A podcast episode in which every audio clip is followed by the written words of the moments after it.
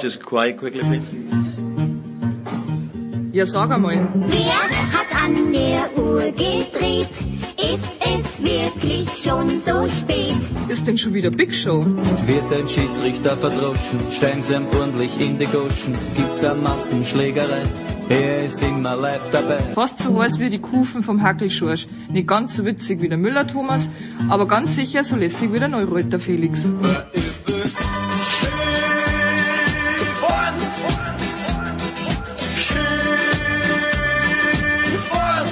Hockt euch hin, vielleicht ein Weißbier oder zwei und auf jeden Fall ein paar Würst. Mit einem gescheiten Senf dazu.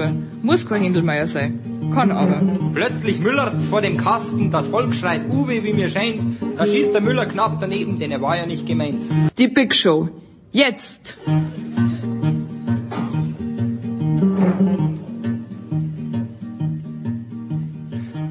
Big Show 545 Sportradio 360. Schön, dass ihr alle dabei seid. Schön, dass auch vergangene Woche ein einziger, immerhin ein einziger Hörer unseren kleinen, aber feinen Aufruf wahrgenommen hat, uns äh, zu unterstützen. Es sind noch Plätze frei. Steilpass at sportradio360.de ist die Adresse, wo ihr alles erfahrt. Heute schöner Fußballteil mit ein kleines bisschen, mit einem kleinen bisschen Olympia auch, mit Christian Bernhard von der SZ und der Zone, mit Peter Ahrens vom Spiegel, mit Thomas Wagner. Nach äh, circa 42 Minuten dann Michael Körner. Basketball und TV, mehr sage ich nicht. Nach 65 Minuten dann übernimmt Nikola das Ruder und wird zunächst mit Franz Büchner und Christian Schimmel über die NFL, Brady und Co., aber auch andere Themen sprechen. Nach circa 1,25 dann Simon Jung und Jan Lüdecke gemeinsam mit Nikola zu den Six Nations. Dann Producer Junior nach 1,48. Es gibt wieder die Power Rankings, gar nicht mal so einfach in dieser Woche, ehrlicherweise. Nach zwei Stunden und drei Minuten, so in etwa, dann übernimmt Stefan de Vois Heinrich und äh, Eddie Milke hilft mit beim Motorsportsegment nach 2,22. Erwischen wir Saskia Leite am Flughafen in Zürich auf dem Weg nach Peking. 20 Minuten später, also so nach 2,55, äh, nein, nach 2,35, pardon, da gibt's dann den Skiteil mit Tom Heberlein und mit Roman Stelzl. Nach 2,55 das Rollenspiel, das gepflegte mit dem Anchorman und nach knapp, nach etwas mehr als drei Stunden dann den US-Sportteil mit Heike Olderb und nach drei Stunden 23 hat der Davis Cup Kapitän Michael Kohlmann noch mal ein paar, Zeit, paar Minuten Zeit für uns. Ich freue mich sehr. Auf geht's. Ja, die Big Show 545 möchte auch heute natürlich mit Fußball beginnen, aber wir haben ein Trio eingeladen gleich zu Beginn, das natürlich weit über den Tellerrand hinausblickt. Und äh, wenn ich Tellerrand meine, dann blicke ich ein kleines bisschen nach Peking und nicht in Peking. Ich glaube, mit gutem Recht ist in diesem Jahr Peter Ahrens vom Spiegel. Guten Morgen, lieber Peter. Hallo, ich sitze in Berlin und gucke mir das alles vom Fernsehen an. Ja, ja, was, was das alles sein wird, darauf kommen wir gleich. Ich weiß gar nicht, ob äh, Christian Bernhard war, glaube ich, nicht im ursprünglichen Aufgebot der SZ für Peking. Wäre das was für dich gewesen, Christian? Guten Morgen. Hallo, guten Morgen. Nee, ich werde mir das Ganze auch nicht aus Berlin, aber aus München aus der Ferne verfolgen. Und der größte Globetrotter of them all ist natürlich Thomas Wagner, RTL und Sky. Guten Morgen, lieber Thomas. Du bist ja, glaube ich, sogar Experte. Ich habe noch nicht genau verstanden, für wen du Experte sein wirst bei Olympia. Schönen guten Morgen aus Unterföhring. Ich ähm, bin ausgeliehen, ein kleines Leihgeschäft, würde man im Fußball sagen für die 16 Tage Olympia und mache auf Eurosport äh, eine Zusammenfassungsshow, die sich Hambüchen and Friends nennt. Also oh. ähm, ich darf das mit ähm, Fabian Hambüchen zusammen moderieren. Morgen die Eröffnungsfeier, regulärer Termin immer zwischen 17 und 18 Uhr und bin sehr gespannt. Ich liebe Olympia, aber finde es ganz gut, den Sicherheitsabstand aus München zu haben. Worauf, Peter, muss man oder worauf darf man sich denn freuen? Uh, ungeachtet all der Umstände und ich weiß auch von Kollegen von der Süddeutschen, die gar nicht hingefahren sind, wir werden dann mit Saskia Leite noch sprechen. Die Saskia ist auf dem Weg nach Peking, jetzt ist sie schon dort. Uh, mir ist alles verleidet worden an Olympia, jetzt hier mit Peking, aber irgendwie werde ich wahrscheinlich trotzdem alles schauen. Freust du dich auf irgendwas? Ach, das ist echt ganz schwer zu sagen. Also ähm, meine erste große Olympia-Erfahrung vor Ort war halt 2012 London, eine Stadt, die wirklich im Swing war, zwei Wochen äh, Tennis in Wimbledon, Rudern auf der Themse, äh, Fußball im Wembley, all die großen Inkunabeln des Sports. Ähm, das und dann diese Spiele dagegen zu halten von Peking, das ist natürlich wirklich wie Tag und Nacht. Ähm, es ist super ambivalent. Natürlich jeder, der, glaube ich, am Sport hängt, äh, guckt Olympia, liebt Olympia, aber diese Liebe äh, ist so kalt wahrscheinlich, wie sie 2022 ist, war sie noch nie. Hm. Christian äh, Moritz Müller ist jetzt nicht als deutscher Fahnenträger ausgewählt worden, der Eishockeyspieler. Ähm, er wird es verschmerzen können. Äh, mit welchem Gefühl siehst du Olympia und vielleicht auch sogar ein kleiner Ausblick auf die deutsche, die Chancen der deutschen Eishockey-Nationalmannschaft? Ja, mir geht's ähnlich wie Peter. Also ich tue mich da echt schwer. Auch ich habe bis jetzt auch konnte ich noch kein wirkliches Gefühl dazu aufbauen, muss ich sagen, obwohl es ja in wenigen Tagen losgeht. Das ist ja doch sehr sehr selten äh, so kurz vor Olympischen Spielen.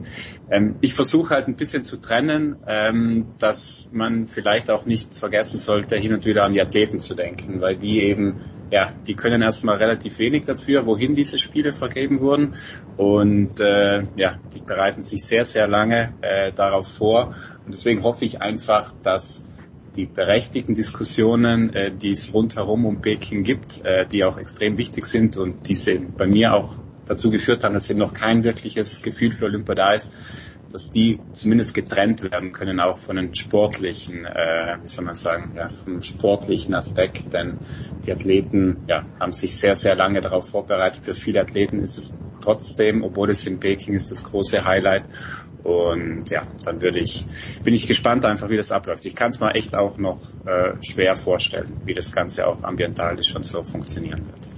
Thomas, du freust dich naturgemäß, auch berufsbedingt, äh, aber ich, ich glaube auch du hast einen, oder ich, ich unterstelle dir einfach mal, dass auch dir nicht ganz wohl ist bei der Sache. Ja, es gibt ja da sicherlich ein paar äh, ähm, Aspekte. A hat äh, gerade der Kollege es ganz genau richtig gesagt.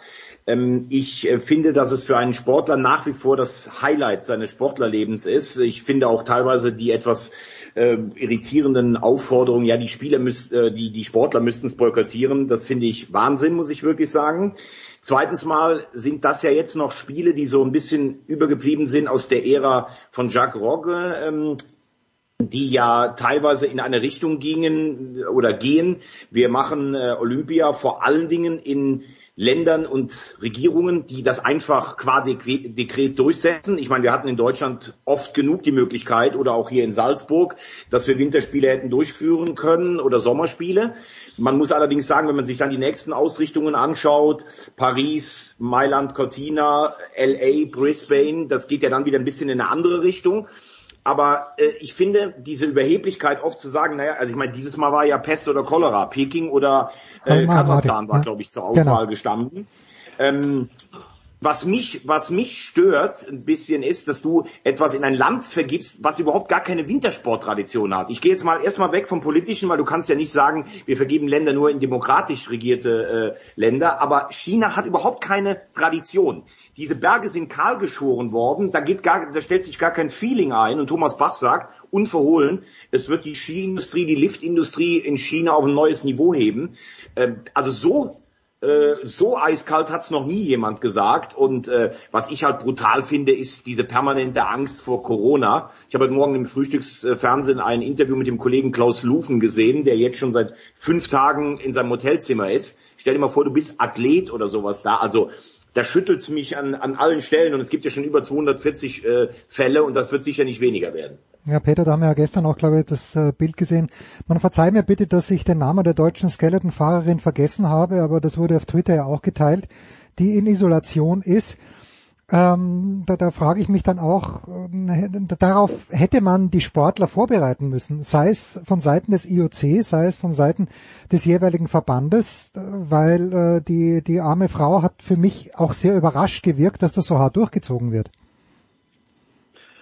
Bei Corona würde ich fast sogar noch, äh, was diese gesamte Organisation angeht, noch um mildernde Umstände bitten, weil äh, man auch sieht, dass die Politik ähnlich überfahren ist von dieser äh, Pandemie seit zwei Jahren und von jeglicher neuen Welle auch immer wieder auch ein bisschen erstaunlich als überrascht gilt. Ich glaube, das muss man auch tatsächlich den äh, Machern von großen Sportereignissen dann zubilligen, dass sie ähm, ja vielleicht nicht adäquat auf diese neuen Wellen auf Omikron reagieren und äh, Kinder mit dem Bade ausgeschüttet werden.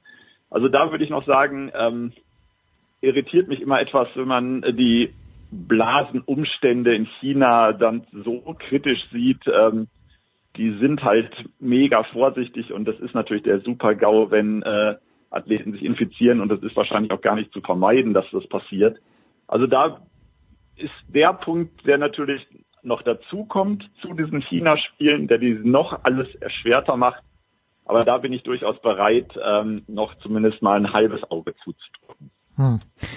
Ja, und damit versuchen wir jetzt eine geschmeidige Überleitung zum Fußball. Thomas äh, sagt, dass man von den Athleten keinesfalls verlangen kann, Christian, dass sie nicht zur Olympia fahren, weil das das Größte ist.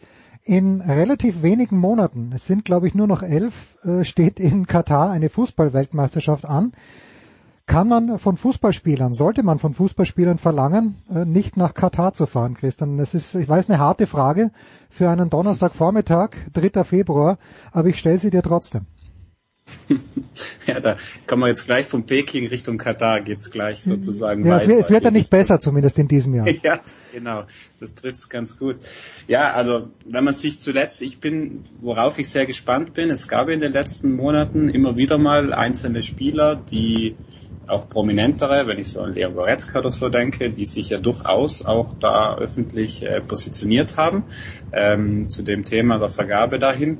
Ähm, ich glaube, am Ende werden trotzdem mehr oder weniger alle hinfahren und ähm, im Prinzip, glaube ich, kann das auch, muss das auch jeder mit sich selber ausmachen. Also ich würde da jetzt, glaube ich, keinen Spieler vorschreiben wollen, ähm, was er da, welche Entscheidung er zu treffen hat. Prinzip, glaube ich, äh, werden wir alle nicht überrascht sein, wenn mehr oder weniger alle die, die in Frage kommen, auch da sein werden und spielen werden. Ja, so, das Thema du jour aber, und äh, auch deshalb habe ich Peter Ahrens gerne eingeladen, weil er ein sehr aufmerksamer Beobachter, manche sagen sogar Sympathisant von Borussia Mönchengladbach ist. Und Thomas Wagner, ich weiß, Thomas, du hast Max Eberl schon öfter interviewt, hast ihn getroffen. Ich weiß, vor, vor ein paar Wochen warst du, glaube ich, auch im Borussia Park für Sky unterwegs. Ist diese Entscheidung von Max Eberl, dieser Rücktritt, ist der für dich extrem überraschend gekommen, Thomas, oder war das eine logische Konsequenz? Ähm, er ist für mich ähm, schon überraschend gekommen. Ich habe Max Eberl, der war auch dreimal in unserer Sendung zu Gast, als einen der nettesten, sympathischsten, empathischsten und ehrlichsten Menschen in diesem Business kennengelernt. Das muss ich als erstes mal sagen. Ich äh, wünsche ihm auch äh, wirklich nur das Allerbeste, dass er schnell wieder gesund wird. Ich finde es auch äh, total richtig, äh, so etwas dann öffentlich zu machen. Ich muss aber ein bisschen sagen, was drumherum so auch äh, teilweise medial darauf aufbereitet wird, das gefällt mir nicht, muss ich ganz ehrlich sagen. Also es hat ja mittlerweile so ein bisschen Hochkonjunktur bei solchen Sachen dann direkt reflexartig diesen Vergleich mit, mit Robert Enke aus der Schublade zu holen. Na, wo werden wir denn alle hingetrieben und sowas? Also wenn ich Max richtig verstanden habe, hat er tatsächlich einen klassischen Burnout oder ist auf dem Weg dazu. Ich glaube, das ist eine andere Krankheitsgeschichte als das, was äh, Robert Enke leider hatte. Ähm, zur Bewertung gehört, glaube ich, auch dazu, dass Max Eberl über fast zehn Jahre von allen Medien auf Händen äh, am Niederrhein durchs Stadion getragen wurde, weil er einen überragenden Job gemacht hat, wahrscheinlich den besten in der ganzen Bundesliga. Er hat sich in dieser Zeit natürlich auch ein Reich geschaffen wo äh, Stefan Schippers noch der Mann der Zahlen war und der Rest hat es mehr oder weniger abgenickt. Und man muss sagen, seit einem Jahr ist Max Eberl leider bei Borussia fast alles entglitten. Er hat eine Fehlentscheidung nach der anderen getroffen, angefangen davon, Marco Rose nicht zu entlassen. Und ich glaube, das hat auch ein Stück weit damit zu tun, dass sich sein Fokus auch in seinem Leben ein Stück weit verschoben hat. Ähm, er hatte ja schon mal vor zwei Jahren eine Auszeit, da wollte er seine Ehe retten. Jetzt hat er eine neue Lebensgefährtin, die, äh, das glaube ich, muss man auch sagen, äh, so in einer Art Teammanagement bei Borussia installiert wurde. Das hat natürlich der Mannschaft und dem Trainer nicht gefallen. Und ich glaube, wenn, wenn so etwas da ist, dann verschiebt sich auch dein Fokus. Du achtest vielleicht nicht mehr darauf, was ist in der Kabine mit meiner Mannschaft, sondern was ist auch in meinem Umfeld. Und ähm, ich möchte sagen, dass ich den Auftritt von äh, Präsident äh, Königs nicht besonders empathisch fand.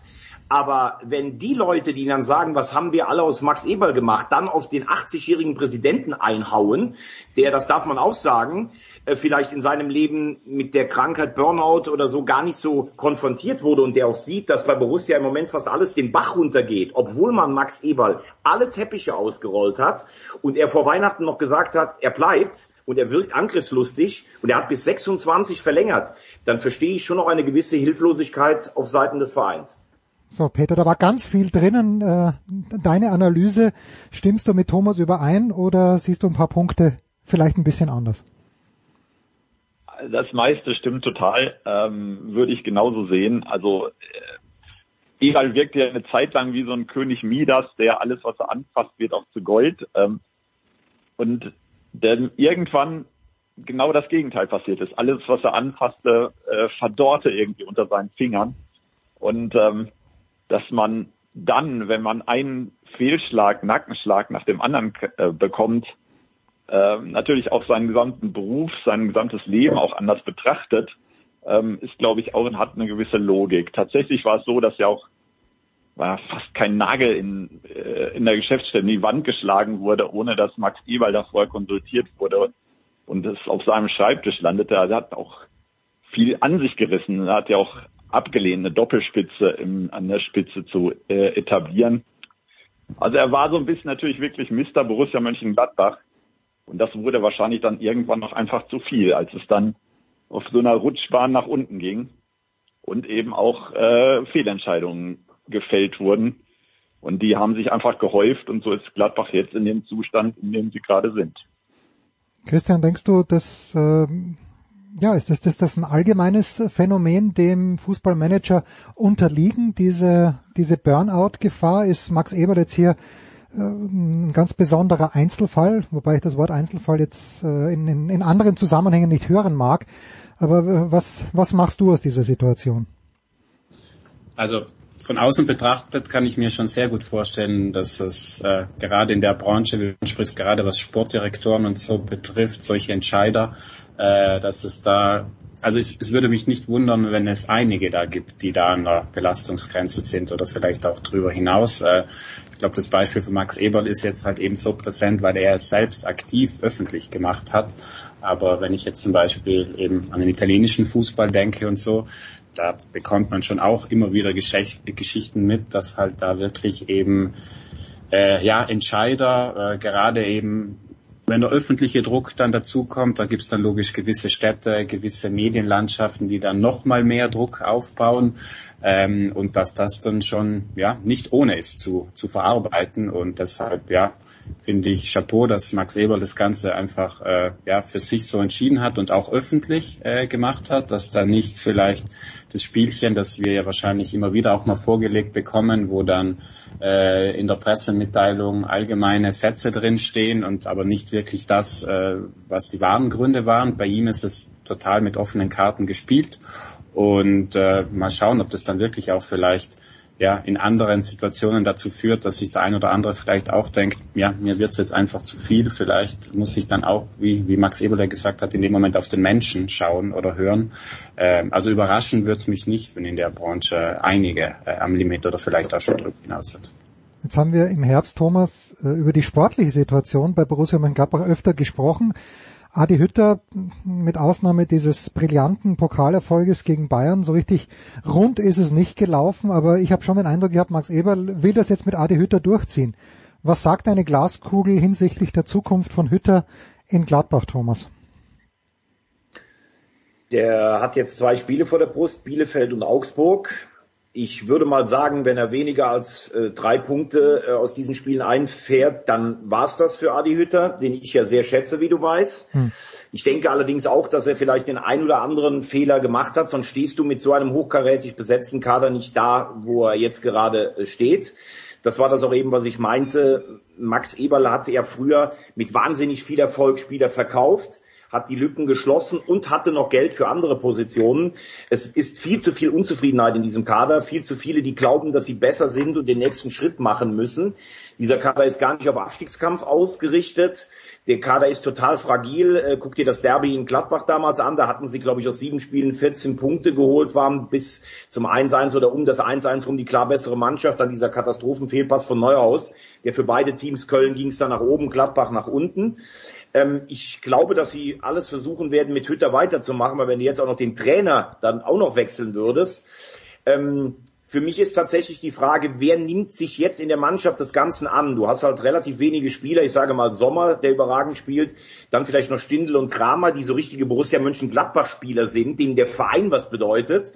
Und dann hast du solche Leute und äh, in Anführungszeichen auch sicherlich den einen oder anderen, der in der Kabine gern noch mal den Stinkstiefel spielt, die äh, zumindestens von denen ich jetzt erwarte oder erhoffe, weil ich ja auch Borussia Mönchengladbach mag, dass sie sich nicht mit dem Malus eines Abstieges verabschieden wollen. Sie sollen die Saison einigermaßen zu Ende spielen und dann weg mit ihnen. Ähm, Zakaria ist ja schon weg, aber man muss natürlich sagen, was man dieses Jahr auch hat liegen lassen, gerade im Pokal, also das glaube ich, würde der Gladbacher Fanseele, äh, tut das sicherlich immer noch sehr weh. Äh, ihr wisst ja, jetzt gewinnt mein Verein, der HSV, den Pokal. Das ist klar. Und, äh, da war dieses Jahr auf jeden Fall mehr drin für Gladbach. Tja, Hannover, was schmerzt Hannover am meisten den Gladbach-Sympathisanten, Peter? Ja, das war schon ein Tiefpunkt. Hannover ist eh eine schwerende Wunde, weil sie damals das Pokalfinale gegen Gladbach schon, ich glaube 92 war es, äh, gewonnen haben. Und ähm, da wäre es jetzt umso wichtiger gewesen, diese Wunde endgültig zu schließen. Das war schon schlimm. Es ist genau das. Es war die Chance, diese Saison noch in irgendeiner Form zu bewahren und zu retten. Die hat man mit einer ganz furchtbaren Leistung, also wirklich äh, völlig ähm, verspielt, diese Chance. Und seitdem war eigentlich auch klar, dass, dass dieser Kader der, das eigentliche Problem ist. Also was äh, Thomas schon gesagt hat, es gibt viele Spieler, die eigentlich ja nur noch halbherzig man diesem Club irgendwie verbunden sind, die Angebote prüfen seit eigentlich seit einem Dreivierteljahr und äh, eigentlich äh, in diesem Verein keine Zukunft mehr sehen. Und äh, wenn man nicht europäisch spielt, ist er uninteressant geworden für einige Akteure. Und äh, das ist äh, deutlich spürbar gewesen. Wir haben eine wunderbare Runde hier zusammen mit Peter Ahrens, mit Christian Bernhard und mit Thomas Wagner. Und wir machen eine kurze Pause und kommen dann zurück mit anderen brandaktuellen Themen zum Thema Fußball.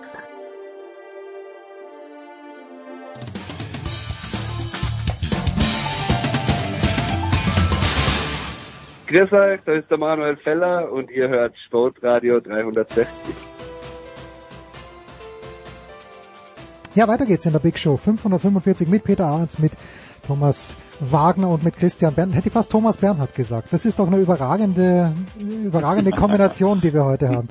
Der große Thomas Bernhard hier in der, äh, in der Runde. Ja, wir werden dann die Power Rankings haben und ich darf eines schon sagen, Christian, ich habe in die Power Rankings Max Kruse mit aufgenommen in dieser Woche, weil ich finde, das ist ein ganz, ganz großer Power-Move von Max zu sagen, wissen wir was, Freunde, äh, Union hin oder her, in Wolfsburg kann ich mehr Kohle verdienen.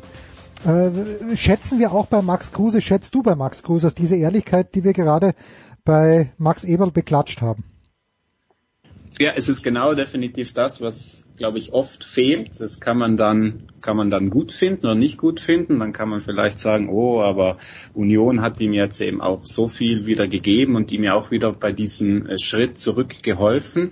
Aber ich finde es dann schon ja, respektabel einfach zu sagen, äh, wie die Karten auf dem Tisch liegen und dass da Geld eine Rolle spielt in den allermeisten Fällen. Ich glaube, das wird uns alle nicht überraschen und dass es dann so klar einfach ausgesprochen wird, finde ich, äh, ja, nimmt den anderen halt auch ein bisschen Wind aus dem Segen. Wie gesagt, ob man das dann gut findet oder nicht, das darf jeder für sich selber äh, beantworten, aber ich finde zumindest äh, kommunikativ von, von Kruse ist es äh, gut gelöst weil man sich dann nicht hinter irgendwelchen Plattitüden oder äh, ja, Sätzen versteckt, die sehr oft in der Branche fallen.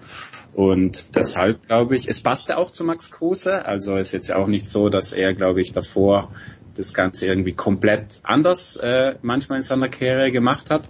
Von dem her würde ich sagen, passt zu ihm, ist ehrlich und ja, den Rest äh, darf sich dann jeder selber dazu denken. Dennoch diese Rochade, Peter, die sich da in Wolfsburg getan hat mit äh, Weghorst, geht zum Tabellenletzten. Ich habe jetzt, glaube ich, eher aus der Süddeutschen entnommen, dass das vielleicht sogar nicht ganz freiwillig war, dass man ihm das schon schönreden musste. Äh, das sieht mir aber nicht nach Angriff aus. Also ein Sturmduo, ich weiß nicht, ob sie zusammengepasst hätten, aber Kruse und Weghorst von der Papierform her, das hätte ich mir angeschaut. Nur Kruse allein, not so sure. Wie siehst du da die Situation? Wolfsburg ist wirklich so ein Mysterium, muss ich sagen. Ähm, der Absturz, wenn wir über Gladbach reden, ist ja in Wolfsburg noch manifester eigentlich und noch furchtbarer in dieser Saison. Ähm, nach dieser Van Bommel-Episode, wo es erst am Anfang gut lief, dann die totale Negativserie Kofeld äh, engagiert, der dann auch erstmal einen guten Start hatte und dann auch jetzt komplett abgestürzt ist. Ähm, Wolfsburg ist wirklich auch ein absolutes Rätsel, wo es in dieser Saison hingeht. Also Kruse ist natürlich jemand, der, den man einfach reinwerfen kann, der sofort normalerweise Leistung bringt. Ähm, die Frage ist wirklich eher, wie der Rest der Mannschaft im Moment funktioniert, wie dieses Zusammenspiel mit Kurfeld läuft. Ähm, Kurfeld und Kruse kennen sich ja auch, also insofern glaube ich, auf der Ebene gibt es kein Problem. Aber ähm, der Rest der Mannschaft erscheint mir wirklich ein Trümmerhaufen zu sein, ohne Saft, ohne Mumm, ohne wahrscheinlich auch die Bereitschaft, diesen Abstiegskampf wirklich anzunehmen, obwohl es in Wolfsburg ja ähm, in den letzten Jahren mhm. eher bekannter ist als in Gladbach. Also da, das ist eine der wirklich interessanten Fragen der nächsten Wochen und Monate. Und äh, es würde mich nicht wundern, wenn es wirklich bis zum Schluss ganz, ganz eng wird. Sollten wir hier uns mit dem Gedanken tragen, bei Sportradio 360 einen Florian Kofeld Fanclub aufzumachen, ich glaube, Thomas Wagner würde maximal als unterstützendes Mitglied, als anonymes unterstützendes Mitglied hier diesem, diesem Fanclub beitreten wollen. Ähm, ich glaube, Thomas, wir schätzen, wir schätzen ihn als Person alle sehr, als Coach bin ich mir nicht mehr ganz sicher ja, also als Person, das maße ich mir jetzt nicht ein von den paar Mal, wo ich mit ihm gesprochen habe oder Interviews gemacht habe. Ich finde, als erstes Mal, er ist sehr eloquent. Äh, zweitens Mal hat er am Anfang bei Werder Bremen einen interessanten offensiven Fußball spielen lassen. Drittens Mal ist er jetzt seit drei Jahren chronisch erfolglos. Er hat immer dieselben Sprüche, er hat immer dieselben Attitüden, er bewegt sich mittlerweile auch immer gleich. Ich glaube nicht, dass Florian Kofeld ein großer Trainer ist und ich glaube, wenn er in Wolfsburg rausfliegt, dann war's das auch mit der mit der mit der Karriere. Trotzdem wäre es mir jetzt auch zu einfach, das abzuladen. Auch da gilt wieder, ich glaube, Jörg Schmatke und auch Marcel Schäfer hat der Blick für die Kabine auch getrügt irgendwann. Bei Schmatke ist es schon erstaunlich. Er ist ein überragender Mann, um etwas zusammenzustellen für drei, vier Jahre. Dann bricht es irgendwie ab. Ich meine, das will ich jetzt noch nicht mal nur auf Schmatke runter ähm, runterzählen, weil im Fußball sind drei, vier Jahre eine unfassbar falsche Zeit, aber äh, lange Zeit. Aber auch hier Spieler, die glaubten, wir sind in der Champions League, jetzt muss dieser nächste Schritt kommen. Weschhaus ist, glaube ich, auch ein richtiger Stinkstiefel in der Kabine, wenn er unzufrieden ist, obwohl er auf dem Platz ein mitreißender Typ sein kann.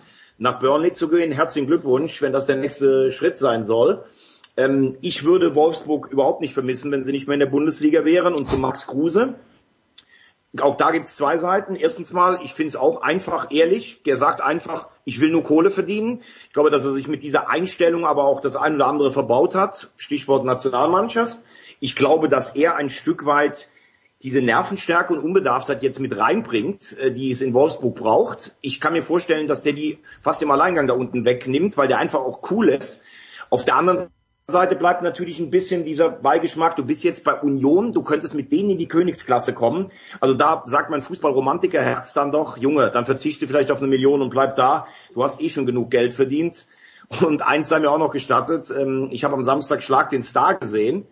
Und auch da hat er gewonnen, auch da war er cool. Aber wenn du nicht weißt, dass Oliver Bierhoff äh, Deutschland zum EM-Titel geschossen hat, wenn du nicht weißt, dass Gerd Müller Deutschland zum WM-Titel geschossen hat und das dann noch sagst, ja, interessiert mich nicht, war vor mir und in Sachen Allgemeinbildung auch so wenig Interesse zeigst, dann muss ich wirklich sagen, ähm, das hat mich schon, hat mich irgendwie schon ein bisschen äh, irritiert. Und ich möchte hier nicht als Lehrmeister der Nation auftreten, aber das fand ich schon auf eine gewisse Art und Weise erschreckend. Hm. Ja, an diesem Wochenende wird es dann so sein, dass äh, die Wolfsburger, warte mal, ich schau mal ganz schnell, wo sie ran dürfen. Sie gegen dürfen, Kräuter Fürth. Ah, gegen Fürth, ne, okay, also ist äh, ungefähr die gleiche Aufgabe wie sie Gladbach gegen Bielefeld hat. Ein Wort vielleicht noch zu Deutschland, bevor wir, da müssen Peter und Thomas ganz stark sein, aber ich bin mir sicher, hat auch eine Meinung. Aber ich habe dann schon noch ein, zwei Fragen zu Italien, wo Christian der richtige Mann ist. Ähm, die Zuschauerthematik am Wochenende. Ich glaube, dass äh, in ich weiß nicht, ob das bundesweit gilt, maximal 10.000 Zuschauer, aber es dünkt mich so, ich meine das gestern gelesen zu haben, das ist Leipzig zum Beispiel nicht gut genug.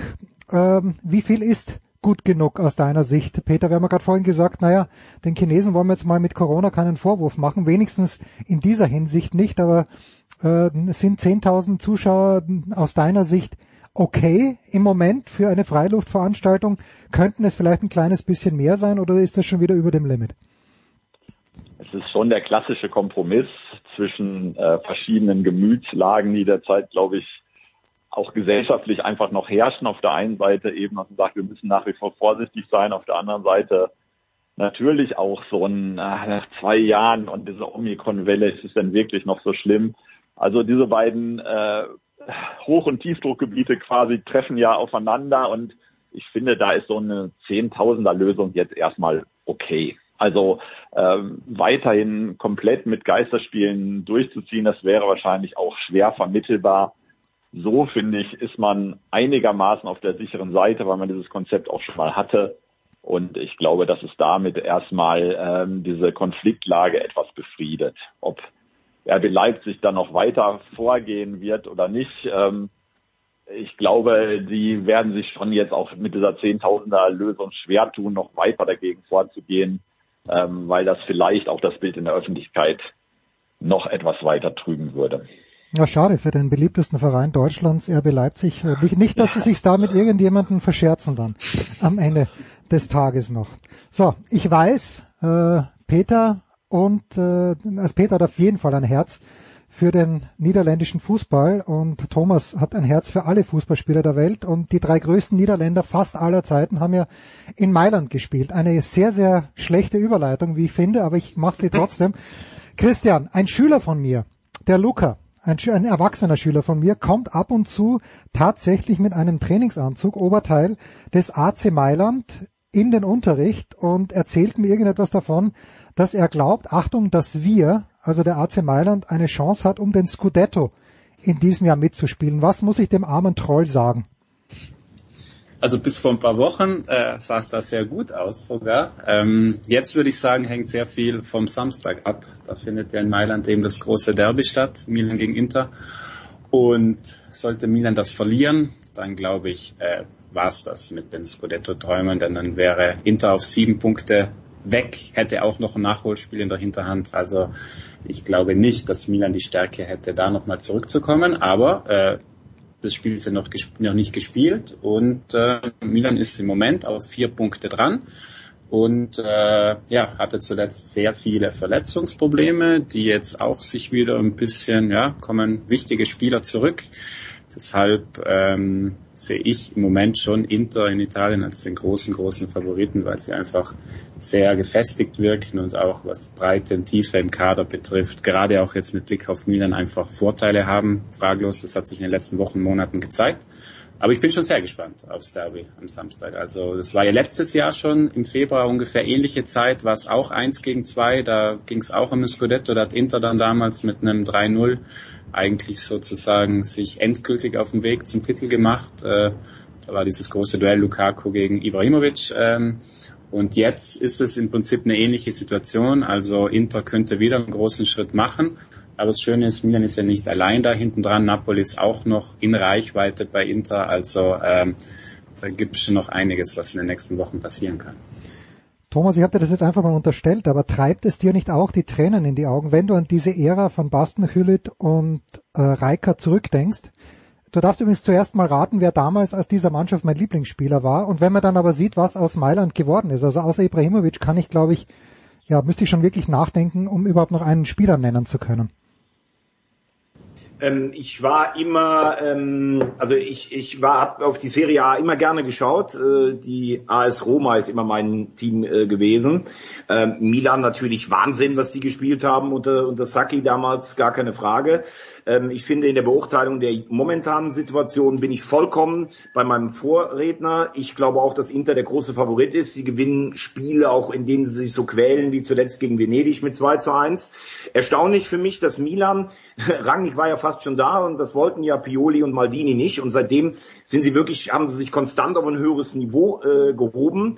Ähm, ich sage Inter für mich 70 Prozent äh, Meisterschaftschance, Napoli 20 und Milan 10. Ich würde es Napoli äh, gönnen. Die hatten eine Schwächephase kurz vor Weihnachten. Jetzt haben sie sich, glaube ich, wieder so ein bisschen gefangen. Finde aber eigentlich auch schön, dass die Serie A, äh, und das würde ich mir so für Deutschland wünschen, dass Juve halt dieses Jahr abgelöst wird und auch letztes Jahr schon abgelöst wurde. In allen europäischen Ligen ist es spannender als in den großen als in, ähm, als in Deutschland.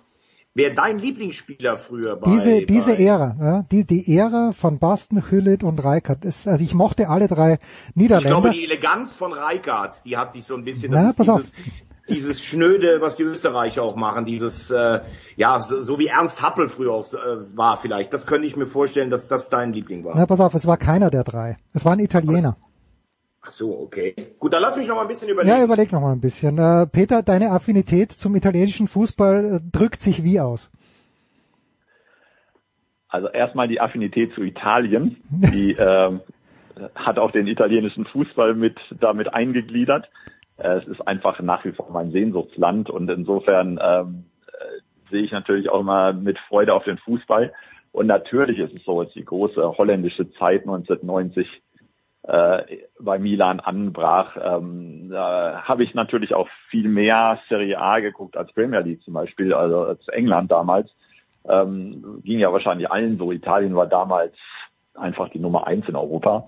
Und ähm, ich finde, ähm, bedauere das so ein bisschen, dass sie die Serie A mittlerweile, also aus deutscher Sicht, ziemlich unterm Radar läuft, dass man eben viel nach England guckt, nach Spanien, wahrscheinlich jetzt sogar noch eher noch nach Frankreich als nach Italien.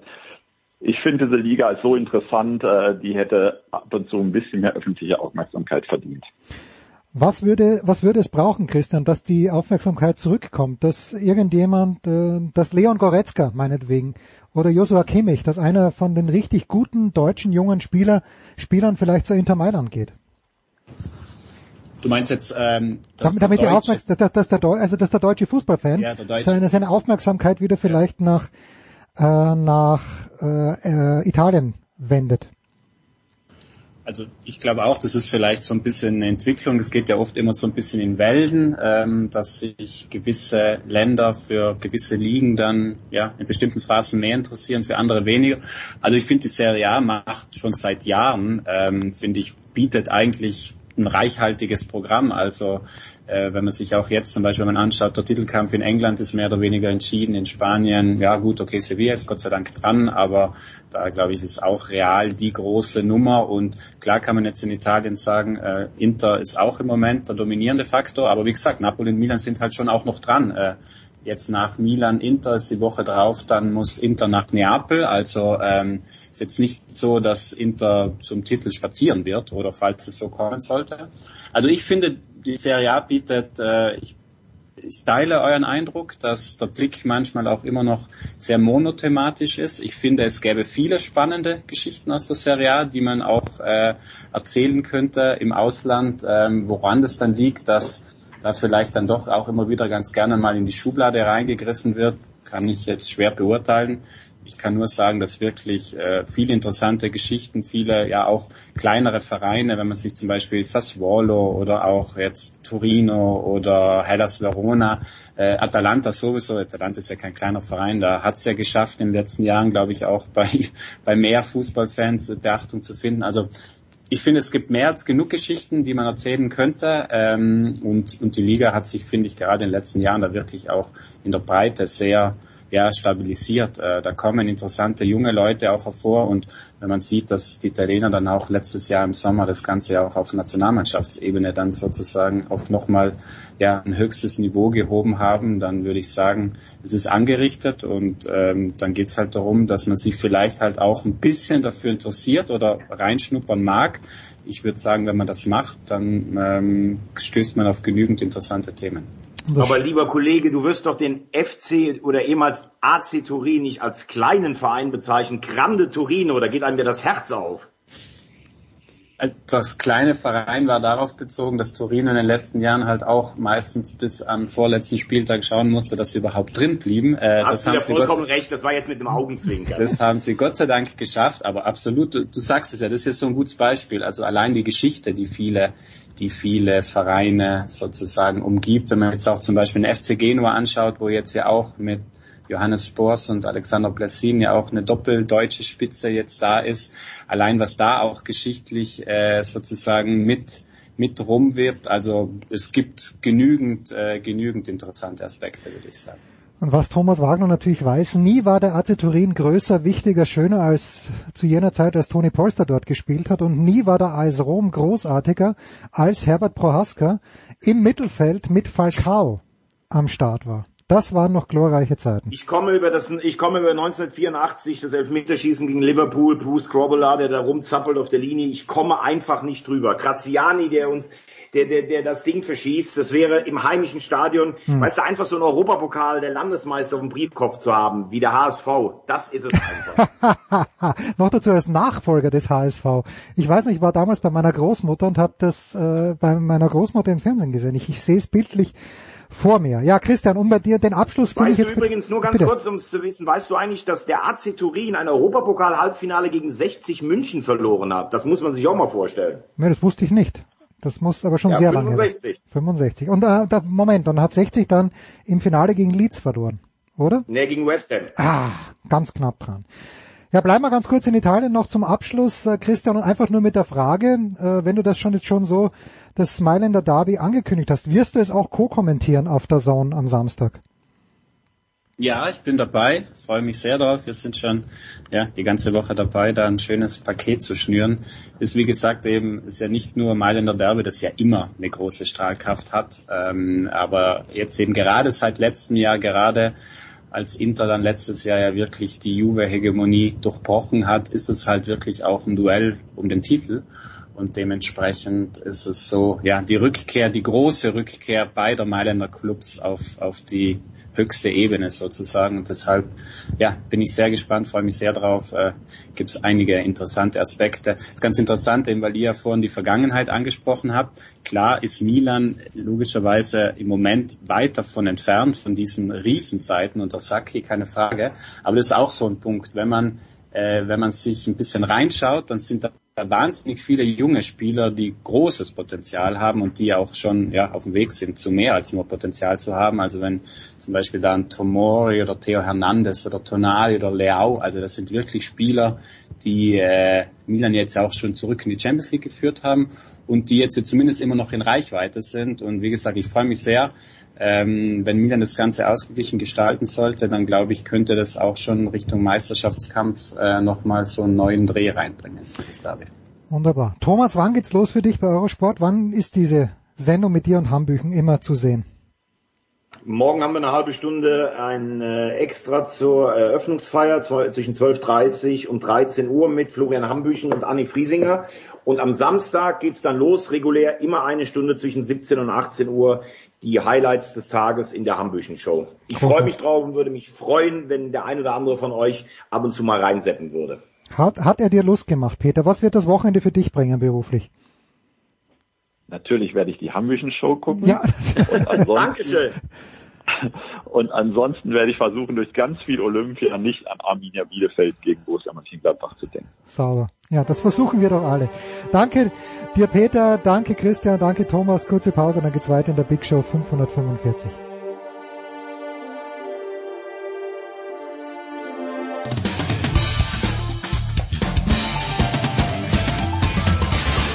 Ja, mein Name ist Achim Bayerlos. Sie hören Sportradio 360.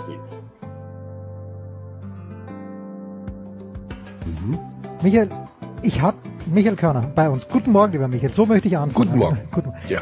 Ich habe mich ganz, ganz selten von einer Serie so abgeholt gefühlt wie von Ted Lasso. Hast du Ted Lasso gesehen? Äh, nein, noch nicht, aber ich muss tatsächlich ist die ganz also das ist ich habe manchmal ich habe so eine, eine Liste, ich mache ja alles immer so mit Listen und da steht Ted Lasso als die Serie, die ich als nächstes gucken muss, wenn ich eine Serie wieder anfange zu schauen auf Platz 1, 2 und 3. Also sie ist ganz weit oben Ja. und vielleicht fange ich sogar während unseres Gesprächs noch damit an. Also ich bin unmittelbar davor. Das solltest du machen. Ich meine, diese ganze Prämisse, alles, was ich davor gehört habe, auch die Trailer, die ich gesehen habe, habe ich mir gedacht, nee, den Scheiß schaue ich mir nicht an. Dann aber habe ich von mehreren Leuten gehört, unabhängig voneinander, wie gut das ist. Und wenn ich mir Ted Lasso anschaue, ich möchte nicht spoilern, aber ich habe früher die Fußballmannschaft meines Sohnes betreut, eben aus dem Grund, weil der Robin da dabei war. Aber ich verspüre jetzt in mir, in meinem hohen Alter, in meinem sehr, sehr hohen Alter, plötzlich die Lust wieder, äh, irgendwie als Trainer tätig zu werden. Oh, da rennst du aber bei vielen Vereinen offene Türen ein. Ja, ja, Ich also glaube, da ist eine große bitte. Nachfrage nach berühmten ehrenamtlichen Tätigkeiten. Ja, herrlich. Aber, und das ist für mich das ganz große Versäumnis. Leider, weil ich damals so deppert war. Aber ich habe ja Mhm. sehr, sehr lang Handball gespielt und ich habe dann irgendwann im Alter von, da war ich schon 30 oder älter sogar als 30, habe ich dann den C-Trainer Fußballlizenz Fußball gemacht, wohlgemerkt beim Bayerischen Ah. Fußballverband. Und bin aber kein Fußballspieler, ich bin Handballer und ich hätte Mhm. wirklich als junger Bub hätte ich den Handballtrainer machen sollen, Trainerschein in Österreich. Das, das wäre es gewesen. Jetzt komme ich drauf, jetzt bin ich zu alt. Nein, das bist du auf gar keinen Fall. Wie alt bist du nochmal? Ähm, ich bin, warte mal, ich muss gerade zu überlegen, ich bin schon 50, 51, Michael, 51. 51. Wahnsinn. Das ist doch also, ich meine, 51 ist Verrückt. doch, also da kannst du innerhalb von wenigen Wochen den Trainerschein noch machen, diesen Einsteiger-Handball-Trainerschein. ja, Ja, also, wir, wir, wir versuchen äh, so rüber, raus auf den Flügel, wir versuchen mal den Camper mit dir. Und ich heb Naja, dann acht Zentimeter ab. Da, darum geht's nicht. Ich meine, ich mache momentan viel Fitness bei Apple Fitness Plus. Und diese extrem gut aussehenden und gut gelaunten Fitnesstrainer und Trainerinnen, die machen über die gesamte äh, Dauer dieses, äh, dieses Kurses eigentlich nichts anderes, als dich nur zu motivieren. Nicht nur diese 30 Minuten durchzuhalten, sondern so typisch California-Style. Tu, was du immer schon tun wolltest. äh, gib nicht auf. Träume sind da, um sie zu verwirklichen. Und nach 30 Minuten kommst du da raus, bist brainwashed, gehst äh, durchs Leben und denkst dir, ey, vielleicht sollte ich doch noch mal einen Campingplatz aufmachen oder vielleicht sollte ich doch noch mal eine Autobahn bauen. Also du bist, du kannst das und ich bin älter als du. Oh Gott, Autobahn bauen. Da, oh, um Gottes Willen, Michael, da, da, da werden Erinnerungen an 1937 wach. Das müssen wir schnell wieder.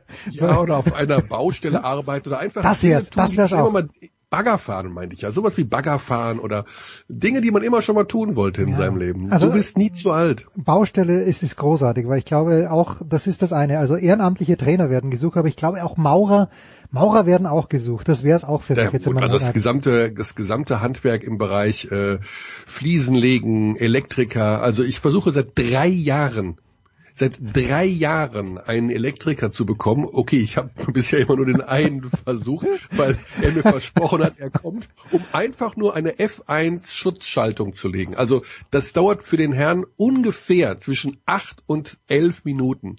Und er hat mir, er hat mich drei, viermal vertröstet von wegen Ende des Monats, Ende bis da, da dann komme ich auf, da komme ich auf jeden Fall. Herr Körner, ich komme auf jeden Fall. Drei Jahre. Wir reden von drei Jahren bis jetzt. Er ist noch nicht da. Ich bin Klempner vom Beruf, ein Dreifach hoch, wer dieses goldene Handwerk schuf. Und das gilt nicht nur für Ja. Klempner und für Reinhard May. Die junge Generation kennt dieses Lied übrigens gar nicht mehr. Die junge Generation weiß gar nicht, dass es Handwerker noch gibt. Die Ah, denken ja. ja immer, das kann man auch irgendwo bestellen oder sowas. Also, also es ist traurig. Irgendwie, äh, also wenn ich noch mal neu anfangen könnte, ich würde meinem Sohn auch sagen, dass er Handwerker werden soll. äh, und das ist jetzt ein Fließer. Wir, wir hören uns an wie alte Männer, die Ja, irgendwelchen sind jungen wir. Leuten was sagen. Und da muss ich mich wirklich dran erinnern, eine Pressekonferenz des FC Bayern Basketball, als Svetislav Pesic noch Cheftrainer war. Und neben Svetislav Pesic ist gesessen Ingo Freier. Damals müsste er Cheftrainer in Hagen gewesen sein. Und Pesic schaut so rüber, so richtig bisschen abschätzig und sagt also, dass du jemals Trainer wirst, das hätte ich wirklich nicht gedacht. Und Freier wusste gar nicht, was er damit anfangen soll. Jetzt allerdings ist er der weiße Ritter.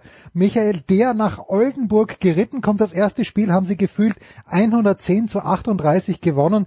Wird jetzt alles gut mit Ingo Freier? Äh, mit Ingo Freier oder mit Oldenburg? Das sind ja zwei Also ich würde es noch nicht gleichsetzen. Ähm, ich habe von einem BBL Insider den schönen Satz gehört, äh, ich weiß nicht, für wen es eine größere Chance ist, für Oldenburg oder für Ingo Freier.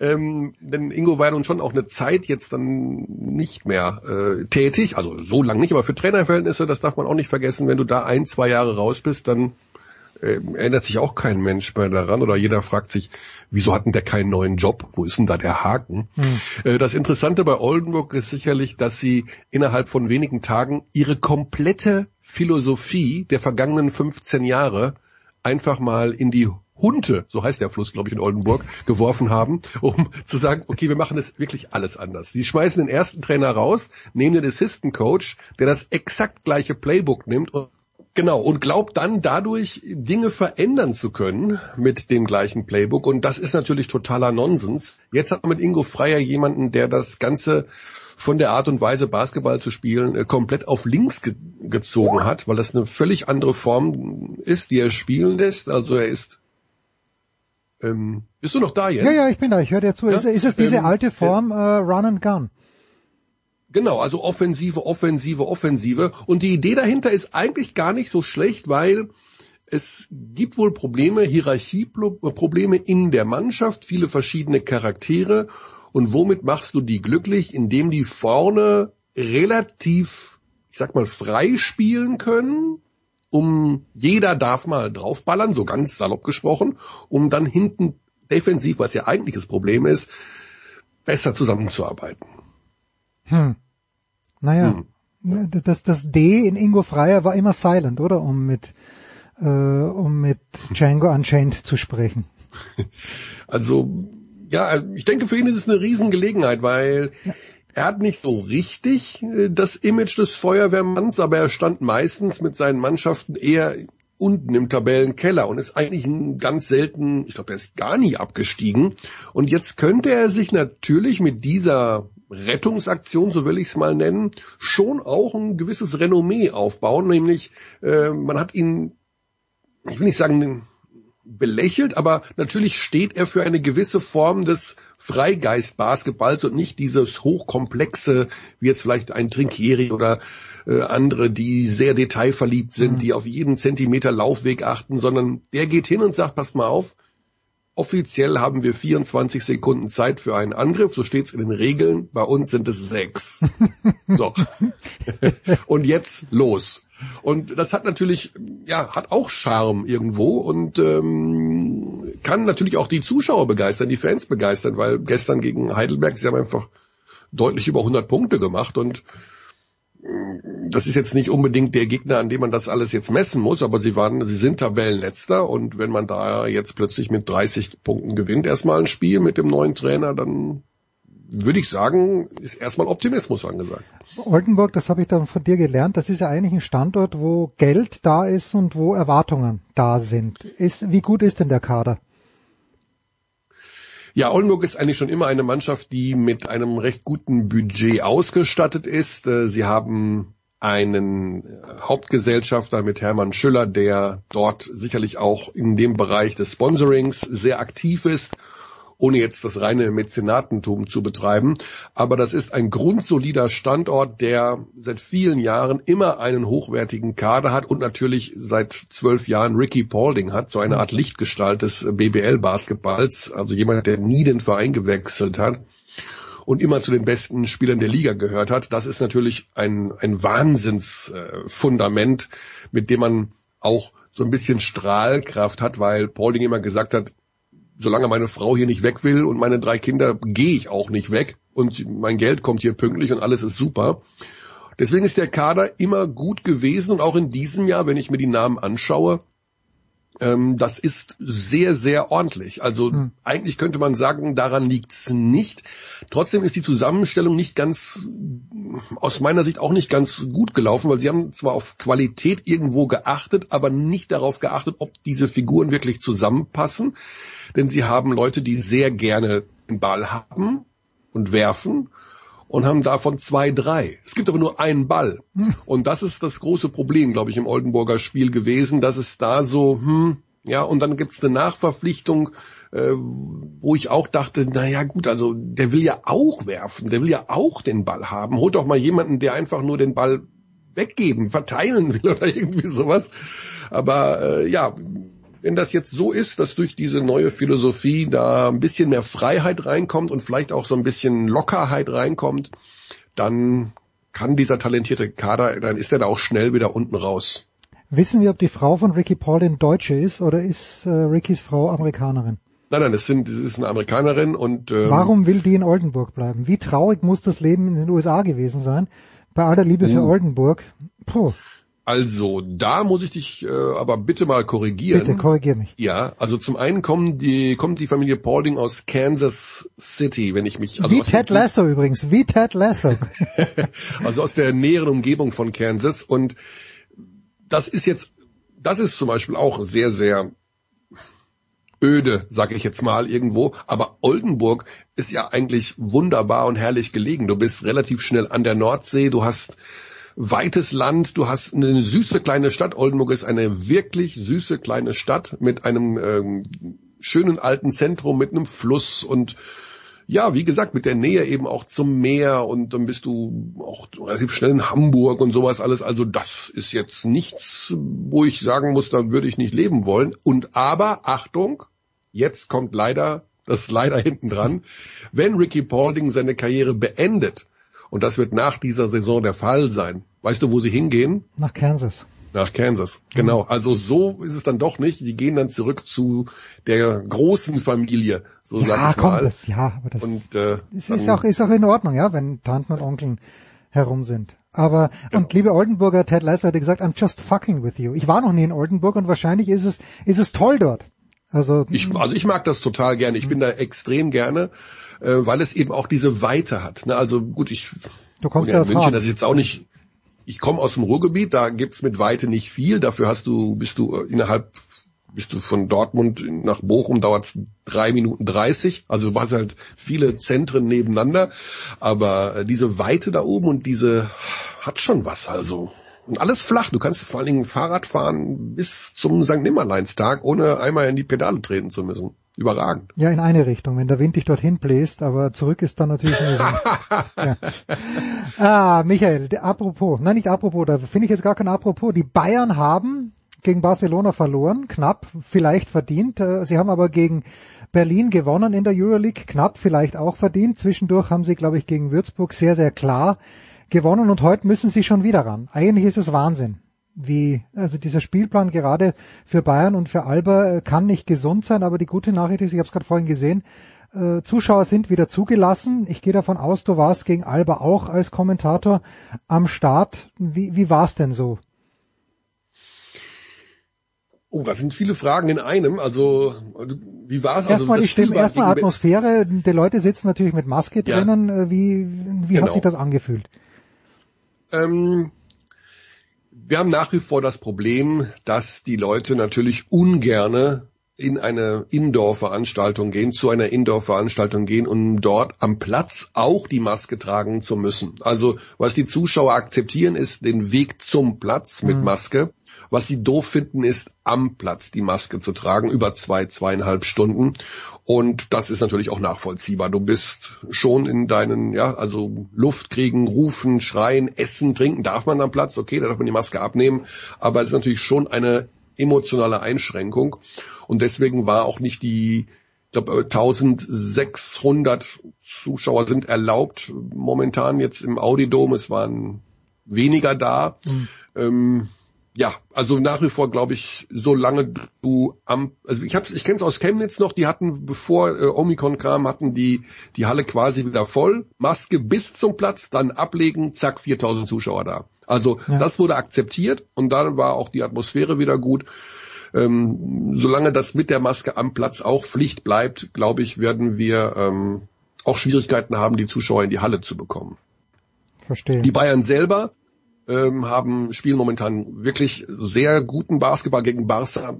Sie hatten das Ding eigentlich schon so halb im Sack. Äh, unfassbares, ganz dichtes Spiel. Also boah, also als Fan zum Schauen eine eine unfassbare äh, Anspannung. Also weil das im Schlussviertel wirklich hin und her ging und äh, kein schönes Spiel im Sinne von wahnsinnig überragenden Aktionen, obwohl im Schlussviertel deutlich besser wurde, aber es war es war so intensiv von allem, dass ich äh, wirklich, also da muss man riesen Respekt haben. Die Bayern haben das sehr gut gemacht. Sie sind, sie haben in diesem Jahr das Pech, dass sie die Spiele, die sie letztes Jahr gewonnen haben, die knapp waren, die verlieren sie alle dieses Jahr, obwohl sie eigentlich sich einen guten Plan zurechtgelegt haben. Ich meine, du hältst Barcelona lange Zeit auf, weiß ich nicht, 25 Prozent Trefferquote. Barca ist das Offensivteam Nummer eins in ganz Europa. Und ähm, das ist schon sehr, sehr ordentlich gewesen. Am Ende ist es dann halt wieder drei, vier Aktionen. Ne? Das ist aber ist es nicht das, was, was entschuldige, dass ich unterbreche, aber ist nicht das auch das, was die Bamberger Zeit von Trinkieri in der Euroleague ausgezeichnet hat. War das nicht auch so, dass die super mitgespielt haben, die Bamberger, und in den letzten 28 Sekunden dann vier oder fünf Spiele verloren hatten? Mm, nee, das kann man nicht vergleichen, weil zum einen damals der Bamberger Kader, also der war natürlich fantastisch, aber mit viel, viel weniger Etat zusammengestellt. Mhm. Die hatten einfach da drei glückliche Jahre mit Spielern wie Wanamaker, Wanamaker Thais, ja. Melli, äh, alle sind später in der NBA gelandet.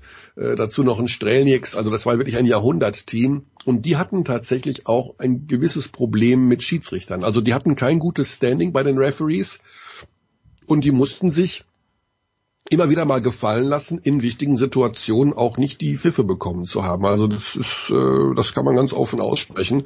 Bamberg galt da als kleines Team, auch nicht wahnsinnig gewollt von der Euroleague nach dem Motto, wo ist denn um Himmels Willen Bamberg? Wie hm. können wir das denn vermarkten? Das kennt ja niemand.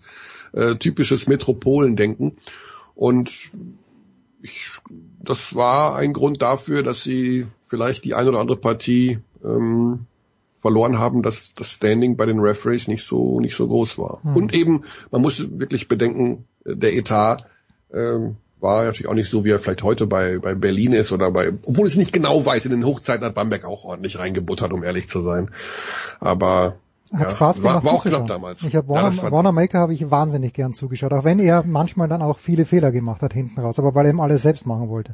Ja, ja die Bamberger Atmosphäre, das, das ist halt das Schöne an so einer 6.000, 7.000 äh, Zuschauerhalle, die so dicht dran sitzen.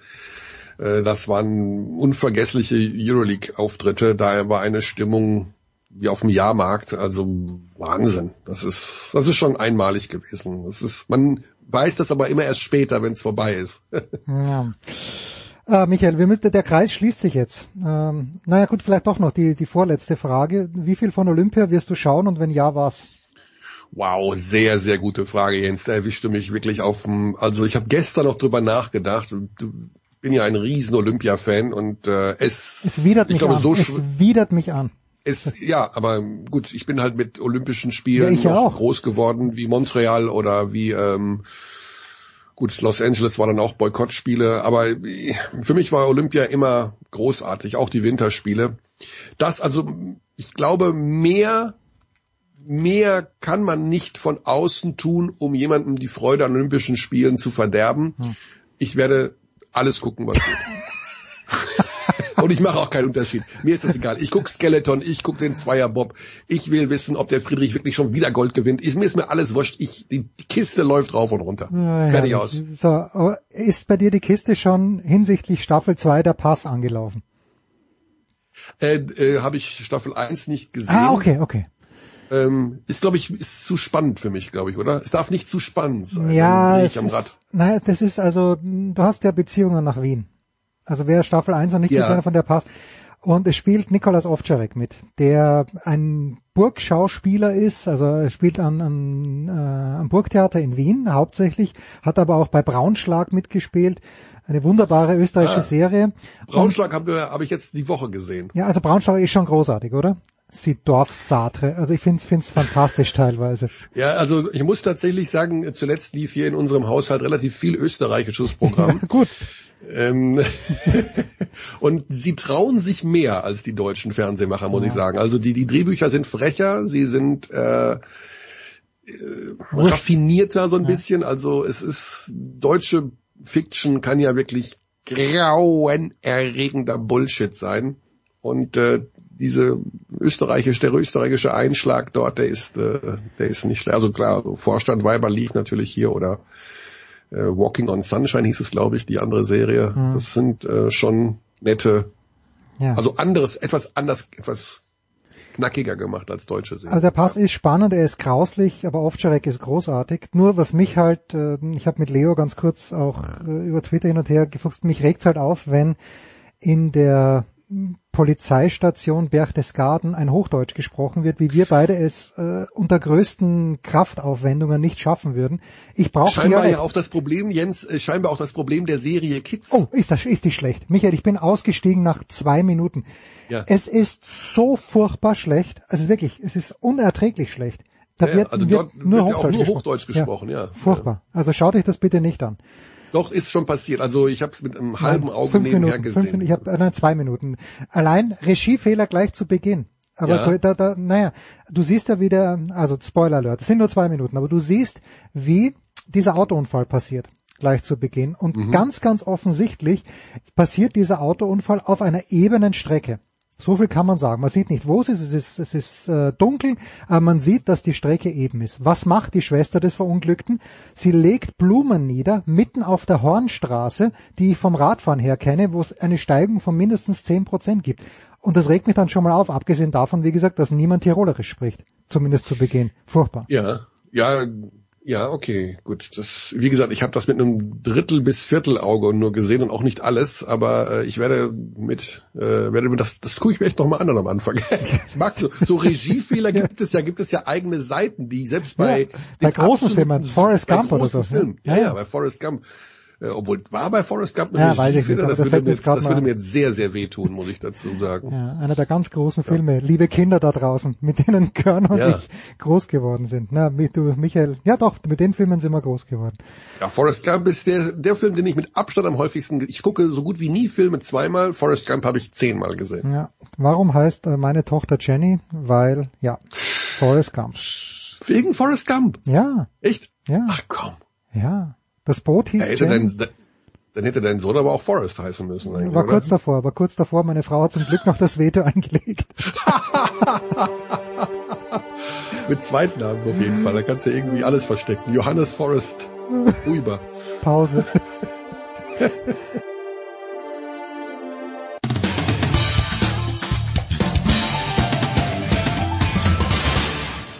Einen wunderschönen guten Tag, hier ist der Dieter Baumann und ich grüße alle Hörer von Sportradio 360. Ich wünsche einen schönen Tag und Dauerlaufen nicht vergessen.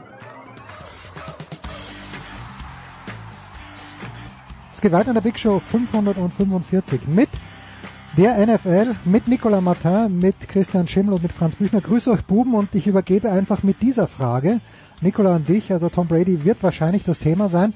Und meine Frage ist, Au. Auch, ja, ja, meine Frage ist natürlich, was hat Matt, Cass- äh, Matt Castle verbrochen, das ist Matt Castle, ich glaube Matt Castle spricht man aus, verbrochen, dass er der einzige Tribute war, den Tom Brady nicht in den sozialen Medien retweetet hat oder äh, ja retweetet oder geliked hat, irgendwas muss da gewesen sein. Ich fand ja den Tweet dann recht witzig von Castle, aber irgendwie sind die beiden sich Spinnefeind, Nicola. Ich übergebe an dich. Keine Ahnung. Äh, der eine hat den anderen ja vertreten, als äh, als Tom Brady mal im Krankenhaus lag. Und elf Spiele gewonnen. Elf Spiele möchte ich Was? sagen, oder? Hat er nicht elf Spiele gewonnen? Ich glaube schon. Doch, doch. Und es hat trotzdem für die Playoffs nicht gereicht. Ja. Das ist ähm, eine der unerklärlicheren Geschichten der, der NFL. Und dann ging es nach Kansas City. Äh, ja, keine Ahnung. Also ähm, muss ich jetzt passen, wenn ich ganz ehrlich bin. Na bitte, was, dann- was, dann- was die, ob, ob, ob die beiden Probleme haben oder nicht. Dann sprich mit den Experten über, über, über wichtigere Dinge. Ich übergebe. Ja, das, das, Schöne ist, also auch wenn die Themen nicht so schön ist, aber wir, wir müssen uns tatsächlich keine Gedanken machen. Wir brauchen nicht über Sportliche reden. Wir werden nicht den Pro Bowl previewen, weil wir haben andere Themen, äh, Franz. Ähm, erstmal fangen wir an mit dem Rücktritt von Tom Brady. Ähm, am Samstag schon von einem Schäfer verkündet, dann äh, kam da ein Not so fast, my friends, von, von Bucks Seite und Brady Seite und jetzt doch. Also, Tom Brady hört auf und äh, ja, die, die amerikanischen Medien überschlagen sich. Ja, gut. Also ich meine, wenn der wahrscheinlich beste Spieler auf seiner Position, die wir bisher erlebt haben, äh, seine Karriere beendet, ich glaube, dann ist es verständlich, dass man da ein bisschen Welle macht. Ähm, ich glaube, dieses Zurückrudern da am Wochenende, das ähm, hat man dann vielleicht auch selber so gesehen, ist einfach der Zeitpunkt auch so ein bisschen von dieser Ankündigung gewesen, weil damit ja in gewisser Weise auch diese beiden Championship Games noch so ein bisschen überstrahlt werden plötzlich einen Tag vorher. Also der Zeitpunkt an dem Samstag war etwas fragwürdig. Äh, auch deswegen vielleicht nochmal dieses äh, Zurückrudern, ne? mhm, dann verschieben wir es halt nochmal auf die Woche später. Das äh, ist die etwas, der etwas bessere Zeitpunkt. Ja, aber letztendlich ähm, war es ja auch schon absehbar, so wie sich Tom Brady geäußert hat in den äh, letzten ja, Tagen und Wochen zuvor. Ähm, und man weiß ja, der ist, wenn er gespielt hat, so hat er es ja zumindest selber gesagt, war er immer mit 100 Prozent beim Spiel. Und wenn halt der Fokus sich jetzt dann doch mal so langsam aber sicher in eine andere Richtung bewegt oder eben nicht mehr ganz äh, auf dem Football liegt, ich glaube, dann ist tatsächlich auch der richtige Zeitpunkt gekommen, das Ganze zu beenden an dieser Stelle. Ich meine, ähm, viel erfolgreicher geht es ja nun mal nicht. Also von daher kann man ihm natürlich äh, nur huldigen. Christian, wenn wir in ein paar Jahren, so in circa 20, in Big Show 1487 oder so über Tom Brady reden, ähm, woran wird man sich dann wahrscheinlich erinnern? Am ehesten von all dem, was er erreicht hat. Naja, also die, die Quote mit, mit in wie vielen Super Bowls er gespielt hat und wie viel er gewonnen hat, das ist, glaube ich, das, was rausstechen wird und das, was, was wir, glaube ich, nie wieder erleben werden. Und ähm, das ist, glaube ich, schon die, die herausragende Storyline bei der Geschichte. Ich hoffe, dass wir das in 20 Jahren noch machen können, dass wir alle noch gesund und munter sind, noch die Intelligenz haben, von Jens eingeladen zu werden. Äh, das wird sich dann zeigen. Ich ähm, weiß nicht, ob Jens uns dann noch einladen will, aber also. Ja, das ist die Frage wie alt kann ein Ehepaar werden? Oder eine, eine Großfamilie, in dem Fall eher die Sportler 63 Großfamilie. Ähm, aber das ist, glaube ich, schon das, was, was, woran man sich erinnern wird. Und äh, klar, er hat dann nochmal, also diesen, diesen Super Bowl mit den Buccaneers zu gewinnen, das ist logischerweise irgendwo eine Parallele zu, zu Peyton Manning, ähm, der das ja bei den Broncos äh, geschafft hat. Aber nochmal, dieses, du wusstest vor jeder Saison, ähm, die AFC geht nur über die Patriots und über, über Brady und Belichick. Und ähm, dann sind ein paar Mal im AFC Championship Game von Karen gefahren worden, unter anderem mal äh, oder in den Divisionals, mal von, von Rex Ryan oder auch mal von den Ravens, aber die waren jedes Jahr da. Und da die NFL, eine Liga, die auf Ausgeglichenheit bestimmt hat, sieht das so nicht vor. Und das ist, glaube ich, die herausragende Leistung schlechthin. Und Franz, im Gegensatz zu anderen Quarterbacks seiner Generation, die aufgehört haben, als der Arm schon abfiel, äh, Brady hat jetzt die Saison mit den meisten Pascals beendet, ne? Ich meine, wenn man schon nicht mit einem Titel abtritt, das hätte er ja auch machen können, ein Jahr früher, dann vielleicht nochmal in, in der Form, dass man äh, im Alter von 44 in der Lage ist, äh, wie du es gesagt hast, die Liga anzuführen äh, im, im Passspiel. Also ich meine, noch mehr Statement, noch mehr Ausrufezeichen auf so eine Karriere geht dann fast nicht mehr. Also ja, ich glaube, wir können da jetzt äh, sämtliche Rekorde aufzählen, aber dann würde die Zeit nicht ausreichen. Hm, ich, ich kann mich da auch äh, Christian sonst nur anschließen. Das äh, ist schon herausragend, was dieser Spieler da erreicht hat. Definitiv. Vor allen Dingen halt diese sieben Titel als Starting Quarterback äh, aus zehn Super Bowl Teilnahmen. Ähm, überhaupt diese Zeit zehn, Christian, äh, also es, es ist verrückt, ja. Also als Kicker vielleicht, als Starting Quarterback. Hm. Definitiv. Also, Tom Brady geht in Rente. Und dann schauen wir mal, was er in der Rente so macht, ob die Rente irgendwie noch einen Gig bei irgendeinem Fernsehsender inkludiert, ob die Rente irgendwann Coaching inkludiert, ob die Rente dann ganz woanders ist, äh, ob er vielleicht noch irgendwo als Owner mit einsteigt, keine Ahnung. Auf jeden Fall äh, 2027 dann Im Juli können wir uns alle darauf einstellen, dass äh, Herr Brady dann in die Hall of Fame kommt und zwar in der ersten Runde. Und dann äh, sind wir mal gespannt, wie wie es weitergeht. Gut, so viel zu Tom Brady. Und dann ähm, kommen wir vielleicht zu weniger erfreulichen Themen in der NFL dieser Tage. Es geht um den ehemaligen Head Coach Brian Flores Christian, der jetzt äh, Klagen angestrengt hat gegen die NFL, gegen die Giants, gegen die Dolphins und gegen die Broncos. Ähm, Hintergrund äh, Rassismus in der NFL. Er ist es, er ist es leid, dass die, dass manche Teams und in dem in seinem Fall war es anscheinend die die Giants quasi Interviews mit äh, ihm und anderen als äh, afroamerikanischen Head Coach nur deshalb ansetzen, weil es die Rooney wohl gibt, ohne je die, die, den Willen zu haben, ihn äh, einzustellen. Und äh, das schlägt jetzt seit äh, Dienstag hohe Wellen. Ja, also grundsätzlich muss man sagen, alles, was wir hier besprechen, kann die ganze Problematik nur sehr kondensiert und verkürzt wiedergeben ähm, ist nicht vollständig, nicht abschließend, weil dafür das Thema äh, struktureller Rassismus und strukturelle Diskriminierung einfach viel zu groß. Ähm, genau, also grundsätzlich, das, was du beschrieben hast, ist korrekt. Es geht, es sind halt mehrere Fässer, die er aufgemacht hat. Also grundlegend der Ton dieser Klage ist, und kommt an die Klage dran über beispielsweise über einen ESPN-Artikel, ähm, die, die findet man öffentlich, ähm, ist, dass er quasi sagt, äh, er beruft sich halt auf das Gesetz, was, was ein Gleichbehandlungsgesetz am Arbeitsplatz betrifft und sagt halt so, das passiert halt nicht. Mal abgesehen davon, dass halt in dieser Klage ähm, sehr deutlich aufgeführt wird, eine ganze Geschichte von, wie, wie, sie, wie die Anwälte es halt darstellen, an, an struktureller Benachteiligung, eben wie sie argumentieren aus, äh, aus rassistischem Kontext. Ähm, und dann kommt halt dieser, die, diese, auch diese Fälle zutage. Ähm, konkret geht es halt unter anderem darum, ähm, dass er den Dolphins vorwirft, äh, dass er aus diesen Gründen äh, gefeuert worden ist. Das hat allerdings auch noch andere Geschmäckle äh, indem er zum Beispiel sagt, ähm, ich sollte 100.000 für jede Niederlage bekommen, ähm, damit wir im, im Draft besser dastehen, was, äh, wenn das in irgendeiner Form nachgewiesen werden kann, was schwierig werden dürfte, ähm, massive Konsequenzen haben dürfte.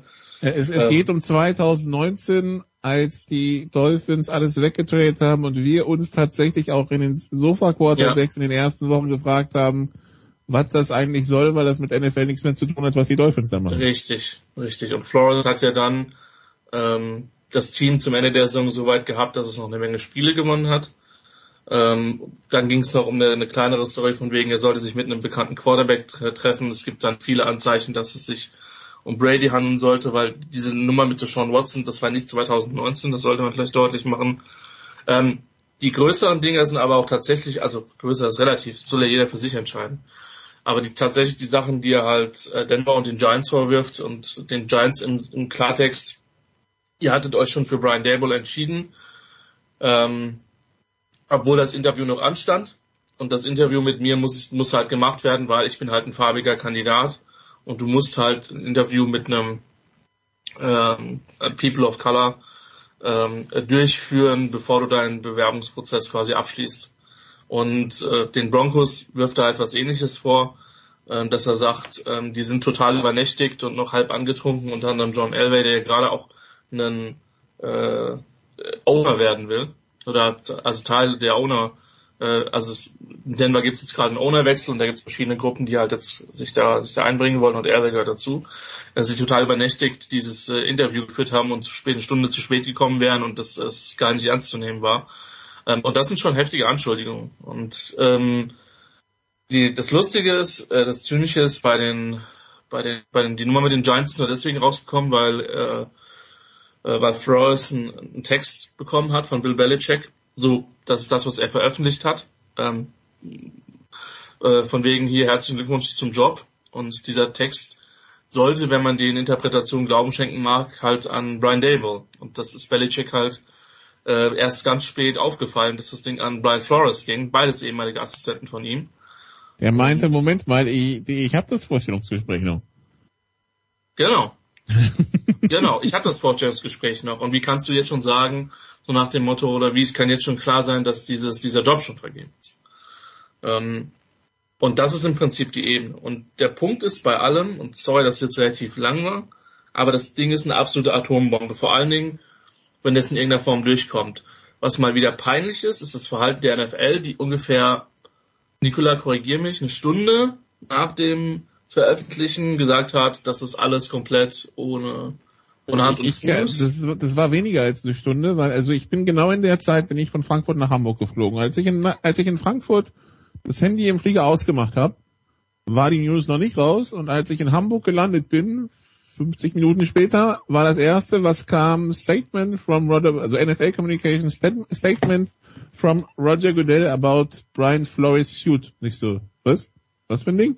Also das ja. muss unter einer Stunde gewesen sein, ja. Genau, und jetzt gestern, oder gestern, also am Mittwoch, ähm, wurde dann halt bekannt von wegen, ja, wir schauen, äh, wir schauen rein und äh, wir werden alles, allen, äh, allem nachgehen, was da, was da passiert wird. Weil der Punkt ist bei der NFL, die, die eine Ebene ist ja diese ethische. Ähm, und ich glaube, dass man, also der NFL, der Liga, der weiß, man jetzt strukturellen Rassismus vorzuwerfen, ist, glaube ich, jetzt nicht so weit hergeholt. Die andere Ebene ist aber auch, dass sie halt massiv Schadenersatz zahlen müsste, wenn das ganze Ding durchgeht. So, das ist halt noch die andere Sache. Und das ist ein Fass ohne Boden. Und äh, ich habe jetzt irgendwie lang genug geredet. Das ist aber zur Einordnung. Und deswegen ist das Ding gerade tatsächlich die größere News gewesen als diese Retirement von Tom Brady, weil da einfach so viel dahinter steckt.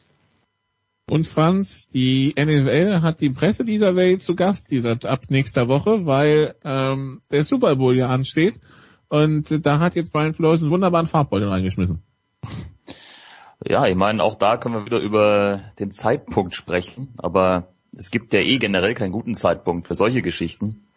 Ähm, damit muss man sich natürlich auseinandersetzen. Es ist aber tatsächlich vielleicht auch gerade deshalb äh, ein Zeitpunkt, der bewusst so gewählt wurde von Brian Flores, ähm, nicht nur aufgrund der, der eigenen Aktualität, sondern weil natürlich, du hast ja gesagt, die Weltpresse, die Welt an sich äh, auf diese Liga schaut und sie damit noch mehr im Scheinwerferlicht steht und damit äh, vielleicht auch gezwungen ist, sich damit noch ein bisschen intensiver mal auseinanderzusetzen. Also das sind äh, Farbtupfer, wie du sie nennst, die die Liga natürlich nicht will das ist ja klar. Äh, alles so Geschichten, die da immer wieder im Hintergrund existieren.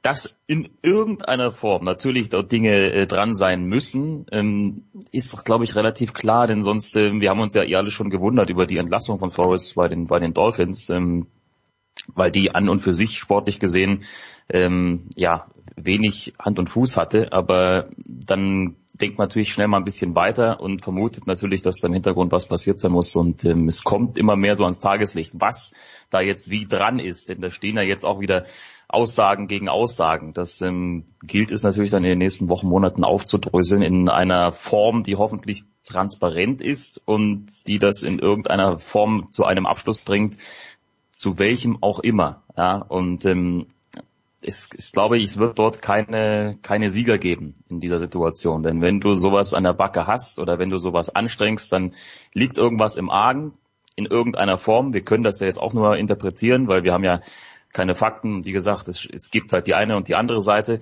Nur wird es am Ende, glaube ich, nur Verlierer geben in der ganzen Situation. Und äh, das jetzt äh, in dieser Phase vor dem wichtigsten Spiel der Saison, ja, das, äh, das, das ist heftig, definitiv. Die Aufmerksamkeit ist ihm gewiss. Und Christian, ich meine, es ist für alle sichtbar, der einzige, der einzige afroamerikanische Headcoach im Augenblick in der NFL, das ist Mike Tomlin in Pittsburgh. Und äh, da, da, da wurde auch schon vorher, äh, die letzten uns auch schon letztes Jahr ziemlich drüber geschrien, dass, äh, dass da eben ein Problem besteht. Also das Problem ist nicht neu, die NFL hat sich ja nur die ganze Zeit weggeduckt, jetzt könnte es schwierig werden. Ja, und also das ist halt, das ist halt das Ding. Äh, dieser Klage wird halt auch nochmal wunderbar also wunderbar ist jetzt wirklich in zynischen Anführungszeichen zu setzen, dieser Colin Kaepernick-Prozess ähm, reingesetzt und Flores muss sich halt auch bewusst sein, dass er sich damit für viele Jobs in der NFL, also wir wissen, wie das Geschäft läuft, halt disqualifiziert und das Bizarre ist, Flores hat halt noch Head Coaching Interviews mit den Texans und mit den Saints, zumindest hatte er sie, bevor diese Klage aufge, äh, aufgeteuerten ist. Und was vielleicht noch interessant ist, ähm, ergänzend, ist, dass es halt eine Sammelklage ist. Ähm, das heißt, dass sich da durchaus noch andere Leute anschließen können. Jetzt hat Hugh Jackson ähm, auch schon mal angedeutet von wegen, ach übrigens in Cleveland fanden die es auch ganz geil, dass wir Spiele verloren haben, um dann die Draft-Position zu verbessern.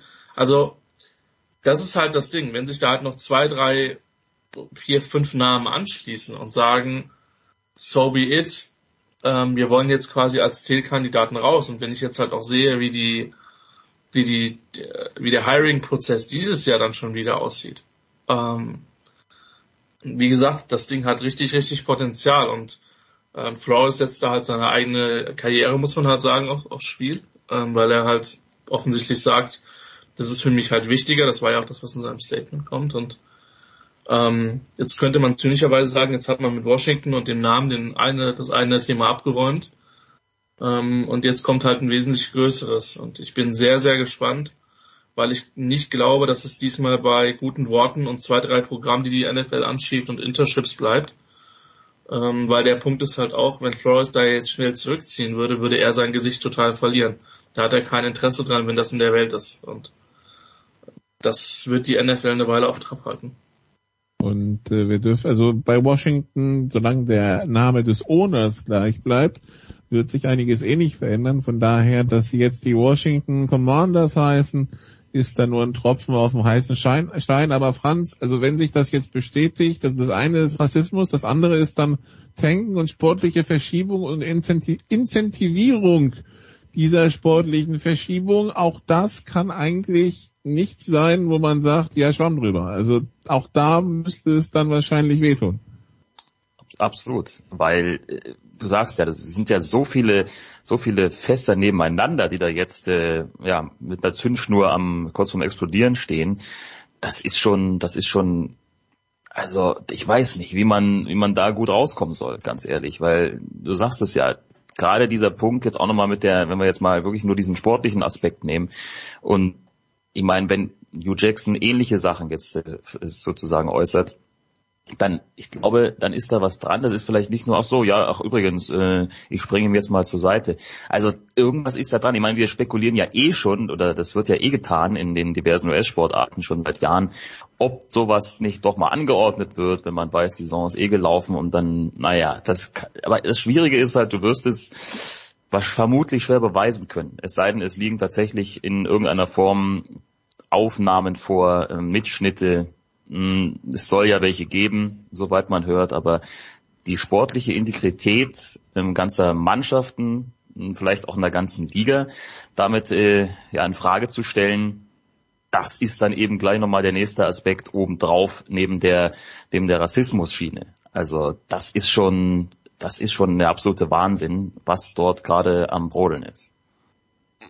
Ja, Jens, es, äh, es köchelt munter in der, in der NFL. Na, und ich habe bei Michael Moore heute gelesen, seinem äh, Twitter-Account, dass, okay, äh, der rassistische Name ist abgelegt in Washington, jetzt haben sie halt sich für einen faschistischen entschieden. Wobei ich jetzt da den Zusammenhang noch nicht genau sehe. Schreibt uns bitte, was Michael Moore damit gemeint haben könnte. Ich hatte noch keine Zeit, das zu recherchieren. Danke, Franz. Danke, Christian. Ein sehr schönes Bild übrigens von Franz, dieses mit den Fässern, wo die Zündschnüre äh, eigentlich schon am Abbrennen sind und gleich wird explodieren. Nikola hat es noch nicht ganz überstanden, denn die Six Nations im Rugby stehen an, über die sprechen wir nach einer kurzen Pause.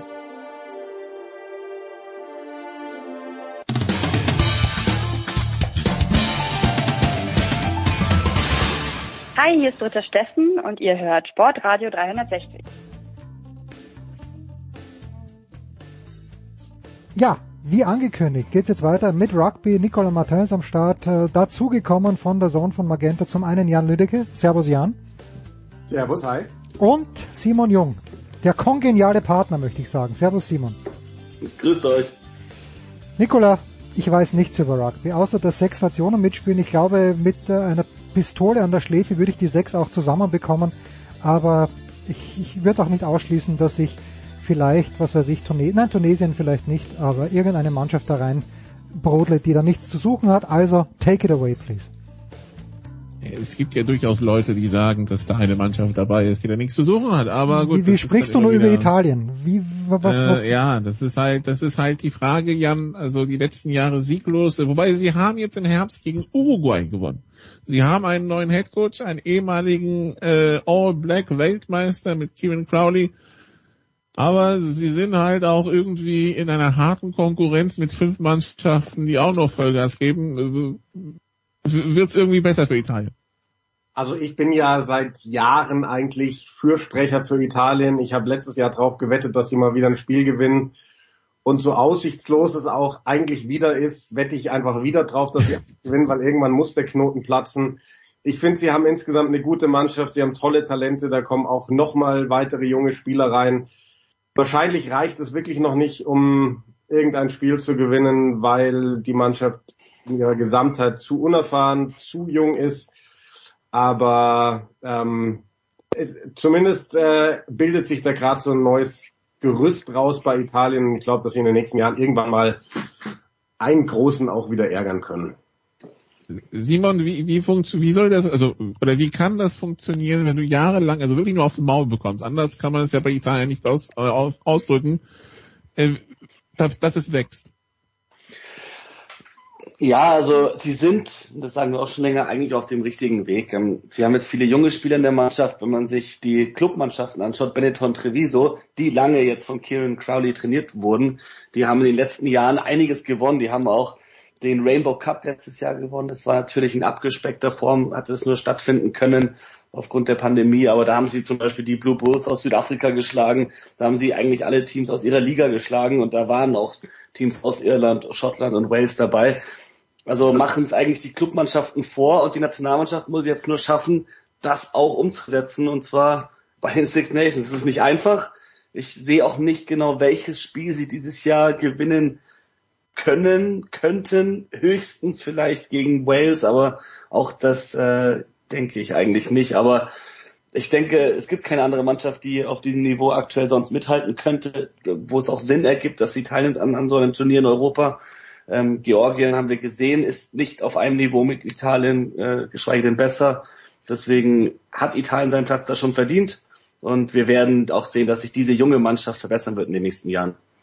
Ita Italien aktuell die Nummer 14 der Welt und dann doch ein bisschen Abstand zum Rest der, der Truppe, die da unterwegs ist. Äh, letztes Jahr ein Sieg gegen Italien und ein Sieg gegen Frankreich. Das war England, Simon. Ähm, äh, natürlich eine Enttäuschung und viel tiefer kannst du dann auch eigentlich nicht mehr gehen. Ähm, jetzt also die Edition 2022 von England. Edition bitte.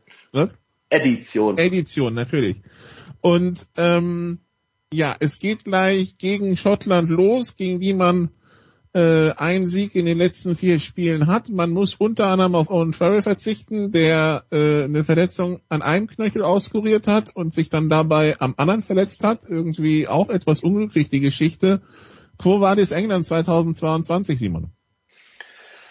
Also ich habe lustigerweise, also das war nicht lustig, aber ich hatte Anfang Januar ähm, selbst Corona und musste mich eine Woche isolieren, habe dabei Eddie Joneses äh, Biografie gelesen, die er kurz nach der WM 2019 veröffentlicht hat. Und da hat er auch viel über so einen World Cup Zyklus gesprochen, diese vier Jahre, das ist ja im internationalen Rugby besonders wichtig, die WM, der Weg bis dahin. Und da hat er über diesen Halbzeitpunkt gesprochen, wie wichtig es ist, da die Kurve zu bekommen nach der WM, aufzubauen und dann aber auch neue junge Spieler mit reinzubringen und die Mannschaft fürs nächste Turnier langsam aber sicher aufzustellen.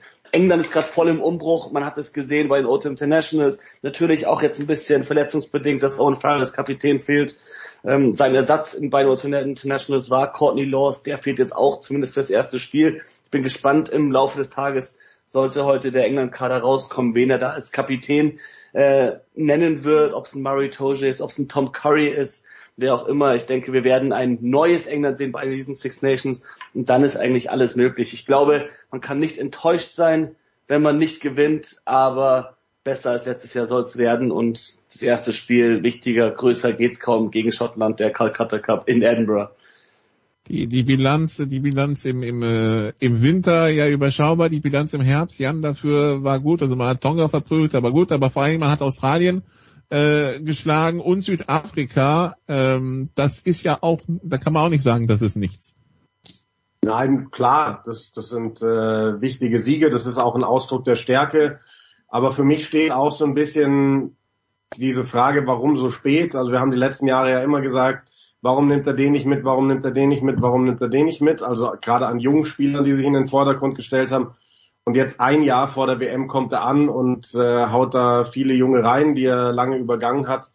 Ich frage mich, ob es ein bisschen zu spät ist. Ähm, und ja, ist auch fraglich, was für eine Aussagekraft die Six Nations für England haben werden mit den ganzen Ausfällen. Auch ähm, Manu Tuilangia noch nicht fit, Farrell, Laws und so weiter und so fort.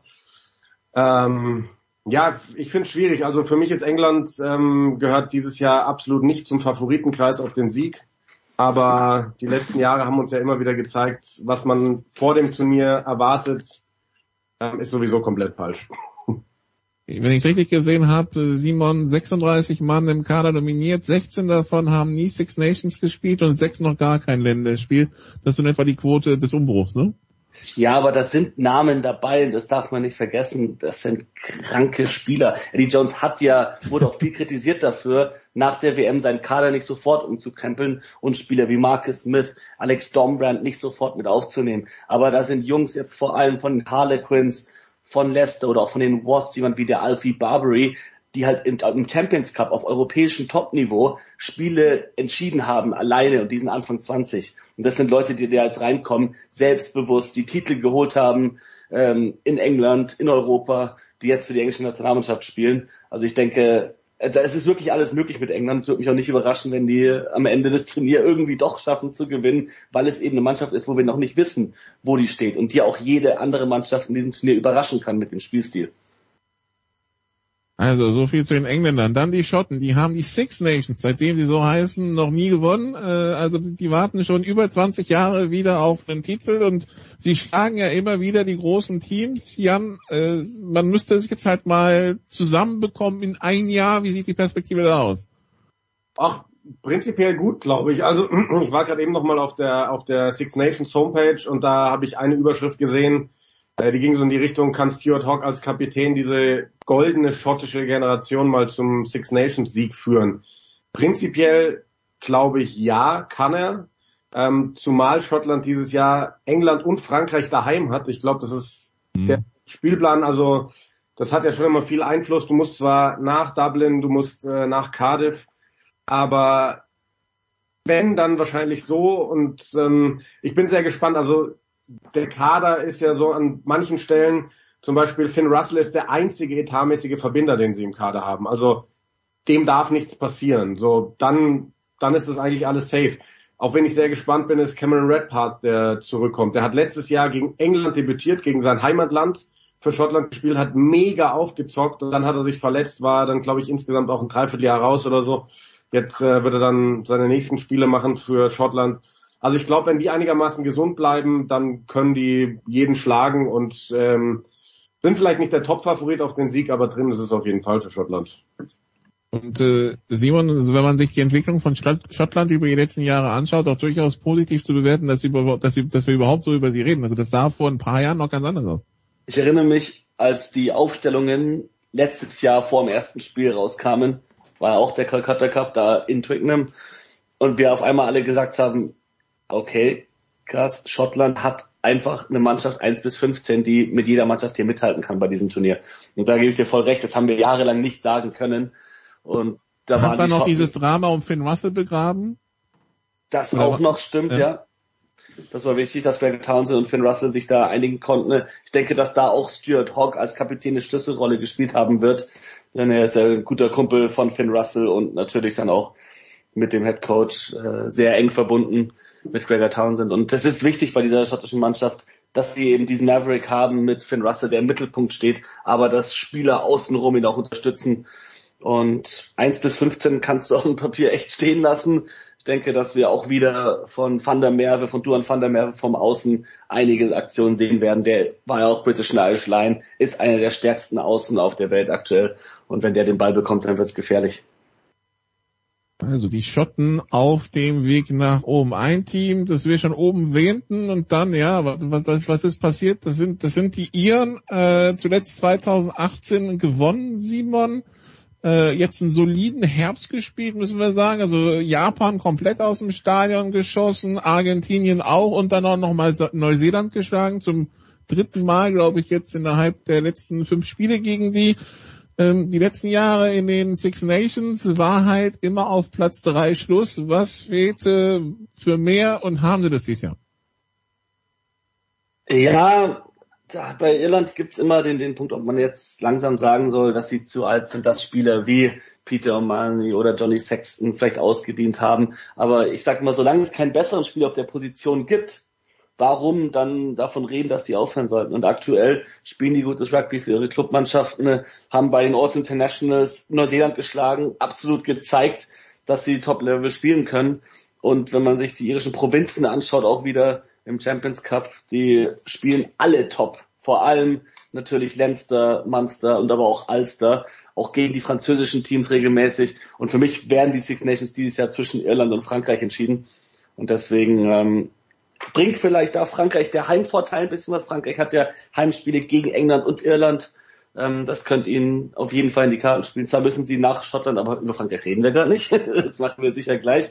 Mhm. Was Irland angeht, äh, ich bin eigentlich äh, sehr positiv gestimmt, was die Entwicklung unter Andy Farrell angeht. Ich finde den Top-Coach, der lässt sie ein bisschen attraktiveres Rugby spielen, als es die irische Mannschaft unter Joe Schmidt getan hat. Jemand wie Jameson Gibson Park auf neun ist halt auch eine Ansage anstelle von Conor Murray. Jemand, der mit mehr äh, Spritz spielt, der, der, der schneller den Ball weitergeben möchte, der die Möglichkeiten im Angriff sieht und auch wahrnimmt.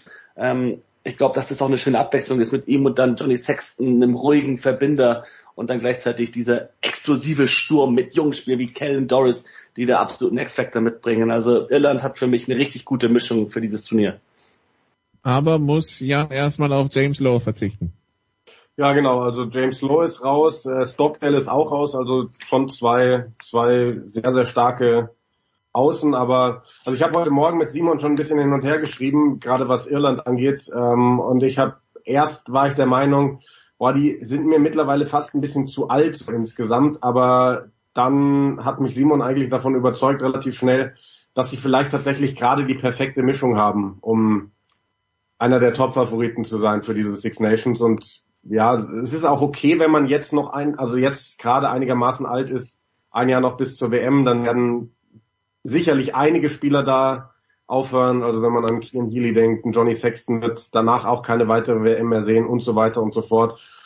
Ja, und wie, wie Simon gerade schon gesagt hat, also gerade wenn man die die Clubmannschaften anschaut, gerade wenn man Leinster anschaut, was die für Siege rausgehauen haben, sag ich, da war glaube ich 89 zu 7 gegen Montpellier dabei und sowas. Das ist schon, das ist schon Wahnsinn und die haben einen riesen Kader und da wird sicherlich auch wieder der ein oder andere dabei sein, den man jetzt noch nicht auf der auf der äh, Karte hat, der total überrascht bei den Six Nations und sich dann vielleicht sogar in die in die Stammformation reinspielt. Also die Iren äh, mal sehen. Dann die Franzosen. Letztes Jahr Zweiter, das Jahr davor Zweiter. Ähm, die Franzosen haben schon gesagt, Heimspiele gegen England und Irland. Irland dann sogar in Woche zwei. England am letzten Spieltag. Das ist das allerletzte Spiel der Six Nations in diesem Jahr. Äh, auswärts in Schottland und in äh, Wales. Die Franzosen, die auch Neuseeland geschlagen haben im äh, im, äh, im Herbst äh, 40, 25, äh, die davor im Herbst vielleicht nicht so ganz überzeugende Auftritte hatten. Aber ja, man hat auch immer das Gefühl, das, das ist schon aber immer bei so bei Frankreich gewesen, man weiß halt nicht vorher, was man bekommt. Was bekommt man dieses Jahr? Ähm, ich glaube, wir bekommen ziemlich gute Leistungen. Also weil da, ich glaube, der, der Umbruch bei den Franzosen, der eigentlich schon vor längerer Zeit eingeleitet worden ist, der geht sehr fließend immer noch weiter. Also die haben ja auch unfassbar viele junge und unerfahrene Spieler insgesamt im Kader, ähm, die dann nach und nach eingebaut werden und haben halt einfach den Faustpfand, dass sie dieses eingespielte Duo mit Dupont und Entamac haben. Beide super jung, beide suchen aber wahrscheinlich, äh, also es gibt nichts Besseres auf der Welt. Was ein Problem sein könnte, ist, dass äh, Charles Olivon nicht dabei ist. Das ist ja der etatmäßige Kapitän. Ich glaube, das tut ihm ziemlich weh, Aber ansonsten auch da werden wir sicherlich ein paar junge Spieler sehen, die mal auf die große Bühne dürfen, wo man dann vielleicht auch nach den Six Nations das Gefühl hat, okay, die, die sind schon immer dabei. Dabei haben sie dann irgendwie ihre ersten fünf Spiele gemacht für Frankreich. Also ich glaube, dass die bei diesen Six Nations sehr, sehr ähm, konstant spielen werden und sind für mich noch ein Ticken vor Irland Top-Favorit eigentlich was bei, also Simon, der, der, der, Talentpool der Franzosen, also ich, ich bin da immer wieder beeindruckt, was da immer wieder hochkommt. Also da, ähm, also da ist ja wirklich Luxusprobleme auf einigen Positionen. Ja, das liegt natürlich auch an der, an der ganzen Struktur, an dem System, an der heimischen Liga der Top 14, 14 Teams. Und da haben sie auch bestimmte äh, Vorgaben, wie viele heimische französisch spielberechtigte Spieler da äh, auch im Tageskader immer sein müssen, im Spielkader das hat natürlich da alles dazu beigetragen, dass sie jetzt eine Kadertiefe haben. Und eigentlich ist es jetzt an der Zeit für diese Mannschaft mal einen Grand Slam zu holen oder zumindest die Six Nations äh, zu gewinnen, weil diese Mannschaft hätte die letzten beiden Jahre schon verdient gehabt. Sie haben sich selbst ruiniert. Sie können diese dieses französische etwas immer noch nicht ganz abschütteln. Die eine Aktion, ob es der Faustschlag von Mohamed Awas in, in Edinburgh vor zwei Jahren ist oder ob es der die Aktion von ähm, äh, wie war es der, der ähm, jetzt habe ich ihn gerade nicht, der, der Schluss, der Bristolin, letztes Jahr im Spiel auch wieder gegen Schottland, Spielzeit bereits abgelaufen. Frankreich hatte das Spiel schon gewonnen. Sie wollen dann irgendwie nochmal spielen und kassieren dann am Ende den Versuch, der den Schotten das Spiel wiederum gewinnt. Also ich denke, dass, dass, dass Frankreich gewinnen muss, um auch die eigenen Erwartungen zu erfüllen. Aber es wird ihnen nicht leicht gemacht. Ausland auswärts in Schottland ran zu müssen und auch die Iren in Paris. Das war immer schon ein hartes Spiel, das wird es auch diesmal wieder sein. Ich äh, halte es ja weiterhin für taktisch unklug, Jan, die Neuseeländer äh, so äh, im, im, so so geschlagen zu haben im, äh, im Herbst, aber gut, was soll's. Müssen wir müssen wir jetzt durch. Ja, das ist also ich, ich glaube, dass äh, man, man, man weiß, wie die All Blacks sind. Ähm, wahrscheinlich kamen diese Niederlagen für die sogar zur richtigen Zeit. Vielleicht waren die sogar so ein Stück weit eingeplant. Also man plant natürlich keine Niederlagen, aber ich denke, dass die auf ihrem Weg wussten, ähm, wir könnten da zu diesem Zeitpunkt in einer Phase sein, wo wir verletzlich, wo wir verwundbar sind. Und äh, wenn man Neuseeländer kennt, wenn man neuseeländisches Rugby kennt, weiß man, die werden bis zur WM 2023 jetzt noch mehr draufpacken. Aber das ist noch so weit weg, jetzt, jetzt müssen wir uns erstmal auf die Six Nations konzentrieren. Eröffnungsspiel Frankreich, Neuseeland. Dann sprechen wir noch über Wales, äh, Jan, Wales, die äh, vor allen Dingen mit äh, Verletzungsproblemen zu kämpfen haben. Ja, also da, da sind schon wirklich ähm, super viele Jungs raus. Allen voran Alan Wynne Jones, ähm, finde ich auch spannend. Der, der hat ja zwei Schulter-OPs, glaube ich, hinter sich. Und Wayne Pivac hat gesagt, er würde bei jedem Spieler, bei jedem anderen Spieler sagen, der ist raus für die Six Nations. Bei Alan Wynne Jones hält er nichts für unmöglich. Also hat gesagt, kann durchaus sein, dass der irgendwann im Turnierverlauf schon wieder fit ist. Aber dazu, Ken Owens ist nicht dabei, ähm, Alan Wynne Jones ist nicht dabei, die komplette dritte Reihe ist raus. Tipperick, Navidi, Faletau, Lydiot. Also ähm, da sind sie so schlimm betroffen eigentlich wie keine andere Nation. Dafür ist die Hintermannschaft brutal gut besetzt und ganz ehrlich, ja, auf, beim Blick auf den Kader und bei diesen ganzen Verletzungen traut man Wales eigentlich nichts zu, aber erinnern wir uns mal bitte zwölf Monate zurück oder was was vor zwölf Monaten? Ich glaube schon. Ähm, da haben wir alle gesagt, Wales hat bei diesen Six Nations überhaupt nichts zu melden und dann sind die halt mit zwei Siegen gegen äh, Irland und Schottland reingestartet. Das war damals auch mit diesem Beigeschmack. Beide hatten, beide Gegner hatten rote Karten, ja. Karten bekommen, aber trotzdem, ähm, die, die hatten, hatten nämlich am Schluss sogar, ja klar, die haben die Triple Crown gewonnen, die hatten auch noch sogar die Chance, ähm, den, den, den äh, Grand Slam zu holen. Und ja, also es fehlen so George North sehe ich gerade noch, Lee Halfpenny sind alle raus, aber auch in den letzten Jahren immer wieder, es gab schon mal so ein Jahr, wo aus der dritten Reihe alle gefehlt haben und auf einmal war eben Josh Navidi auf der auf der Matte und äh, war ein Weltklasse-Spieler, irgendwie von von gestern auf heute und deswegen hebe ich da wirklich den Finger und sage, niemals diese walisische Mannschaft untersch unterschätzen. Ich, ich kann mir vorstellen, dass die wieder Überraschungen raushauen. Also die spielen Schottland, Frankreich, Italien daheim, also da müssen die Franzosen auch erstmal gewinnen. Ja, äh, werden wir sehen. So, dann zum Rahmen. äh, alle Stadien sind volle Kapazität zugelassen. Das heißt, es wird auch wieder ein Spektakel auf den Rängen. Äh, ich muss sagen, ich bin auch froh, ich habe schon Karten für Frankreich, Irland, Frankreich, England und Wales, Frankreich. Ich bemühe mich noch um Karten in Schottland und dann werde ich Spaß haben. Das Problem ist aber, Jan, ähm, außer man hat France 2 im Kabelnetz, wird es ein bisschen dünn dieses Jahr mit den Six Nations, oder ergibt sich da noch kurzfristig was? Hm, Nicht, dass, dass ich wüsste. Also es ist äh, tatsächlich ziemlich bitter in Deutschland. Es gibt keinen Sender, der irgendwie überträgt. Also man muss entweder eben das Glück haben, wie du sagst, dass man irgendwelche ausländischen Sender über Schüssel oder Kabel empfängt, ähm, oder man muss halt diese Variante mit VPN gehen, aber es gibt leider keine offizielle Möglichkeit, die Six Nations zu verfolgen. Sehr, sehr schade. Das äh, finde ich auch. Simon, wie besteht denn Hoffnung auf Besserung?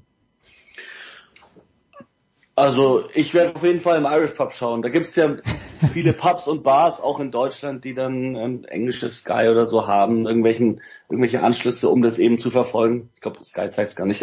Aber dass sie auf jeden Fall zumindest äh, die Spiele empfangen können. Also man kann's schauen, dann auch vielleicht mit einer Gruppe. Ich finde auch Rugby schaut man immer gerne mit Freunden zusammen, natürlich alle getestet und, und, und sonst noch.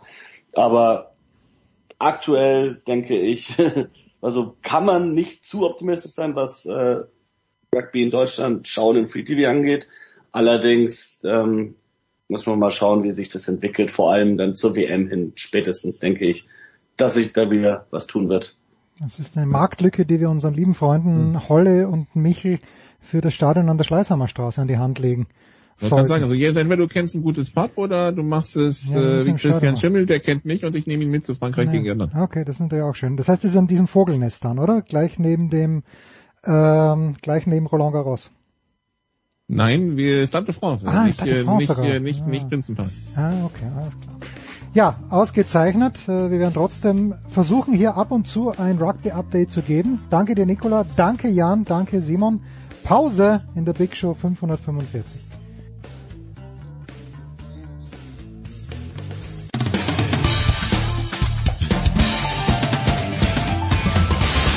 Hey, I'm Jeannie Bouchard, and you're listening to Sports Radio 360. Und jetzt ist es Zeit für die German Power Rankings, die wöchentliche völlig subjektive Rangliste aller deutschen Sportler, Teams, Trainer, Spielerfrauen.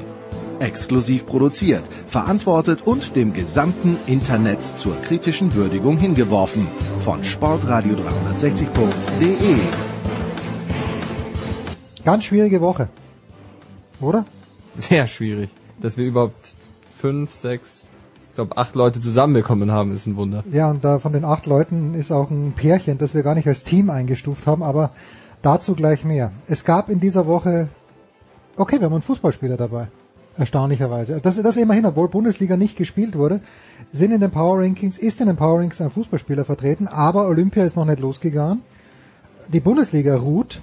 Äh, irgendwann wird vielleicht Timo Werner oder Ilkay Gündogan werden vielleicht irgendwann mal wieder ein Tor schießen in England, dass die in Frage kommen. Es ist nicht einfach gewesen. Womit magst du anfangen? Äh, mit der Bundesliga, wenn du sie schon so schön erwähnt hast. Bitte. Weil ich auch selbst eine große Sympathie für, für ihn hege. Max Kruse. Noch aber vor allem wegen seiner Zeit bei Bremen. Aber, ja, die viel zu kurze Zeit bei Bremen, muss man leider sagen, im Nachhinein betrachtet. Aber warum hat er es reingeschafft überhaupt, ist die Frage. Ja. Ja, Weil es ein Power-Move ist, oder? er das ist schon ziemlich, aber vor allem, dass er es so offen sagt, dass es vor allem wegen dem Geld ist, das gefällt mir halt dann schon wieder. Ja, das ist er halt einfach und irgendwie offene Rechnung, die er begleichen möchte, das, das, okay, das ist natürlich Blödsinn, aber ja, offen und ehrlich, die, und das, das Geile an Max Kruse ist ja natürlich seine Stimme, wenn er sagt. Ich habe es ja nur gelesen, aber der hat so eine herrliche, tiefe Stimme, die ihn eigentlich jede Woche in die Power Rankings spülen müsste. Das ist natürlich schwierig für Wolfsburg, weil die sich denken, okay, oder das haben sie wahrscheinlich nicht gedacht, weil sie ja wussten, dass der Weghorst weggeht, aber Wo ist der hingegangen? zum FC Burnley. Warum macht er das? Ja, wegen der Kohle. Ja, okay. Selbstverständlich, ja. Dann müsste der, aber er ist ja nicht, ja, nicht ganz deutschsprachig. Also zumindest nicht Schweiz. Ja, Schweiz, also wir, wir kommen ja auf, auf äh, Wakehorst später im Rollenspiel nochmal, da haben wir ihn zu Gast sogar im Rollenspiel äh, zu sprechen, aber das ist natürlich auch traurig, dass der Tabellenletzte der Premier League A offenbar mehr bezahlt als Wolfsburg, aber B, der möchte mit zur WM fahren mit den Niederlanden und da geht er zum Tabellenletzten wirklich, zu Burnley, na okay. Aber Max Kruse, ja, ja. Ja, ist drinnen, zumindest Ja, ja. notiert. Ähm, dann können wir gleich weitermachen mit dem Pärchen. Das Pärchen, ja. Mit Weil das, Pärchen. das ist, das ist ein Außenseiterpärchen, aber ich finde, wenn wir über Power sprechen, da beschwere ich mich ja immer gerne, auch bei Götze und bei Uwe, aber Power, ja bitte. Ja, irgendwie muss der Handball noch vertreten sein und wenn Ja. sie, wenn die Deutschen schon nicht weit gekommen sind, natürlich auch Corona-bedingt, dann haben wir immerhin das Schiedsrichterpärchen. Ja. Robert Schulze und Tobias Tönnies dabei. Die haben das Finale geleitet. Äh, es wird nie ein Handballspiel geben, wo beide Mannschaften total happy sind, aber wenn denn sowohl die Schweden als auch die Spanier gleich unhappy waren, dann denke ich, dass die Leitung okay war. Ich habe jetzt, ich habe eigentlich fast das ganze Spiel gesehen. Über sieben Meter, ja oder nein, zwei Minuten, ja oder nein, da kann man immer diskutieren. Aber Robert Schulze und Tobias Tönnies in den Power Rankings wie weit vorne, werden wir dann sehen. Werden wir sehen. Ähm, ganz weit vorne, für mich heute sogar auf der Eins. Ich nehme ihn aber jetzt schon vorweg. Äh, Franz Wagner. Ja. Ich habe also Basketball hatten wir natürlich wieder die die üblichen Verdächtigen zur Auswahl und Pöltl wollte auch auf reinkommen, aber verletzungsbedingt heute Nacht gegen die Warriors raus mit trotzdem, ich glaube, ein Steal, ein Block, sieben Punkte, zwei Assists, also gar nicht schlecht. Und davor das Spiel hat er auch gegen die Suns ausgesetzt und davor 21 Punkte, 18 Punkte, 18 Punkte mit jeweils 9, 7 und 11 Rebounds. Mhm. Also er hatte auf jeden Fall gute Argumente auf seiner Seite, aber Franz Wagner diese Woche doch noch um einiges stärker.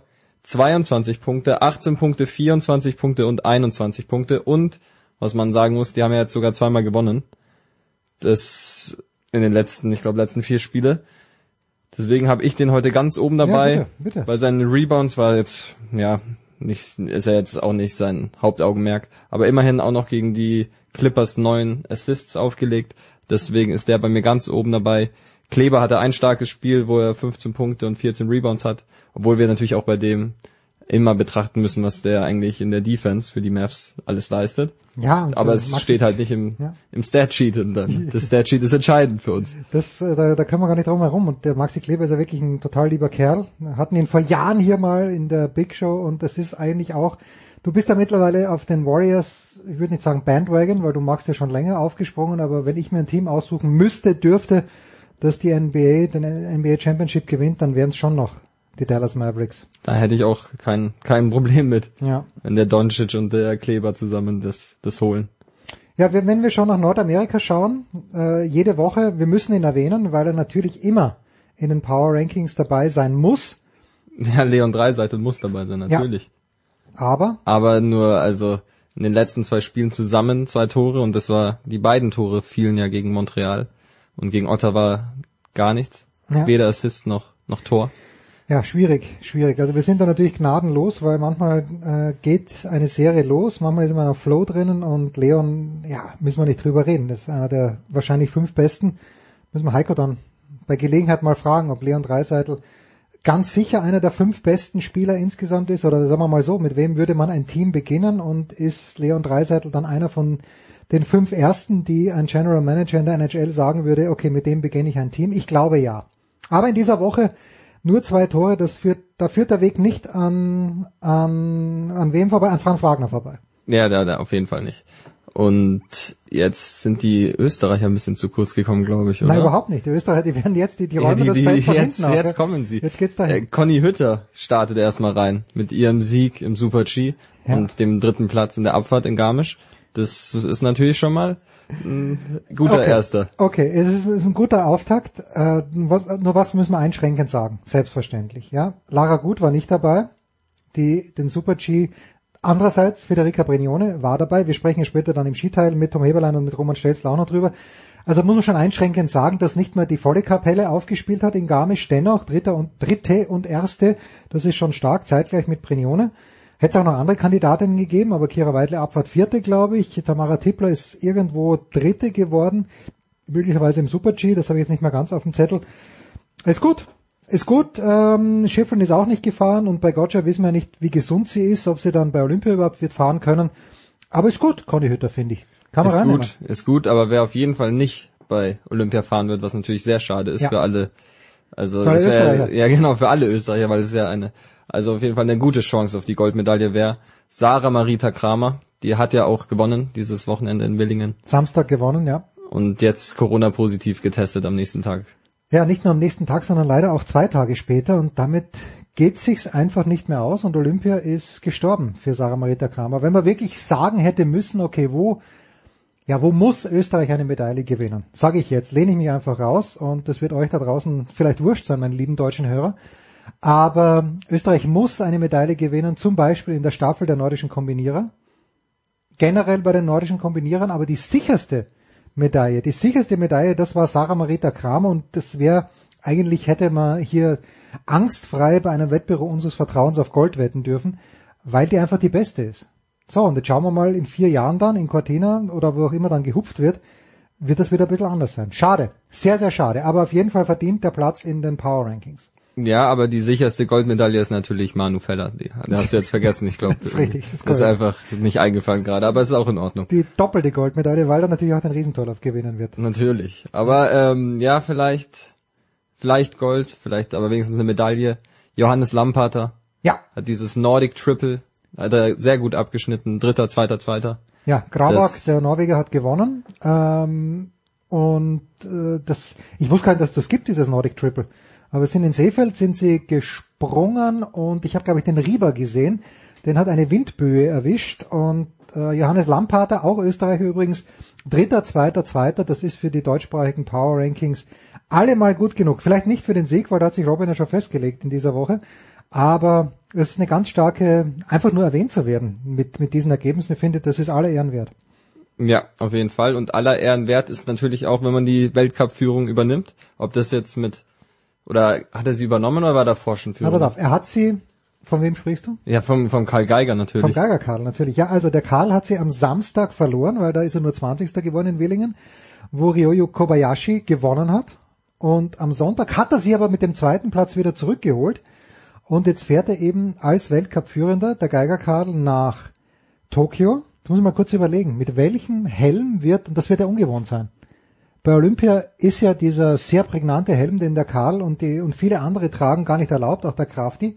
Der Rosane. Der Rosane, ja. Und da wird, die werden dann mit anderen Helmen starten. Es wird sehr, sehr ungewohnt sein. Und die, auf den Skiern darf, glaube ich, auch nichts, na ganz sicher nichts draufstehen. Da kann man ja nicht irgendwelche Finanzdienstleister oder Fluganbieter dann draufpinseln. Wird ganz schwierig werden. Aber Karl Geiger, eigentlich Stammgast auch in den Power Rankings. Mittlerweile schon. Hat er sich aber auch verdient natürlich. Ja, ja. Das, das wäre das? jetzt auch schon, glaube ich, Oh mit den, Gott. also zumindest äh, das eine Team hätten wir noch. Das können wir auch schnell abarbeiten. Ähm, wir vergessen einfach, dass sie gestern gegen Barcelona mit fünf Punkten verloren haben. Aber die, wir sprechen natürlich vom den Bayern Baskets. Ja. Und davor äh, gut gespielt. In der Euroleague gegen Alba gewonnen, in der BBL gegen Bayreuth gewonnen und letzte Woche in der Euroleague auch noch gegen, ich glaube, Saski Baskonia kann das sein, gewonnen. Das haben wir gar nicht erwähnt und jetzt halt gegen Barcelona verloren, aber ja, Barcelona, das, gegen die darf man wirklich verlieren. Ja. Und kommende Woche dann natürlich völlig klar, werden in den Power Rankings, mein lieber Andreas Daubitz, selbstverständlich der SC Magdeburg. Wenn sie denn so weiterspielen. Wahrscheinlich jede Woche als führende Mannschaft Deutschlands vertreten sein. Außer es gibt in der Bundesliga irgendjemand, der 7 zu 0 gewinnt, dann wäre es für diese Woche auch in Ordnung, aber in der DL war herzlich wenig los in dieser Woche. Ich bitte herzlich um Entschuldigung, dass wir auf die Frauenligen so gut wie gar nicht schauen, aber es, äh, ja, man hat, man hat nur so viel Zeit. Schreibt uns bitte, wenn euch irgendwas fehlt. Äh, Robin, du hast Kritik bekommen. Ja, ja, von dem, dass wir, dass wir nicht aufs Rodeln schauen, habe ich Ja, bekommen. natürlich nicht. Weil da die Deutschen so gut sind. Nein, Aber das ist ja nein, nicht, nein, das ist ja nicht nein, der nein, Grund. nein, nein, nein. Das ist ja nicht der Grund. Nein, nein, nein, nein, nein, nicht deshalb schauen wir, sondern weil Rodeln einfach ein Debakel ist. Und wer es nicht gesehen hat, hast du das gesehen auf YouTube, weiß ich nicht, ob es gekommen ist oder auf Twitter oder vielleicht sogar bei Instagram. Es gab einen, ähm, ich weiß gar nicht, wo er herkam. Ich glaube tschechischer. War was ein tschechischer Rodler? Aber jedenfalls ein Rodler, der auf der Olympiabahn von 1984 in Sarajevo runtergefahren ist. Es muss irgendwann, also ich weiß nicht, ob es jetzt aktuell war, weil es war weit und breit kein Schnee. Andererseits, wahrscheinlich liegt in Sarajevo auch kein Schnee. Ist eigentlich Wahnsinn, wenn man überlegt, dass damals überhaupt Olympische Spiele in 84 stattgefunden haben. Aber das steht natürlich Pars pro Toto dafür, warum wir mit, mit Rodel und mit Bob nichts am Hut haben wollen. Ja, dass dieser Wahnsinn, da eine Bahn reinzustanzen in irgendeinen Berg, den dann mit unfassbarem äh, Energieaufwand zu betreiben. Aber das Video ist lässig. Der fährt da runter, eben mit einem Rollschlitten. Und die müssen die Bahn ja auch vorher gesäubert haben, von Laub oder zumindest von größeren Steinen. Das macht schon Spaß. Aber also Bob und Rodeln, klar, wenn es einen deutschen Triple-Sieg gibt, dann werden wir das vielleicht, und den wird's ja geben, weil keine andere Nation so viel Kohle und Zeit und Material investiert wie Deutschland ins Rodeln äh, und auch ins Bobfahren. Aber, also bei aller Liebe, nein, nein. Das, das richte du bitte deinen, deinen guten Bekannten aus. Das werde ich machen. Ja. Aber jetzt müssen wir ja noch ähm, Ja, wir müssen das, ranken, Das, wir müssen das ranken. einzelne Team ist ja klar. Ja, Team ist klar. So, aber wie du sagst Franz Wagner 1, wen Ich nehmen sag Franz zwei? Wagner 1, ja. Nehmen wir auf 2? Hm, Franz Wagner 1 und dann auf die 2 vielleicht Conny Hütter. Wäre mein Vorschlag, aber lasse ich mich auch gerne noch überreden zu was anderem. Ja, ich würde eher äh, Sarah Marita Kramer nehmen, weil die halt wirklich, sie ist die Nummer eins im weiblichen Skisprung in diesem Jahr schon. Und das ist umso bedauerlicher, dass sie jetzt da eben nicht am Start sein kann. Und das ist echte Power. Bei Conny Hütter ist, wie gesagt, diese Einschränkung, dass dann doch nicht alle ganz, ganz Großen am Start waren. Aber okay, wir, wir können... Marita, dann nehmen wir die Sarah Marita auf wir nehmen 1. die Sarah Marita auf zwei. Auf 2, auf 2. Zwei. Äh, Franz kommt keiner heute vorbei. Ja, am Franz kommt keiner vorbei. Und der dritte Platz, ob da für den Geigerkarl die Weltcupführung reicht, ich weiß es Nein, nicht. nein, nein, nein, da kommt dann die, die Hütter. Okay. Machen wir Hütter auf 3. Wagner, Kramer, Hütter. Und jetzt, ich will den Geiger noch nicht nehmen. Nee, nee, ich hätte, ich würde es, Jetzt sind die deutschen Schiedsrichter. ja genau, die hätte ich jetzt auch vorgeschlagen. Schulze Tönnies auf vier, Lampharter auf fünf, Geiger auf sechs. Und Max Kruse? Ah, um Gottes Willen, Max Max, Kruse, Max haben wir ja, vergessen. aber er kommt, aber es ist zu Recht, ist er nur auf Platz. Das ist dann sieben. Sieben, ja. Ist, der ist zu Recht und der Dreiseitel diese Woche nur Platz acht. Aber das ist der, der Kruse muss erwähnt werden, aber er hat's halt, er hat halt auch nichts geleistet, deswegen darf er nicht weiter nach vorne.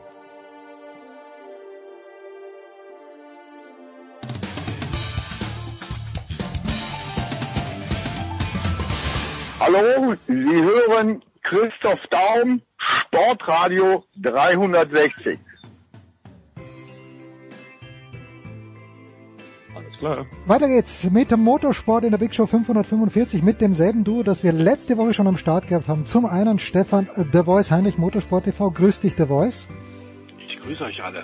Und mit dem anderen, zum anderen mit jenem Mann, der uns durch die ersten beiden Rennen in Diriyah in Saudi-Arabien der Formel E geführt hat, mit Eddie Mielke. Grüß dich, Eddie.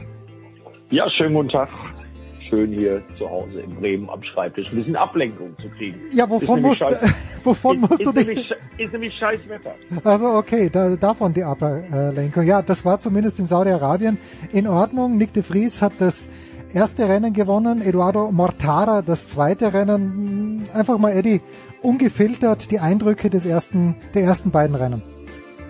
Ja, also ähm, ich fange mal mit dem an, was für mich am positivsten war, weil auch ich als Kommentator und wir haben ja erstmals auf Pro7 Max auch die Qualifyings im TV übertragen und nicht nur auf RAN.de. Äh, der Qualifying-Modus, äh, wie er in der Vergangenheit war, ist Geschichte und ich glaube nach dem letzten Wochenende, ich weiß nicht, ob Stefan mir da recht gibt, äh, ist es auch gut so und endgültig Geschichte. Das war ein ganz anderer Spannungsbogen, das war viel fairer, das war viel netter und schöner zu kommentieren. Äh, also ich glaube, diese Änderung hat sich definitiv jetzt schon bewährt und ist ein voller Erfolg. Stefan? Ja, absolut. Äh, völlig richtig. Ähm, das war immer so ein Moment, dass wir gesagt haben, äh, ein bisschen zu großer künstlicher Eingriff, um auch über die ganze Saison Spannungsbogen hochzuhalten. Wir wissen, äh, auch der Motorsport balanciert immer so ein bisschen äh, auf, auf der Grenze zwischen oder an der Grenze äh, zwischen äh, Unterhaltung, äh, Show und reinem Sport.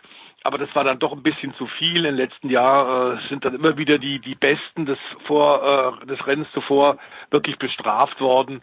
Ähm, und das war zu viel Zufall. Äh, das ist jetzt, glaube ich, deutlich besser. Es ist deutlich transparenter und ich glaube, Eddie einfach auch viel viel klarer zu kommentieren, zu vermitteln. Definitiv, zumal es da ja ein neues Grafikpaket von der Formel E-Organisation auch gegeben hat, zusammen mit einer neuen Zeitnahme, wo also der Zuschauer, also selbst auch der Formel E-Neuling, wenn er das allererste Mal zufälligerweise da reinrutscht und dann so ein Shootout im Qualifying guckt, der weiß sofort, nach jedem Sektor alle zwölf Sekunden wird gemessen, wer vorne liegt. Das ist so ein bisschen ähm, modern gemacht, aber auch diese Veränderung hat sich äh, sowohl für mich im Kommentar als auch so bei den Reaktionen, die wir von den Fans gekriegt haben, äh, absolut bewährt. Ja, und da freue ich mich jetzt schon auf nächste Woche, denn da geht's in Mexiko direkt mal weiter. Eddie, magst du vielleicht mal den, also Leuten auch wie mir, die sich sowas anschauen, aber die, die dann denken, ah, schöne neue Grafik, mal kurz erläutern, wie sowas funktioniert? Das heißt, die Formel E oder der World Feed Anbieter hat sich da eine neue Grafik ausgedacht. Gibt es dann einen Workshop, wo ihr da eingeführt werdet oder werdet oder werdet ihr auch ins kalte Wasser geworfen als Kommentatoren? Nein, nein, das auf keinen Fall. Also es gab mehrere Workshops sogar zu diesem Thema, wo wir als äh, für die Formel E wichtiger Sender für den deutschsprachigen Raum natürlich auch gefragt worden sind, wo wir unseren Input gegeben haben und das haben die alles ziemlich klasse umgesetzt. Hm, da muss man jetzt nicht denken, da sitzt irgendeiner äh, am Computer und äh, denkt sich das aus und spielt uns dann was vor und dann ist das gleich fertig.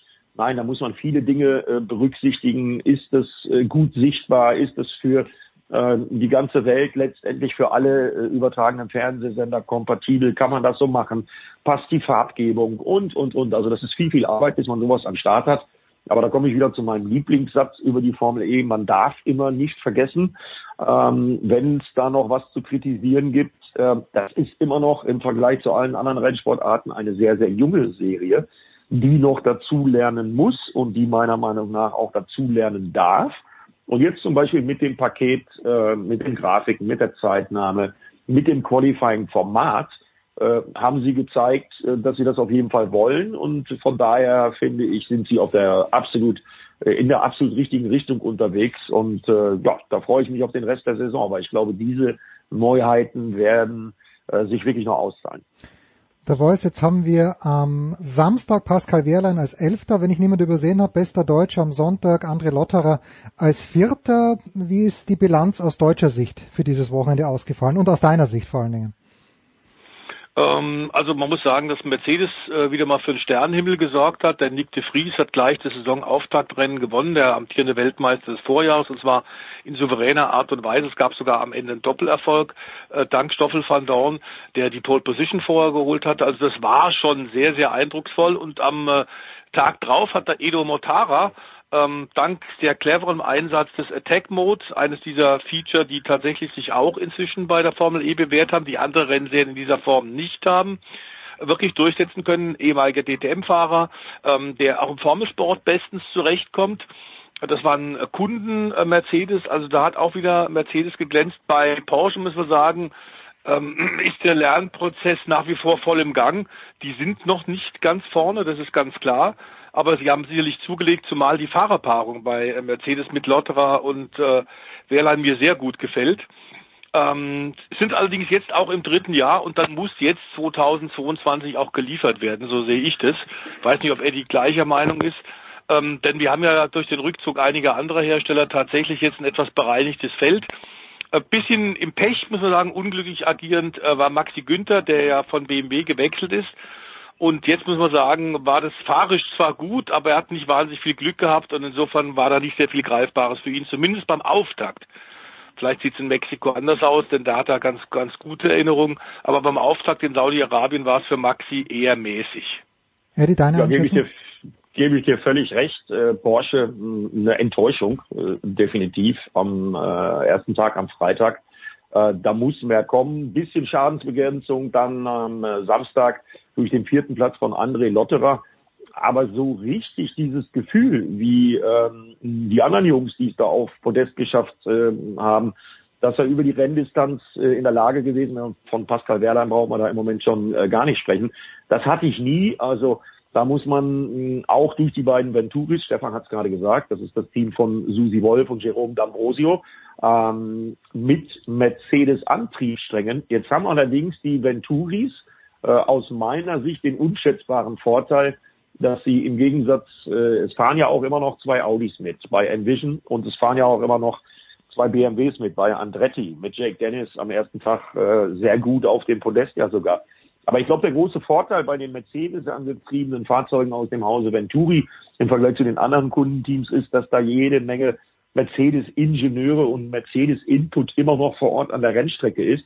Das ist sicherlich bei den Audis von Envision und äh, natürlich auch bei den BMWs von Andretti nicht der Fall. Ja, und bei Porsche Ähm, da habe ich gerade eben gelesen, da hat man schon reagiert. Florian Mutlinger ist jetzt quasi auch der Chef der Mission, also ist nicht nur der Chef des, äh, des äh, gesamten Formel E-Projekts, äh, nachdem er ja erst vor knapp drei Wochen aus dem Hause Abt Sportsline rübergekommen ist zu Porsche.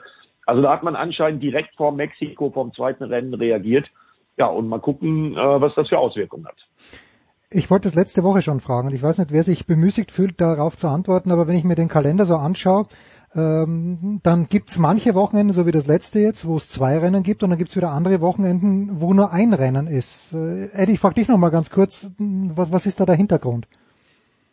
Naja, das hat in erster Linie, glaube ich, logistische Gründe. Also wir fahren ja größtenteils auf öffentlichen Straßen und dann muss man halt immer gucken, ob in der jeweiligen Metropole mhm. ähm, das einfach ist, das Ganze mit der Organisation, mit dem Aufbau der Strecke, äh, mit dem Aufbau der Boxenzelte, ob das machbar ist dass man diesen öffentlichen Straßenverkehr für zwei Tage äh, äh, quasi stoppt und äh, dort Formel E-Rennen fährt oder ob das ein Problem ist. Ich glaube, das ist in Mexiko der Fall. Auch da sind es äh, öffentliche Straßen. Man mhm. fährt auch durch dieses Baseballstadion wie die äh, Formel 1. Letztes Jahr konnte man da gar nicht fahren, weil da war es eine Corona-Klinik direkt auf dem Gelände. Äh, das geht jetzt wieder, nachdem man ja im letzten Jahr ausgewichen ist. Und äh, ja, da haben viele im, im Paddock sehr, sehr gute Erinnerungen dran. Ich erinnere an den ungeheuer knappen Sieg von Lucas Di Grassi. Ich erinnere aber auch an den äh, sehr, sehr schweren Unfall. Ich glaube, es war der schwerste äh, seiner Karriere von Daniel Abt, ähm, der ähm, in Mexiko auch wieder vor Ort sein wird. Er ist wieder gesund, also er kann nach Mexiko. Ähm, ich werde dann wieder mit Christian Danner im Studio sitzen. Also da gibt's aus äh, deutschen Gesichtspunkten, Maxi Günther hat auch gute Erinnerungen, sehr, sehr viele schöne Momente. Und ähm, wir rechnen eigentlich alle damit, dass dieses Baseballstadion, dieses berühmte, äh, wo es dann in so einer Schleife durchgeht, dass das wieder pickelpacke voll sein wird äh, auf den Tribünen und dass da fantastische Stimmung sein wird nach so langer Rennsportabstinenz. Ja, und wir werden alle Sessions covern. Die freien Trainings auf ran.de, Qualifying auch auf ran.de und dann eben äh, auf Pro 7 am Samstagabend. Äh, übrigens äh, fahren wir da Formel E-Rennen direkt rein in den Geburtstag meiner geschätzten Moderationskollegin Andrea Kaiser. Mal Nein. Gucken, was wir, doch, doch, die wird 40 am Sonntag und äh, mal gucken, was wir uns da noch alles so einfallen lassen. Klingt großartig. Apropos Sophia, äh, Andrea Kaiser. So, jetzt habe ich da mit Sophia Flörsch das gemixte Voice. Du hast mir was geschickt. Äh, und zwar, dass äh, Richard Mill das Team jetzt doch Sebastian Auger anstelle von Sophia Flörsch in Le Mans einsetzen wird. Kann man da prozentual beurteilen, wie viel das eine sportliche Entscheidung war oder war es eine wirtschaftliche Entscheidung? Warum, äh, warum jetzt dieses Team ohne Frau Flörsch? Ich glaube sowohl als auch. Natürlich ist Augier ein anderer Name als Frau Flörsch, aber äh, man muss auch sagen, äh, auch in der DTM hat äh, Sophia Flörsch jetzt nicht äh, geradezu Bäume ausgerissen, auch nicht in der LMP2. Es ist allerdings, man muss es sagen, eine sehr, sehr schwierige Kategorie. Es ist die Unterklasse zur Königsklasse im Langstreckensport und Augier hat ja deutlich gesagt, ähnlich wie sein kongenialer Vorgänger und äh, äh, Kontrahent Sebastian Löb interessiert ihn jetzt nach seiner Rallye-Karriere der Rundstreckensport. Und da ist natürlich dann die Langstrecke das Thema und für jeden Franzosen als Krönung die Mutter aller mhm. Langstreckenrallyes die 24 Stunden von Le Mans. Ähm, äh, um sich dahin zu arbeiten, um dann in der Königsklasse wirklich antreten zu können, äh, muss er erstmal noch lernen und in der LMP2 ist es für Auger, glaube ich, ideal. Es ist ein französisches Team, das sich komplett jetzt neu aufstellt, äh, aber mit offenbar sehr guten Technikern und eben jetzt mit Auger auch sehr guten Fahrern. Auch die Partner, die er hat, so, werden dafür sorgen, dass er wahnsinnig schnell lernt.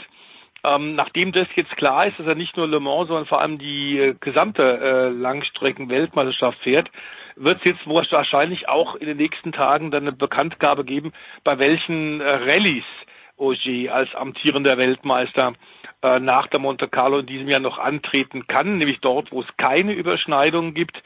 Ähm, die LMP2 ist äh, die Aufsteigerklasse in Richtung Königsdisziplin und äh, da ähm, hat er jetzt schon große, große Fußspuren, äh, wie, denen er da folgen musste, Ogier, aber wir wissen, wie ehrgeizig er ist. Und wir wissen, wie penibel er arbeitet. Deswegen ist er von Sieg zu Sieg gefahren in der Rallye-Weltmeisterschaft, weil er Attention to Detail eben sehr genau und präzise arbeitet. Eine neue Herausforderung, die wollte er unbedingt haben. Die wird er mit, mit beiden offenen Armen annehmen. Und ich bin wirklich gespannt, wie er sich da schlagen wird. Denn dass er auf Asphalt talentiert ist, haben wir so oft bei den Asphalt-Rallys schon gesehen. Mhm. Jetzt Ja, unter, unter anderem haben wir ihn ja auch schon im DTM-Auto gesehen. Da konnte er zumindest punktuell in dem einen oder anderen Training auch glänzen. Und äh, das kann ich nur bestätigen, was Stefan gerade gesagt hat. Äh, ich weiß aus zuverlässiger Quelle, meine äh, gerade schon erwähnte geschätzte Kollegin Andrea ist ja die Ehefrau von Sebastian Ogier. Ach, ja. Ähm, also Familie spielt da auch noch eine Rolle bei der Saisonplanung bei äh, Sebastian Ogier. Das kommt auch noch dazu. Aber wie ernst er das nimmt und um das nochmal zu unterstreichen, der ist also jetzt nicht nach der Rallye Monte Carlo, was ja ein episches Duell mit Sebastian Löper, äh, schön nach Hause gefahren, hat die Füße hochgelegt, nee, nix da. Der ist direkt ins Motorland Aragon gefahren, um eben diesen LMP2-Boliden zu testen äh, und hat da sehr akribisch gearbeitet. Aber ich weiß aus zuverlässiger Quelle, dass auch ein äh, Champion wie Sebastian Ogier da sehr, sehr großen Respekt vor hat, vor der Aufgabe, die da auf ihn zukommt.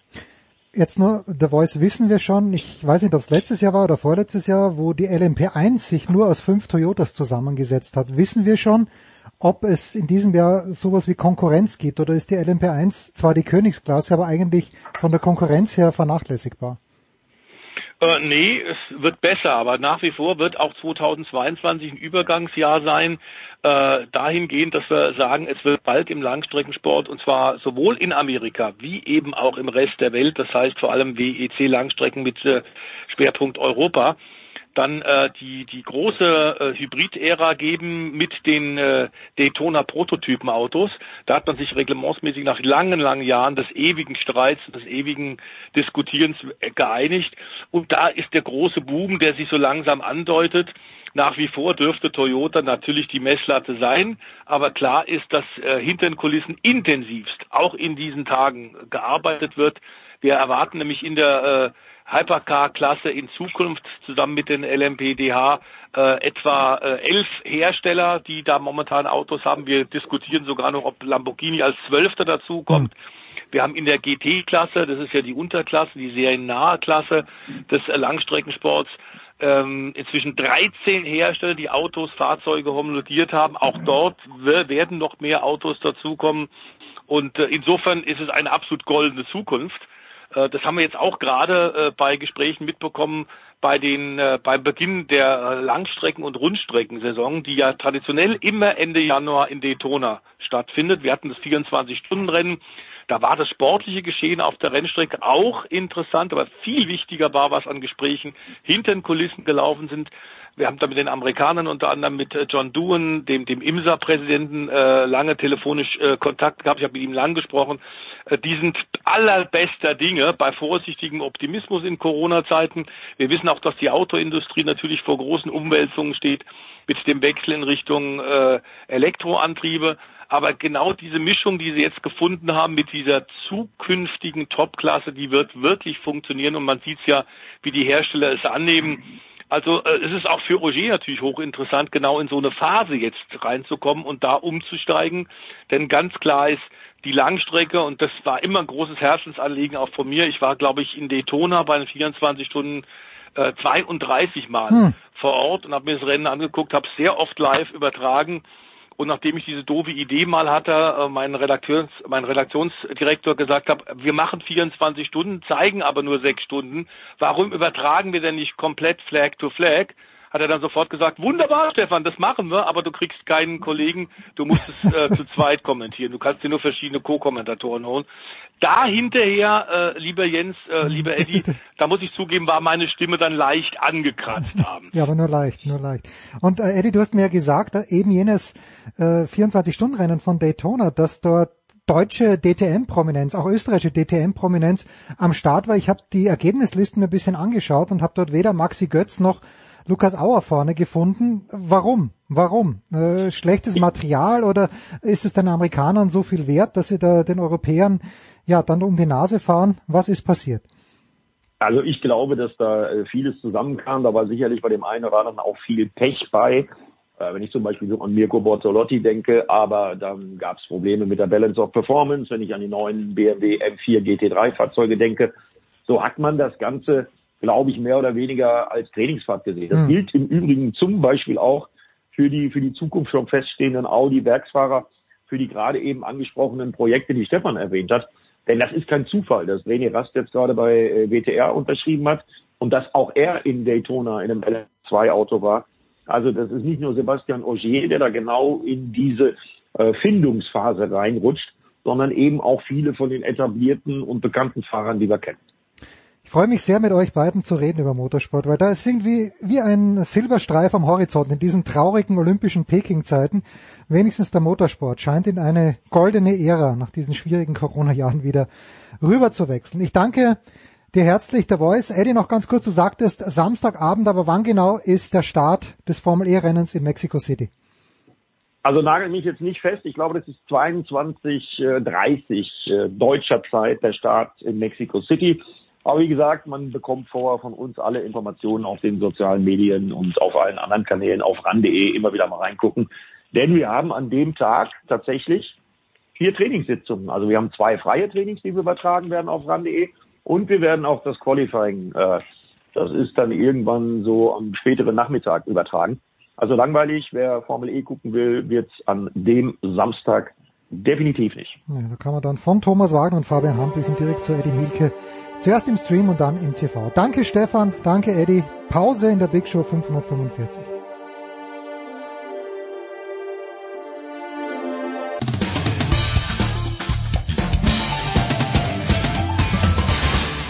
Hi, hier ist David Wolf und ihr hört Sportradio 360.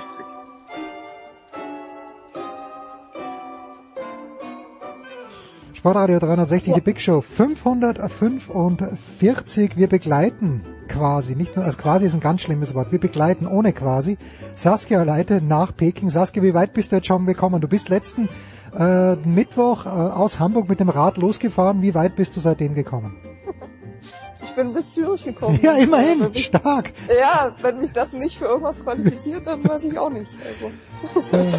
ja, ich warte ja gerade auf meinen Anschluss äh, tatsächlich. Also den Flieger nach Peking, ja. Also äh, aus Zürich gibt's dann den direkten Anschluss nach Peking. Genau, genau.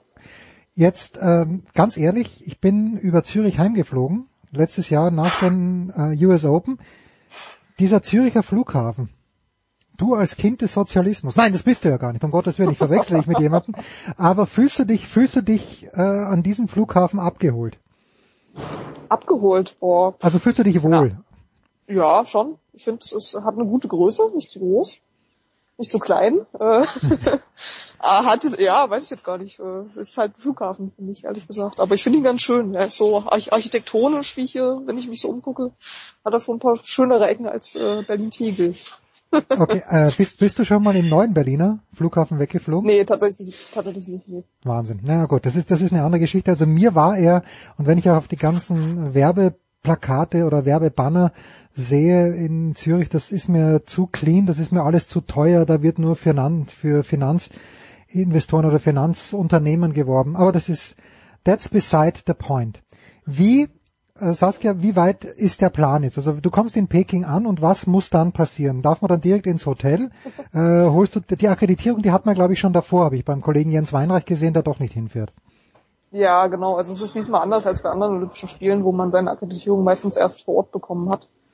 Ähm, genau, und jetzt hat man sie aber eingeschweißt schon zugeschickt bekommen. Und äh, ja, also wir kommen jetzt hoffentlich in diesen Flieger und dann ähm, kommen wir an und äh, müssen diverse Dinge vorzeigen, die wir die letzten vier bis acht Wochen mhm. organisiert haben.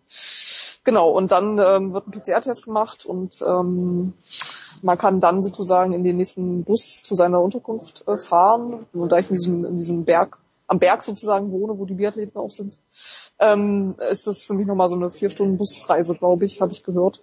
Wahnsinn. Und da geht man dann, geht man dann aufs Zimmer und wartet, dass ein äh, PCR-Test-Ergebnis kommt und hoffentlich negativ ist.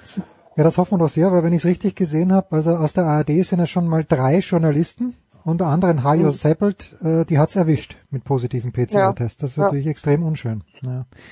Jetzt dieser Berg, du sprichst das an, dieser Berg, wo die Biathleten sind, äh, gibt's da irgendwas in der Nähe oder ist, ist es wirklich so, ähm, dass, dass du dort deine Biathleten sehen wirst, hoffentlich aus der Nähe, aber ansonsten keine anderen Wettbewerbe, die irgendwie, irgendwie dort funktionieren doch, doch. würden. Doch schon, okay. Also da ist noch, da ist noch Skispringen und nordische Kombination dementsprechend Langlauf. Ähm, genau, das ist alles da vereint sozusagen. Aber ich weiß jetzt nicht, wie die Strecken, also die werden schon alle ihre eigenen Arenen haben, sage ich jetzt mal ins Blaue hinein. Ja. So genau weiß ich es noch nicht, ehrlich gesagt.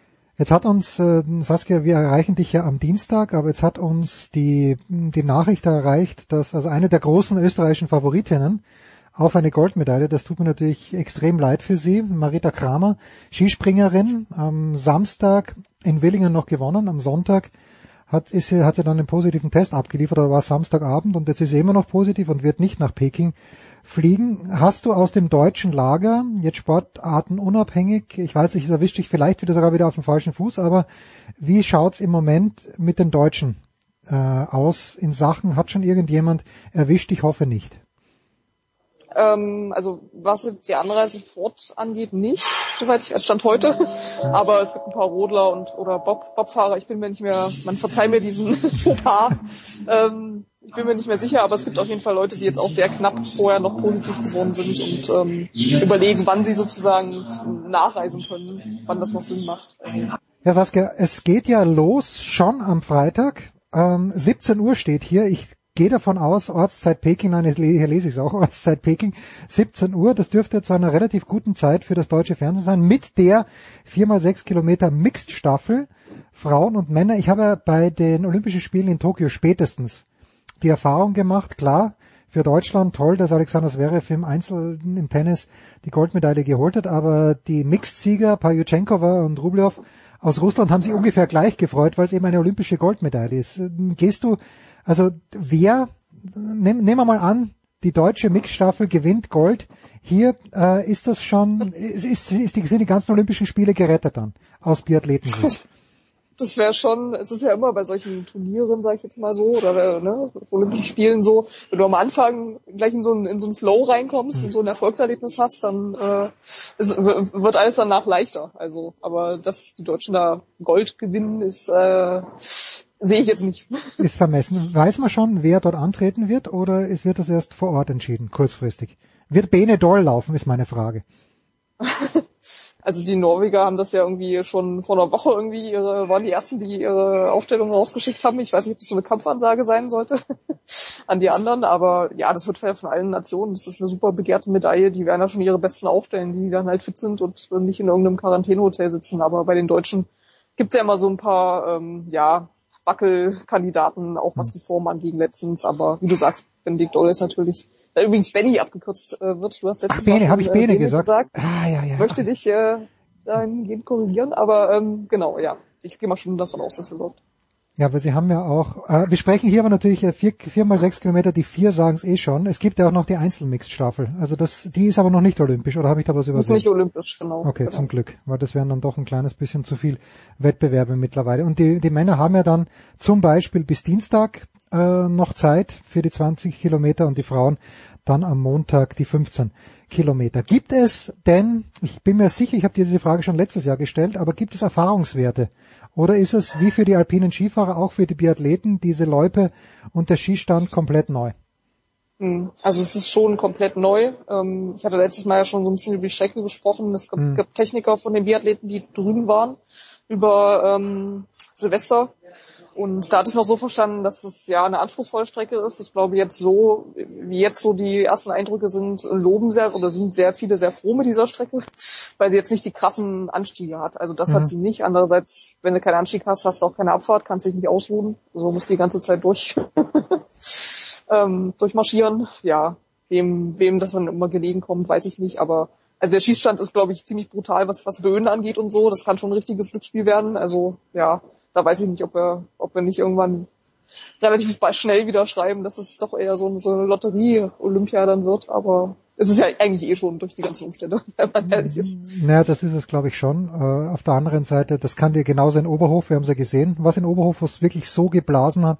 Und Oberhof ist Mhm. ja, ist ja wirklich ein traditioneller Biathlon-Standort, kann dir im Grunde genommen ja überall passieren. Das, das wollen wir dann Ja, den, den Leuten in Hängt Peking natürlich auch immer vorwerfen. davon ab, wie so eine Strecke gebaut ist. Also da weiß ich jetzt nicht, ob die Chinesen da die höchsten Kompetenzen haben, den Tiefstand so zu bauen, dass die Böe da nicht reinzieht. Aber vielleicht ist es auch so, ich weiß es nicht, woran, Ja. woran das liegt. Das sind nur die ersten Eindrücke, die ich jetzt so mitbekommen habe. Ja. Äh, ich weiß es nicht, aber ich meine mich zu erinnern, hast du dir nicht äh, den Hintern abgefroren bei der Eröffnungsfeier in Pyeongchang? Oh ja, es war Oh sehr ja. kalt. Oh ja. Jetzt ist es jetzt auch wieder äh, zu erwarten. Ähm, wobei man sagen muss, also dieses, wir reden auch immer vom Bergdorf. Es ist ja kein Dorf, es ist ja lächerlich. Das sind da, da liegen ja trotzdem ein paar Millionen Menschen. Ähm, aber da ist es, da ist es auf jeden Fall sehr viel kälter als in Peking selbst. Und ähm, ja. Also wir haben, wir haben einen echten Winter. Meine Befürchtung war ja, man, vergibt das nach Peking, also neben vielen anderen Befürchtungen, die wir jetzt hier nicht aufrollen wollen, aber ich dachte, jetzt, Mhm. Nee. jetzt ist es auch Also- Peking und es gibt Winter dort tatsächlich. Wenn du am Berg bist, du, klar, du siehst nicht viel Schnee, weil es Ja. halt einfach trocken ist. Aber es wird schon so, also gefühlt minus 20 habe ich jetzt schon mehrfach in der äh, Vorschau gesehen. Von Mhm. daher sind meine Vorbereitungen ähnlich verlaufen wie äh, vor Pyeongchang. Ja, bitte Bilder mit der Mütze posten. Wir sprachen letzte Woche. Ja. Und jetzt, jetzt fällt es mal wieder wie Schuppen von den Augen, warum wir über die Biathlon-Strecke gesprochen haben oder warum du mir es erzählt hast, weil wir natürlich über Denise Herrmann geplaudert haben, der eine Laufstrecke so zu Pass kommt. Meine Frage ist allerdings auch, äh, Pyeongchang, es scheint ja so weit weg, diese vier Jahre seitdem vergangen, damals alles normal, Corona überhaupt kein Thema. Ganz klar, wenn man in der Nähe ist, dann geht man zur Eröffnungsfeier. Gäbe es für dich diese Möglichkeit überhaupt? Und wenn es sie gibt, bist du am Start? Ja, ja, das ist schon schon das Ziel. Wie gesagt, man muss jetzt durch die ganzen Umstände gucken, wie es äh, wie es läuft und es ist halt einfach eine Distanz. Ne?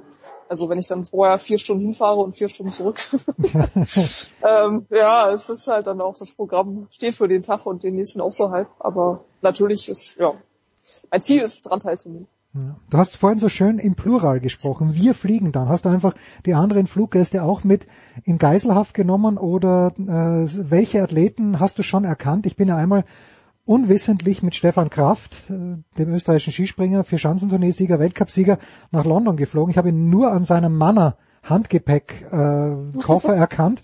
Ähm, ist wir die Gruppe der SZ oder ist wir ähm, sind auch ein paar Sportler dabei, jetzt noch in Zürich?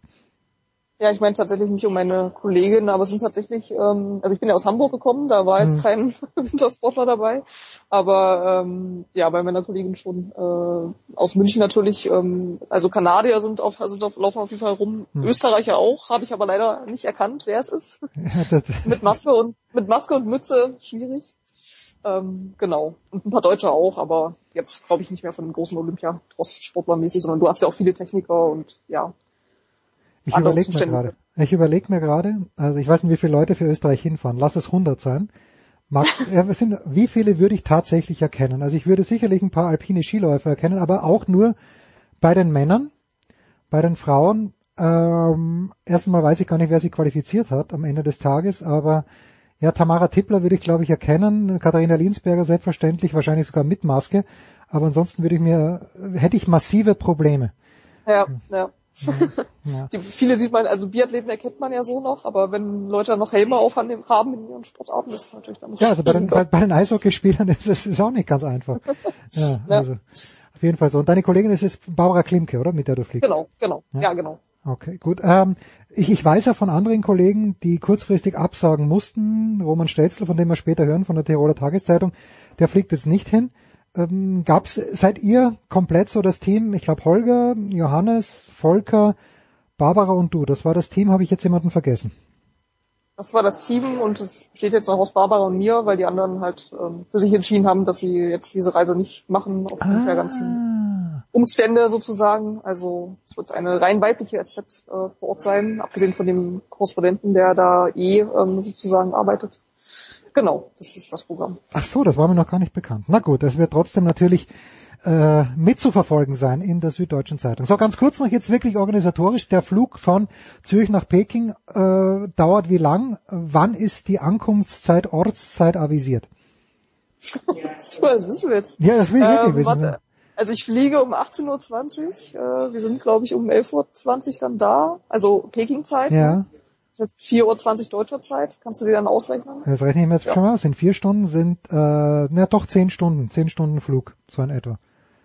Ja, naja, genau. komm, locker, locker reinschlafen. Ja, ich muss, ich muss mich da erst ein kleines bisschen umpolen, wie das mit den Zeiten ist, aber nachdem die Männerabfahrt ist, glaube ich, Start um 4 Uhr in der Früh, die werde ich mir nicht anschauen, aber ansonsten glaube ich, dass ich dann spätestens um 6 Uhr dann doch wieder wie ein kompletter Sacker, wie der Amerikaner sagt, vor dem Fernseher sitzen wird und mir wirklich alles anschauen möchte. Übrigens, äh, ich habe gehört, der Kollege Marc Heinrich von der Frankfurter Allgemeinen Zeitung ist auch auf dem Weg nach Peking. Ich glaube, der Johannes kennt den äh, recht gut aus dem Studium. Ähm, ihr werdet euch über den Weg laufen, früher oder später. Und Saskia, ich werde Könnte dich, passieren, ja. ja, ja, ich werde dich natürlich massiv nerven während der nächsten beiden Wochen. Jetzt wünsche ich dir mal einen guten Flug und wir hören uns schon bald. Sehr gut. Vielen Dank. Bis dann.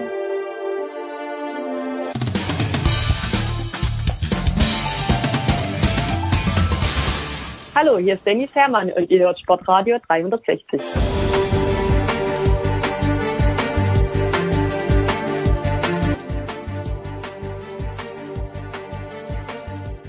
Big Show 545, weiter geht's mit dem alpinen Skisport und dem schon angesprochenen, vorhin angesprochenen Roman Stelzl von der Tiroler Tageszeitung. Servus Roman. Servus, hallo Jens, hallo. Wir wollen über den alpinen Skisport Sport sprechen mit dem Roman und auch, wie schon vergangene Woche, mit Tom Heberlein vom SED. Servus Tom. Servus. Wir kommen natürlich auf Peking zu sprechen. Roman hat ja eigentlich die Absicht gehabt hinzufahren, ist da nichts geworden, werden wir gleich hören. Warum aber, Tom, das vergangene Wochenende hat ganz den Frauen gehört in Garmisch-Partenkirchen. Zwei Rennen hat es gegeben. Corinne Sutter hat die Abfahrt gewonnen. Super G siegt dann Conny Hütter gemeinsam mit Federica Brignone. Jetzt war weder Lara Gut am Start, Lara Gut Perani, noch war am Start Sophia Goggia. Muster ohne Wert oder schon was wert, das Wochenende in Garmisch, Tom?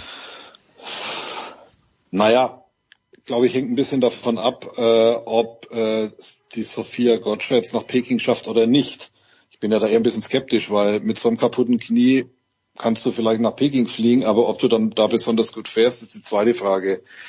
Lara Gut nicht dabei, ja, Frau Schiffrin auch nicht dabei.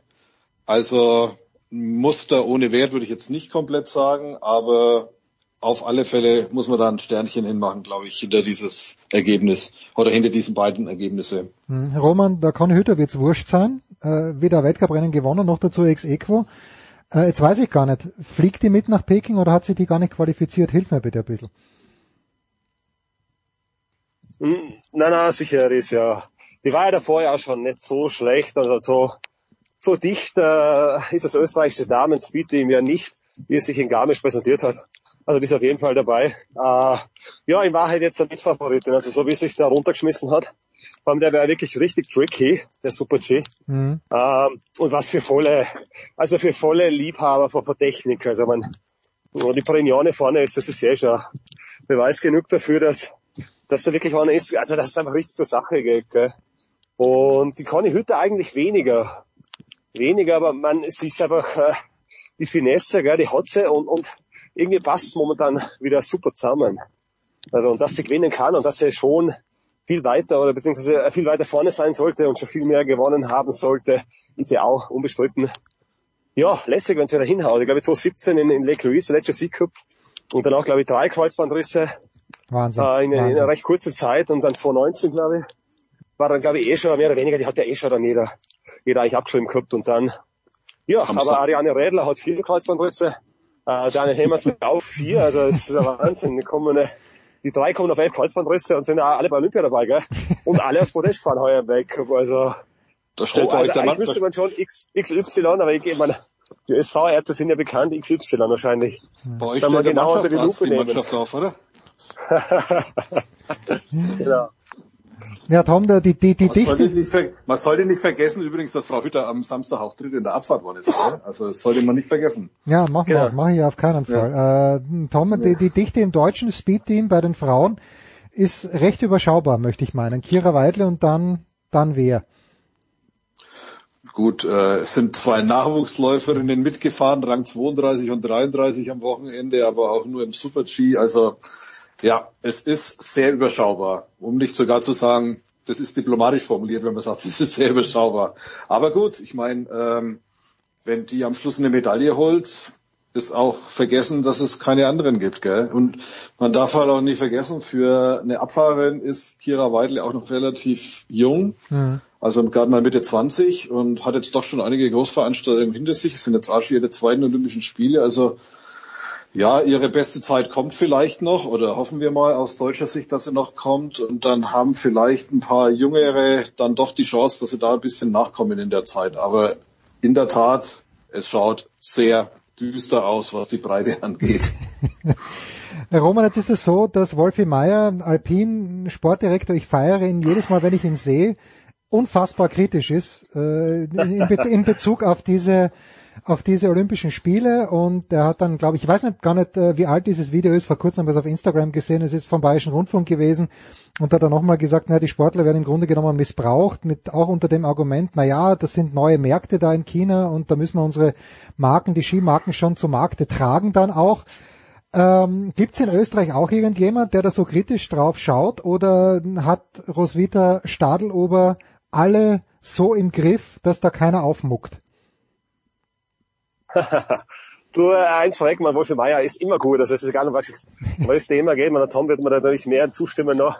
Aber ich liebe es, Wolfi Meier zu reden, weil ich auch, äh, auch generell auch immer mit ihm geredet habe. Jetzt mit Robert Baumann vielleicht das ein oder andere Mal mehr und ich halt mal angerufen habe. Weil es ist super einfach. Entschuldigung, ja. Die Aussage, die Aussage stammt übrigens aus Sölden. Ähm, ah, okay. Das stammt aus einer Dokument, das stammt aus, stammt aus einer wirklich sehr empfehlenswerten Dokumentation, die ist gestern, nee, Quatsch, stimmt gar nicht, die ist am Montag in der, in der ARD gelaufen. Ähm, und kann ich jedem nur empfehlen, wenn er in die Mediathek reinkommt. Äh, das hat, hat Felix Neureiter praktisch äh, ein Vernichtungswerk über das IOC und die Olympischen Spiele in Peking gedreht. Und aus diesem Ding stammt die Aussage von Wolfi Meyer, okay. dass das IOC, dass er das für nicht zurechnungsfähig hält, auf Deutsch gesagt. so, Entschuldigung. Ja, Roman. Nein, nein, was gut. Roman, gut. Ja. Äh, was hat schon, ja natürlich, also, man, neutral betrachtet und überhaupt, man überhaupt nicht neutral betrachtet, aber überhaupt generell betrachtet, muss man ja sagen, er hat ja recht es hat ja jeder Recht, der an diesen, an diesen Spielen zweifelt, aber andererseits, und da beißt Wolfgang Mayer wahrscheinlich auch in die Hand, eine, die ihn füttert, so ehrlich muss man sein, gell. Das macht der ÖSV nicht, ich würde es auch keinen kennen, der das so macht. Die Stadler aber hat gesagt, in einem Interview eh bei uns hat gesagt, man, man hätte es verschieben sollen, aber das war dann schon auch die Kritik, die sich jetzt in der oberen Riege tut bei uns in Österreich. Ja, wahrscheinlich auch verständlich, weil es sind ja so unheimlich schwierige Jahre jetzt gerade, gell? Hm. 2020, 2021 und da der Weil haben wir 222, gell? Also da muss man schon sagen, es ist jeder froh, dass da gefahren wird, dass da Geld einer kommt, beziehungsweise Publicity. Ich meine, die Sponsoren ist ein eigenes Thema, ich weiß es eh. Aber Publicity für den, für den Skisport. Also da, glaube ich, muckt jetzt keiner auf, gell? weil das ist jetzt jeder froh, dass er, dass da was passiert, weil es hätte ja genauso gut sein können, wenn man sagt 223, dass, dass das Sport geht. Ja, ja nein, eh, macht's auch nicht besser, weil es ist dann, eh, man es überschneidet sich immer. Also aber Tokio genau das Gleiche. Dann balanciert man halt herum mit allen möglichen Wettkämpfe, was vielleicht im Winter ein bisschen schwieriger ist, weil das Fenster kleiner ist. Na, aber ganz, also es gehört wahrscheinlich de facto nicht dorthin. Und wenn dann Johann Elias sagt, wir haben da 200 Millionen Chinesen oder Asiaten, äh, die darauf nur warten, dass man einen Ski in die Hand druckt und, und dass äh, alle paar alle paar Wochen äh, einmal Skifahren gehen irgendwo in, in, in Changqing, da in der äh, in der Wüste, wo eh nicht kein Schnee ist. Man, sie beschneien ja. Also ich glaube, es hat da ja ich weiß nicht, ob da überhaupt irgendwo Schnee gefallen ist in der Region jetzt momentan, aber ich schaue da mal nicht danach aus auf die Bilder. Ich darf jetzt nicht groß reden, weil ich nicht dort bin. Ähm, aber das ist auf jeden Fall, 2026, wenn sich das jetzt dann in, äh, in Cortina abspielt, 2024 Paris ist ein eigenes Thema, oder 2030 dann, wo es dann mal danach ausschaut, dass entweder nach Vancouver geht, wo schon alles steht, wo die Leute noch hingehen müssen, ein paar, paar infrastrukturell äh, also Anpassungen machen müssen und wo vielleicht die vier, fünf Sportarten anders sind als 2010 lass es mehr sein, wo man halt aber schlussendlich die Infrastruktur sowieso da ist, Whistler Mountain und Co. Äh, also das ist cool, oder sei es auch in Barcelona, die Pyrenäen, also ich glaube Sapporo ist ja schon, ich glaube, ist, ich glaube, wird nichts werden, die haben ja glaube ich nach, nach Tokio mag da eh keiner mehr Geld einzahlen, vor allem von der mhm. Regierung. Äh, cool, cool. Also es schaut gut aus, dass die nächsten Jahre das passiert. Und, und man, Peking ist der Schlusspunkt äh, unter einer gewissen Art von Misere, muss man auch sagen, gell, die sich einfach nur finanziell abspielt in einem Markt, wo nichts ist, äh, wo alles aufgebaut worden ist, unheimliche Bauten. Also, ich meine, jetzt sieht man es ja überall, davor war es ja sehr schwierig, da was auszufinden. Die haben ja, die haben ja aber Autobahnen erbaut zwischen diesen äh, Orten da, also, man, die jetzt komplett für die Fische sind. Ich, meine, ich, ich weiß nicht, der große Chinesenboom dann kommt irgendwann. Ich meine, und, und, na, das setzen wir jetzt dann wirklich einen drauf und mit Sochi und, ja, Rio, ich meine, bleiben jetzt mal nur im Winter, Sochi, Pyeongchang, oder, was sich da jetzt abgespielt hat, 2014 und 2018 in den letzten Jahren und jetzt äh, und jetzt äh, äh, Peking. Ja, man ist viel entstanden. Man Sochi, da gibt's ja wahrscheinlich schon ganze Memorien, die da geschrieben worden sind inzwischen, was, ich, was auf diesen Anlagen nichts mehr passiert, oder? Außer dass halt da ab und zu mal Wettkämpfe und Weltcups sind. Äh, ja, ist wahrscheinlich der Schlusspunkt. Cool, dass man in Cortina was baut, weil in Cortina weiß man, was man hat, weiß man, was passiert. Da ist die Infrastruktur wahrscheinlich auch nicht gut. Äh, also nicht Olympia ganz olympiawürdig und da muss man aufpassen, gell? Aber da kann, da da ist mehr Nachhaltigkeit dahinter, meiner Meinung nach. Da, mhm. Und da ist man dort, wo Skisport eigentlich auch hingehört und wo er auch herkommt. Äh, ja, und äh, ja, man, ansonsten, was als Menschenrechte und so betrifft, ja, haben da sich die Sportler ausgenommen mit, Ja. mit, ja, dann haben die, ja, na, ey, das ist sowieso ein Wahnsinn. Äh, und da haben sie die Sportler ausgenommen und gesagt, das ist nicht ihre Politik und das machen sie seit Jahren so, ja. Ich weiß nicht, es hat immer wieder Sportler gegeben, die was gesagt haben, es ist dann verpufft. Ja, wahrscheinlich machst du in Summe nicht beliebt, dort wo du das Geld herkriegst. Schwer zu sagen. Also ich glaube, das, das Credo, was ich kenne für alle Sportler, ist, wir sind kein Politiker. Aber meine, haben ja oft genug gefragt, also der Tom wird mir ja zustimmen. Ja. Ja, und ich, ich habe eine ziemlich genaue Vorstellung, Tom, welche Skimarke Johann Elias unter die 200 Millionen Chinesen bringen möchte. Ist nur, ist nur eine Idee, wo, wo, was er, was er da vielleicht. Ist nur, ist nur eine Idee, es mag sein. Übrigens, äh, der Kollege Bach, der Kollege Bach macht ihm ja Hoffnung. Der Kollege Bach hat sich ja beim Kollegen Xi Jinping, äh, seines Zeichens Staatspräsident, mit der Einlassung äh, auffällig gegeben, dass er gesagt hat, er ist dankbar, dass er schon 300 Millionen Chinesen und sogar noch mehr zum Skifahren bringt. ja, das ist Also ganz, ganz, insofern, ja. das ist ganz, ganz eigenartig. Was, was ist der Super-GAU, Tom? Also bis jetzt hat man, also aus österreichischer Sicht ist der Super-GAU, denke ich, was die Medaillen angeht, kann Roman vielleicht gleich was dazu sagen, ja dadurch schon mal eingetreten, dass beim Skispringen die sichere Goldmedaille bei den Frauen nicht stattfinden wird äh, mit Sarah Marita Mhm. Kramer. Was darf aus deiner Sicht beim alpinen Skisport nicht passieren? Ist es ein positiver Test für Schifrin, den die Amerikaner dann natürlich sofort anzweifeln werden? Ist, äh, oder ist es irgendjemand anderer, der nicht rausfliegen darf? Was wäre der, der Super-GAU für die alpinen Skiwettbewerbe in Peking? Ja, du, äh, im Prinzip genau das, was du angesprochen hast, dass einer von denen, äh, die letztendlich ja so eine Veranstaltung auch tragen, indem sie, äh, ja, also indem sie die Aufmerksamkeit darauf ziehen, wie Schifrin, wie Kilde, wie auch ein Odermatt oder wie ein Feutz.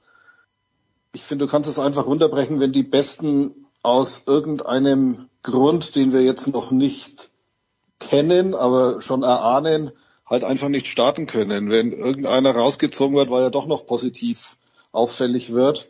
Und das Problem ist ja offensichtlich, dass es zwar so ist, dass die jetzt alle in einer Blase sind, aber wie man an dieser US-Bobfahrerin gesehen hat, die ja immerhin auch äh, relativ, ja, deutlich zum Favoritenkreis gehört, die hat sich halt in dieser Blase offensichtlich das Zeug geholt. Also du musst mit dem Schlimmsten nach wie vor rechnen. Und ja, du, wenn ein Kilde oder ein Feutz oder, oder ein Meier oder ein Kriechmeier wegen genau diesem Zeug nicht an den Start gehen kann, dann ist es natürlich echt ein GAU. Das muss man dazu sagen. Wenn die sich im Training verletzen, Das gut, das gehört zum Berufsrisiko dazu. Aber alles, was darüber hinausgeht, ist natürlich, ist natürlich richtig, richtig schlecht für diese Veranstaltung. Wie viel, Roman, wissen die Trainer, äh, Saskia hat ja vorhin gerade gesagt, dass die Biathlon, äh, der Biathlonverband, der Deutsche, dort Techniker hingeschickt hat, die die Strecke sich ein bisschen angeschaut haben. Wie viel wissen die österreichischen Trainer, du sprichst ja äh, regelmäßig mit ihnen über die Strecke, äh, gerade mal für die Abfahrer? Naja, de facto bis, sagen wir mal, Mitte Jänner de facto nichts. Also jetzt sind dann die ersten ja rübergeflogen, jetzt hat sich langsam mal der Trost in Bewegung gesetzt. Äh, es gibt schon anscheinend, äh, was ich jetzt beim Toni Giga ausgehört habe, schon ein, zwei Spione unter Anführungszeichen, die da ein bisschen reinschauen. Dann gibt's einen Willi Zechner, äh, das ist der Cheftrainer für die Chinesen, äh, ist ein Österreicher. Da hat man sich auch immer wieder dran gehalten, weil ich glaube, dass die dort uh, mehr trainieren. Und, und auf jeden Fall hat der, der ist auch eine gewisse Art von Quelle gewesen. Das de facto wird man sich jetzt einmal anschauen, glaube ich, der Rest. Was es für alle Neuland ist, man ist eh klar, das war ja, kann mich nicht erinnern, dass das jetzt die letzten Jahre eben anders war. Also wie so Whistler Mountain. Äh, Vielleicht kann mich der Tom korrigieren. Aber da war, glaube ich, eh, es, glaube ich, Sochi haben sie mal so ein, ein, ein Event davor gehabt, oder? Pyeongchang, Ja, Pyeongchang haben sie, glaube ich, jeden abgesagt, oder? Ja, Pyeongchang war keine Ja, Abfahrt, war glaube ich, Pyeongchang davor. auch gesagt. Ja. Ja, na, dann war das auch noch, war das auch noch. Na, aber auf jeden Fall war da, äh, auf jeden Fall ist das, dass die, dass die sich da wirklich, äh, wo bin ich, wo bin ich jetzt? Jetzt habe ich den Faden verloren. Und du hast einen Faden verloren, dass, dass sich eigentlich niemand, äh, dass es für alle Neuland sein wird, wie auch die letzten Olympischen Spiele. Nein, das hat aber, es hat aber jeder, das hat aber jeder gesagt. Ja. Also es hat durch die Bank durch jeder gesagt. Und, aber Also es, es gibt gibt- so Skizzen und, und Videos, aber ja, bitte. Ja, es gibt Skizzen und Videos und ich glaube, die Deutschen haben äh, wie vor Cortina so 3D-Modelle angefertigt Mhm. schon, um ein bisschen, um ein bisschen rauszufinden, wie es da so ausschaut. Und ähm, weil weil wir es übrigens vorhin von Wolfi Meyer gehabt haben, der hat schon auch gesagt, dass da wohl äh, ein relativ unproblematischer Austausch auch stattfindet. Also jeder, der wohl drüben war oder irgendwie da Informationen gerichtet hat, ich weiß jetzt nicht, wie es mit den Österreichern ist, gell?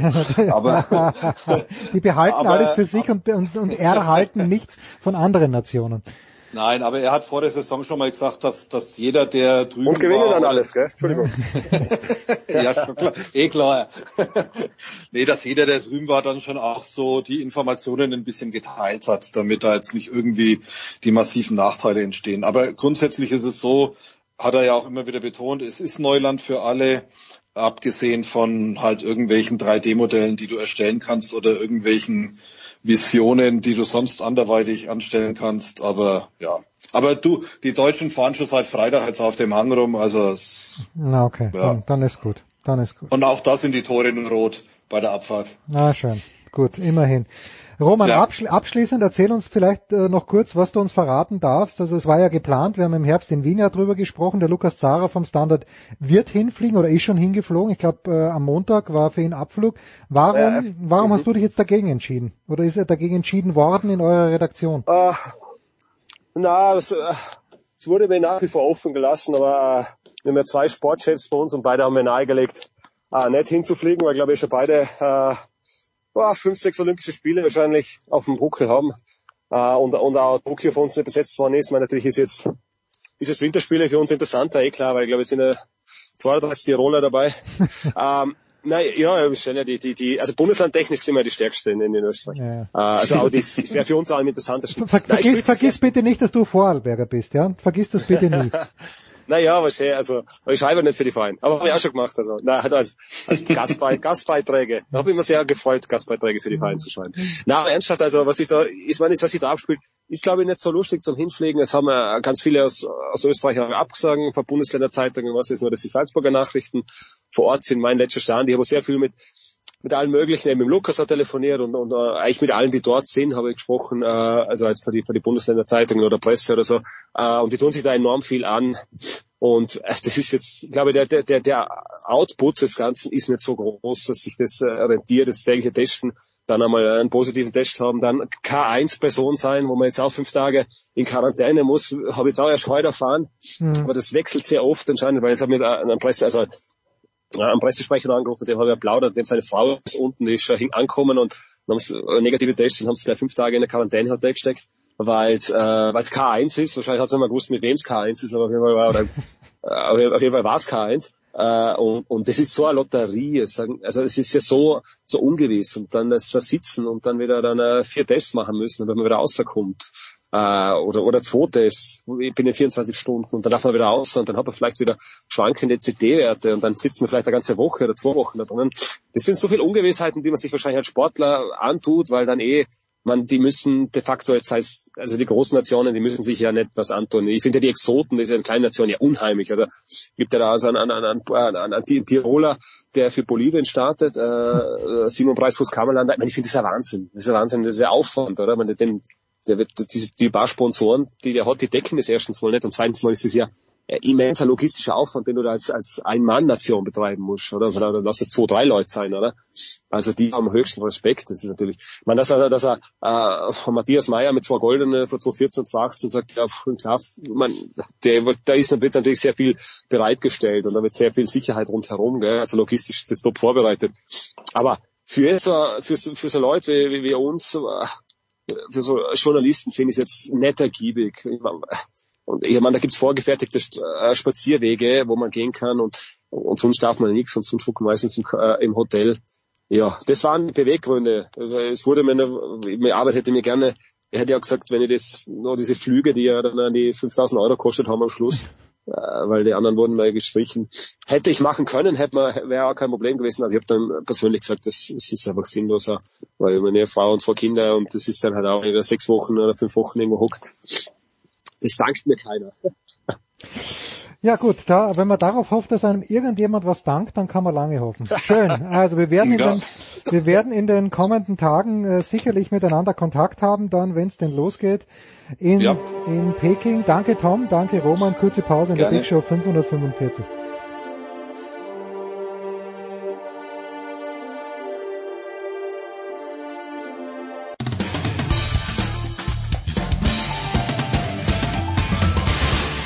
Servus, hier spricht der Fritz Topfer und ihr hört Sportradio 360.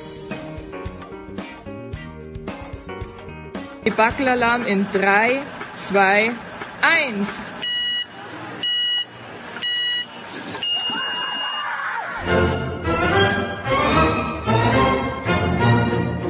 Zwei angeblich erwachsene Männer, die ein Rollenspiel probieren. Eddie Baby, when you first... Uh, I'm, I'm sorry, I'm sorry. I don't like being called Eddie, baby. Na sauber.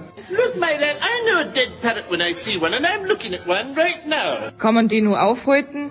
Can I call you Frank? Why Frank? Frank's a nice name.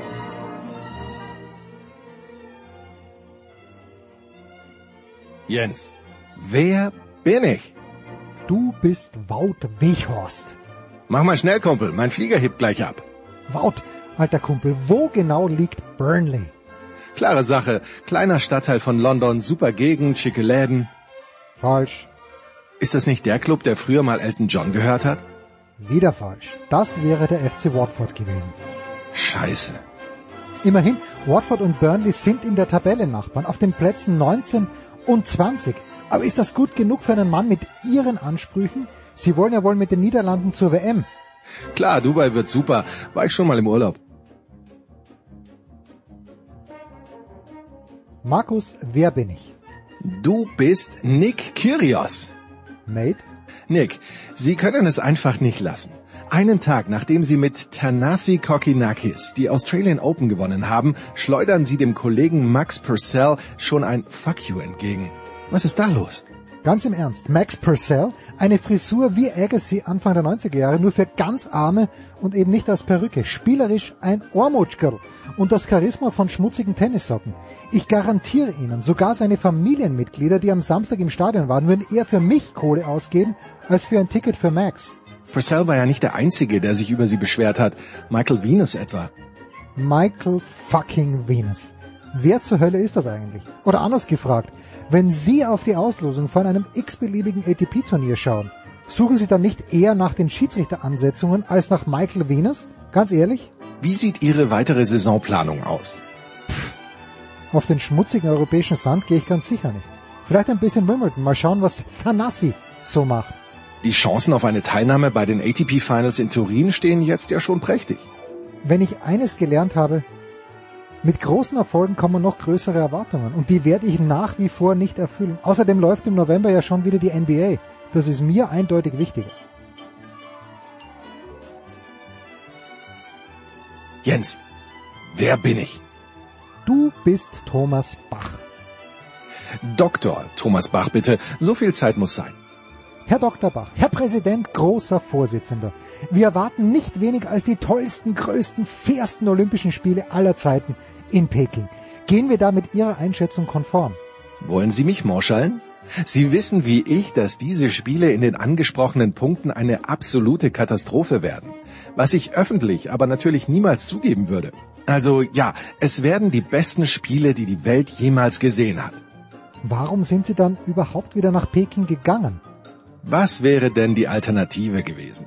Die Münchner haben dagegen gestimmt. Gut, da hätte ich mich vielleicht auch ein bisschen stärker positionieren müssen. Aber ansonsten war nur Almaty auf dem Schirm. Kasachstan. Das hätte auch keinen schlanken Fuß gemacht. Und der kasachische Markt, was soll ich mit dem anfangen? Abgesehen davon, dass unsere chinesischen Sponsoren so viel Kohle reinschippen, dass ich gar nicht weiß, wohin damit. Sie waren selbst als Fechter bei den Olympischen Sommerspielen dabei. Welche Sportart liegt Ihnen im Winter denn am meisten am Herzen? Es ist völlig klar, dass das 2018 noch das Frauen-Eishockey war. Aber meine herrliche Idee mit dem gemischten koreanischen Team hat mir nicht den Nobelpreis eingebracht. Verrückt. Aber leicht gebe ich nicht auf. Ich setze jetzt alles auf den Rodel-Doppelsitzer bei den Herren. Da plane ich ein russisch-ukrainisches Duo ein. Für den Weltfrieden. Markus, wer bin ich? Du bist Marita Kramer. Sarah Marita Kramer und in Quarantäne, immer noch. Das ist bedauerlich. Sie wurden in Willingen nach dem ersten Springen positiv getestet. In Willingen, genau. Komisch, oder? Wer sind neben den Japanerinnen meine größten Konkurrentinnen? Na? Na? Richtig, die Deutschen. Sie wollen doch nicht etwa andeuten, dass ich am Samstag negativ war, das Springen gewonnen und danach niemand getroffen habe. und ein paar Stunden später geht für mich Olympia den Bach runter. Puh, das ist schon sehr zufällig. Nun, das lassen wir jetzt einfach mal so stehen. Wenn es mit Olympia in diesem Jahr nicht klappt, dann halt 2026? Keine Chance. Bis jetzt hat noch niemand herausgefunden, warum einer so konstant so weit hupfen kann. Und warum nicht? Der Schlierzauerträger zum Beispiel. Bei dem war es von jetzt auf gleich wie abgerissen. Nein, nein, für mich war's das mit Olympia. Es sei denn, ich krieg irgendwo fünf negative PCR-Tests innerhalb von drei Tagen her. Aber dafür müsste ich echt meinen inneren Djokovic channeln.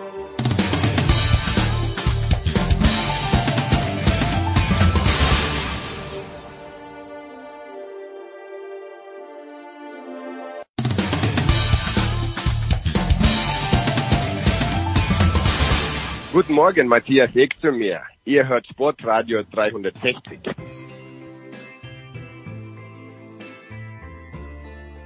Big Show 545. Auf geht's nach Boston, wo wir vor kurzem Bilder gesehen haben. Äh, Heiko Older ist wieder lang aufgeblieben. Heiko, es sind Menschen mit Skiern quer durch Boston gefahren. A, erstaunlich das Gefälle in Boston. B, gibt sowas wie Schneeräume und ich grüße dich.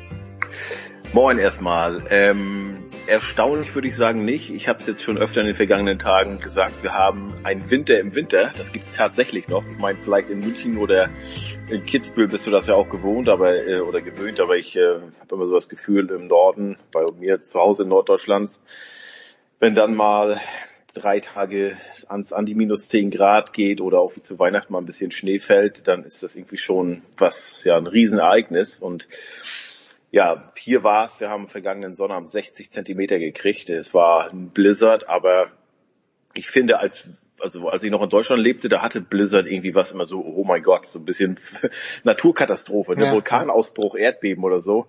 Ähm, aber zumindest bei uns hier war es nicht gefährlich und es war das Schöne halt, es fiel, es fing um Mitternacht an, am, am Sonnabend früh äh, oder Freitagabend und es schneite dann bis 18, 19 Uhr durch und es war halt ein Sonnabend. Das heißt, man musste die, die Kinder nicht zur Schule bringen. Ähm, das war richtig schön und draußen wurde es halt immer weißer und, und ähm, ich habe dann auch irgendwann mal zur Schneeschaufel gegriffen, zwei Stunden gewühlt, vielleicht ein bisschen belächelt auch von den Nachbarn. Daran sieht man halt, wer der Neue hier ist in der Straße. Ne? Also die Nachbarn haben entweder, äh, die holen jemanden, der die Auffahrt bei denen freiräumt, oder sie haben so ein, so ein Schneegebläse, so ein Snowblower. Und äh, den einzigen Nordwestmecklenburger in der Straße erkennt man daran, dass er nach wie vor stur mit der Schneeschaufel dabei ist, ne, die Auffahrt frei zu schaufeln. Spricht, ähm, spricht für dich, Heiko, weil äh, diese Bläserei ist äh, einfach nur auch unerträglich, weil es so laut ist. Ja, ähm, ansonsten, was war die erste Frage? Ähm, ja, Schneeräumung gibt's, also war ich auch, ähm, hatten wir ja bislang nicht mit zu tun, weil wir immer direkt in der Straße gewohnt, äh, nicht in der Straße, in der Stadt gewohnt hatten, Downtown im zehnstöckigen Gebäude. Ähm, da wurde immer alles gemacht, aber jetzt hier auch, da kamen nachts äh, erfreulicherweise die Räumfahrzeuge vorbei, alles. Also das ist gut. Aber ansonsten Winter, der wird hier noch weitergehen. Jetzt soll es am Freitag wieder, ist auch noch alles weiß draußen. Freitag soll es wieder schneien. Hier ist der Winter. Also in Boston habe ich schon gehabt, äh, ich weiß noch einmal, 21. März, glaube ich, hatten wir 73 Fahrenheit, das sind so knapp 22, hm, 23 Grad und ich hatte überlegt, ob ich die Gartenstühle auf die Terrasse hole und nächsten Tag hatten wir 15 Zentimeter Neuschnee. Also ich habe gelernt hier vorm 1. Mai draußen nichts pflanzen, weil bis Mitte, Ende April sogar immer noch mal ein Blizzard hier durchhuschen kann. Hm. Ein Wort noch zu Boston, und zwar zu Tom Brady. Das Sportliche haben wir so gut wie abgehakt, aber Heiko, du warst ja eigentlich die ganze Zeit, glaube ich, während seiner grandiosen Karriere in nee, Boston. Nicht, nicht, die, nicht erste, die, ganze, nicht die ganze Zeit, also die, die, die erste Dynastie habe ich verpasst. Die ersten drei Titel gab es ja 2-2, 2-4, hm. 2-5. Ähm, und ich kam dann in 2-7, 2-8 war gleich diese fast perfekte Saison mit der einzigen Saisonniederlage im in Super Bowl gegen die Giants, aber dann ja bei ja, also ich war bei, wie viel, bei, bei den anderen drei Titeln war ich dabei und auch bei den drei Finalniederlagen. Einfach mal die harte Frage. Wurde Tom Brady in Boston aus deiner Sicht auch geliebt, so wie es jemand wie David Ortiz, äh, wie der geliebt wurde, oder wurde Brady in erster Linie respektiert? Ähm, na, respektiert auf jeden Fall.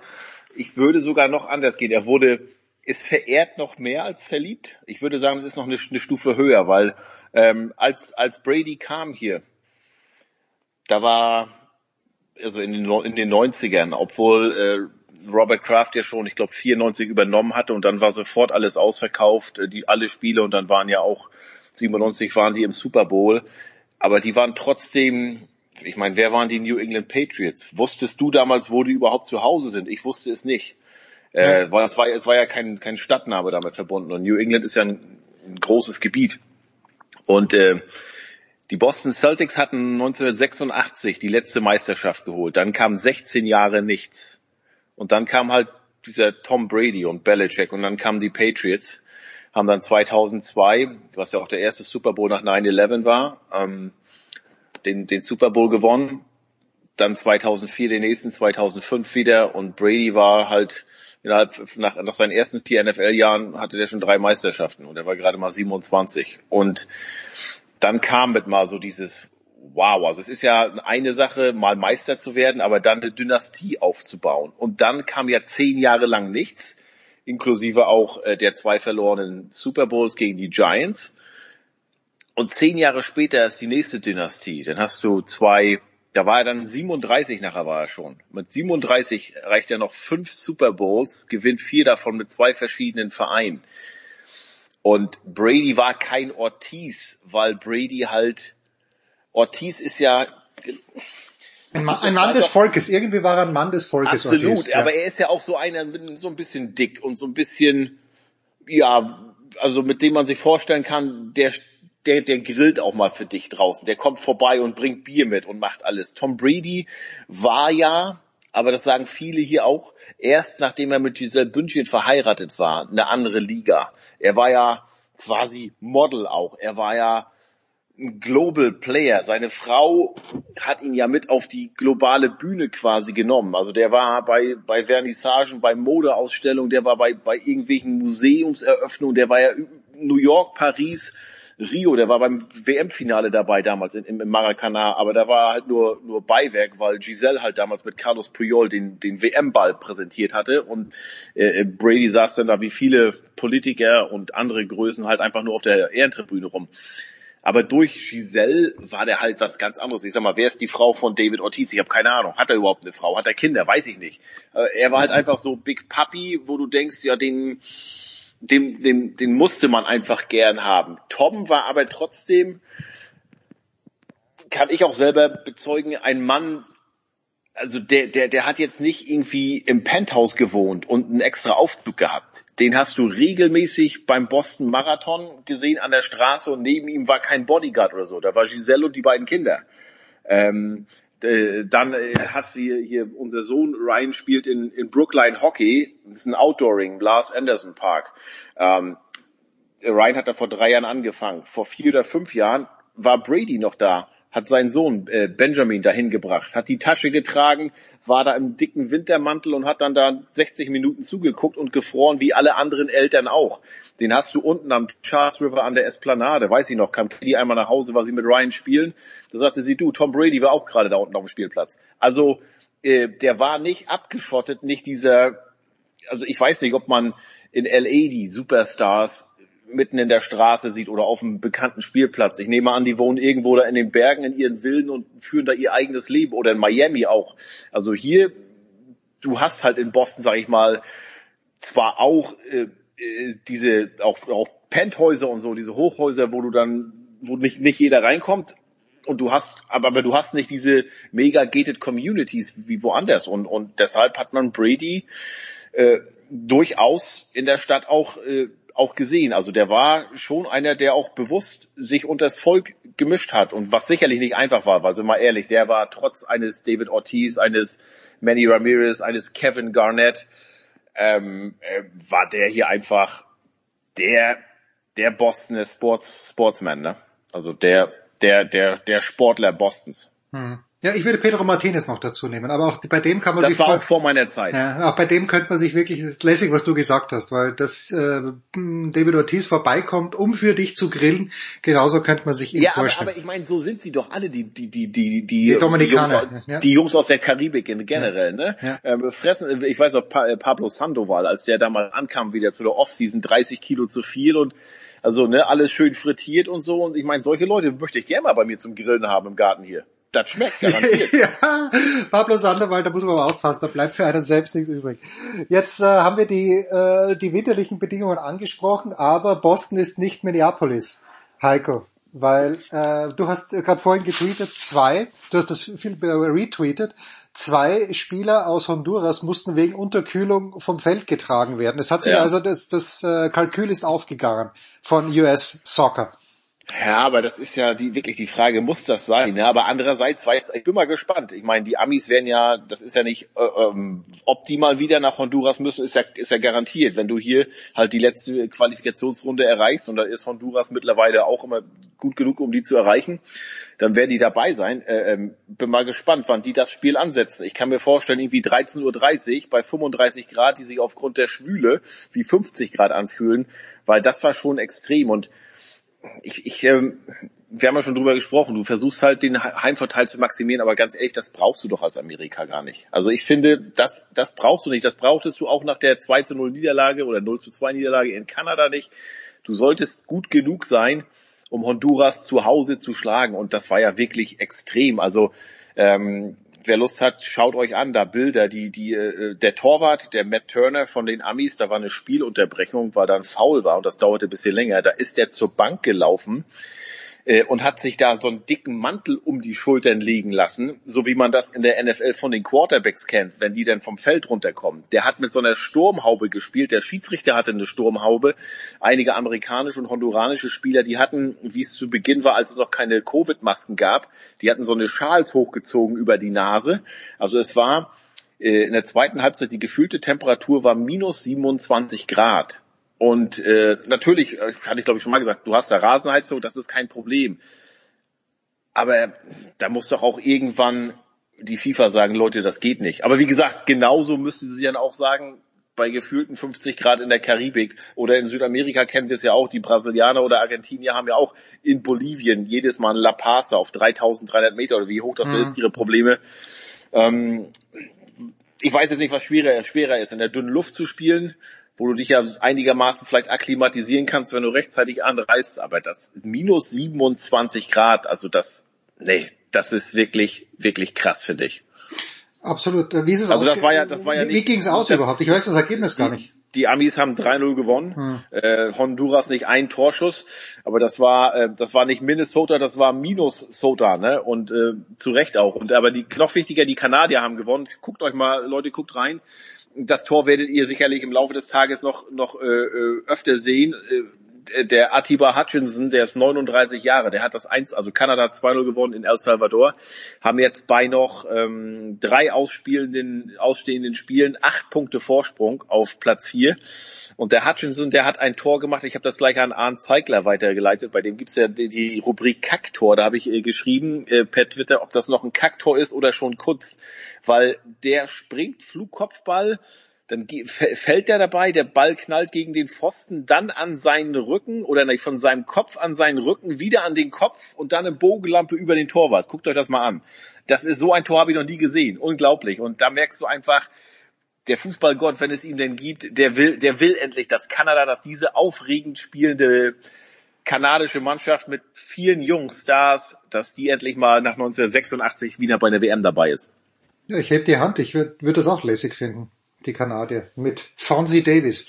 Wenn er mit Fonzie Davis, mit Jonathan David, mit, mit Larkin, Tatum Buchanan, also hatten wir ja schon mal drüber gesprochen, da sind einige. Alfonso Davis ist natürlich das, das Gesicht, aber der war ja diesmal gar nicht dabei, weil er Herzmuskelprobleme noch hat.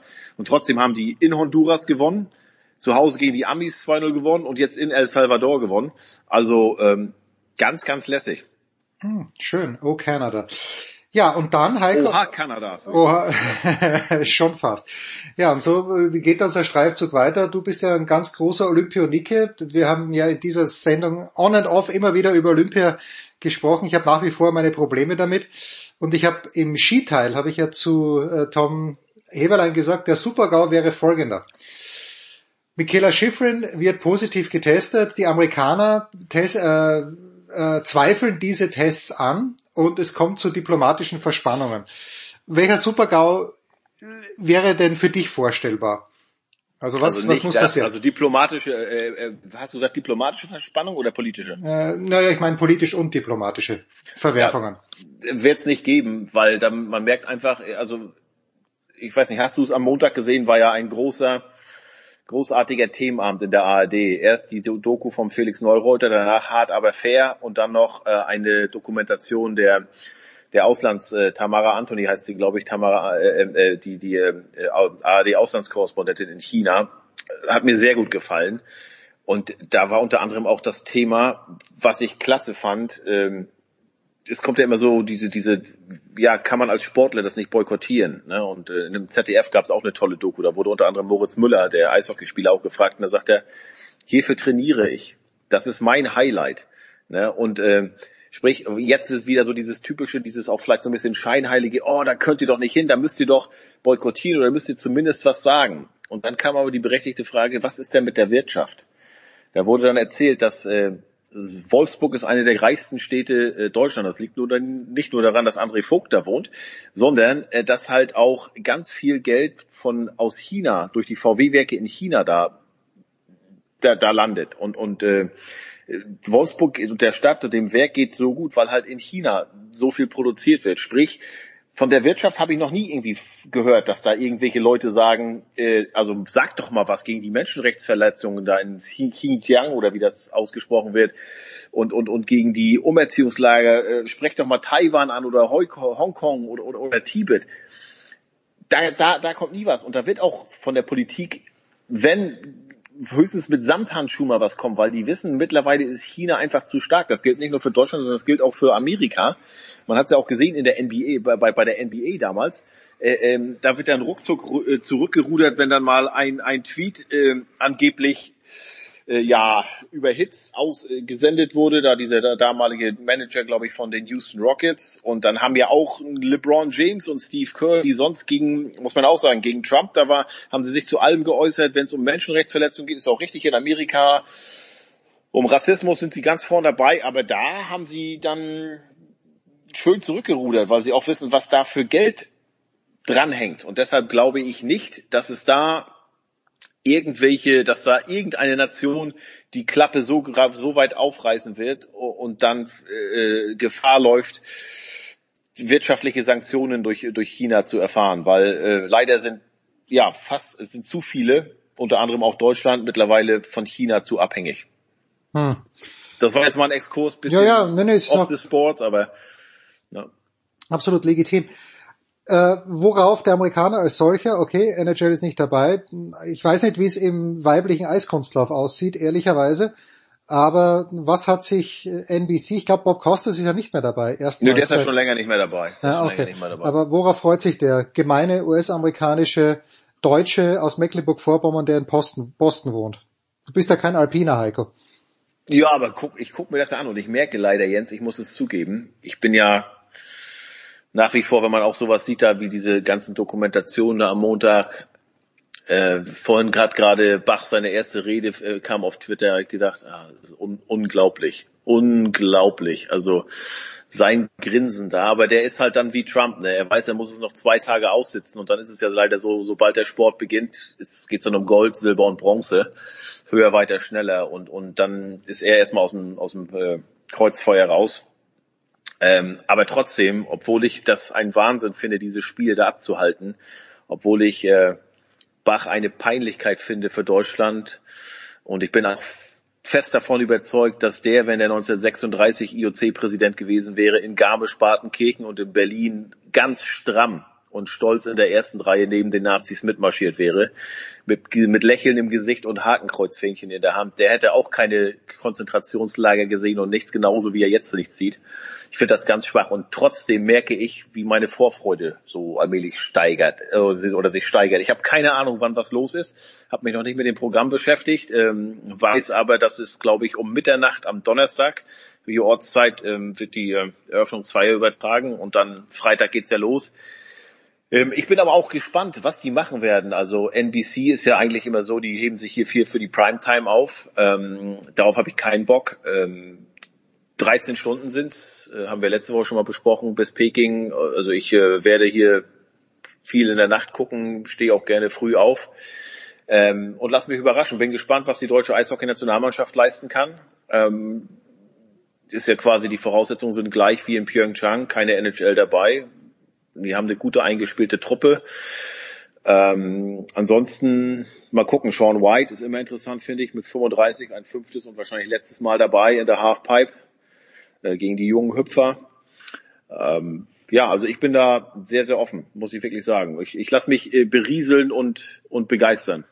Ja, also ich weiß auch, ich, ich werde so machen wie du. Für mich sind, liegen die Zeiten ja ein kleines bisschen besser. Ich weiß jetzt schon, dass ich äh, das, das meiste wahrscheinlich online mir anschauen werde, weil aber wann wird dann so gefahren? Also zum Beispiel, guck mal, wenn hier, wenn wir hier Abendbrot essen, 19, 20 Uhr, dann ist es ja in Peking 8, 9 Uhr morgens. Ja, da kannst das du ist, kurz nach deinem also, Abendbrot kannst den ersten Durchgang im Slalom anschauen zum Beispiel. Oder, du, oder, ist, ne? oder ist zum Beispiel Biathlon auch das oder machen die das erst nachts, weil die Europäer oder abends dann zur besten Zeit in Europa, weil dann wird's für mich halt nee, problematisch, nee, nee, weil wenn die, ich glaube, wenn die, das, wenn, ja, bitte. Oder das wäre dann morgens um sieben hier. Wenn die 20 Uhr in Peking fahren würden, wäre es 7 Uhr morgens hier.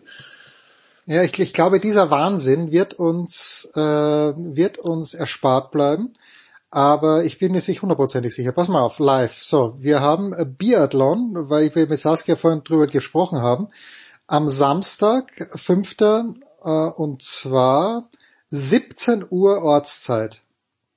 Das, das heißt, ist, äh, es ist 4 Uhr morgens hier. Nee, das, das, tu, das tue ich mir, glaube ich, nicht an. Ja. Weil es muss um 9.30 Uhr wieder hoch sein, da spielt ja der große FC Köln gegen Freiburg. Ja, bitte, das ist, das ist klar. Okay, also 17 Uhr Uhrzeit, das ist irgendwie so ein Mittelding. Ich glaube, in Pyeongchang sind sie dann um 22 Uhr Ski gesprungen. 17 Uhr geht gerade noch wahrscheinlich. Dann ist für die europäische Audience an diesem Samstag alles geritzt. Naja, wir, ja. Heiko, ich bin leider wie du. Also ich, ich, ich, ich finde es unfassbar, dass dort überhaupt was stattfindet. Aber hm, Almaty wäre die Alternative gewesen damals schien naja, mir das oder wie das, auch, wie, ja. wie das auch in den Dokumentationen rauskam. Gab, äh, wir, München hätte es ja haben können, aber ja, das wollte niemand. Müssen, aber das fand, müssen. Aber das, das, das fand ich gut. Der, in der, Zoo, in der ZDF-Doku, da war das, ähm, das ist allerdings schon drei Wochen her, glaube ich. Da war ähm, der Moritz Geisreiter, ehemaliger Eisschnellläufer, der ist jetzt, glaube ich, ist der Pressesprecher oder irgendwas da, Athletensprecher, irgendwas ist der da. Und der, der war da dann auch in, war der in Garmisch, nee, in, in Inzell waren die, glaube ich. Und dann zeigte er so tief verschneit alles, ja, guck mal, da ist Traunstein und alles drum und dran. Und dann sagte er auch, also es braucht, es muss niemand denken, dass die Leute hier kein Wintersport mögen. Die lieben Wintersport. Die leben davon. Ne, quasi von München bis runter nach Garmisch-Partenkirchen.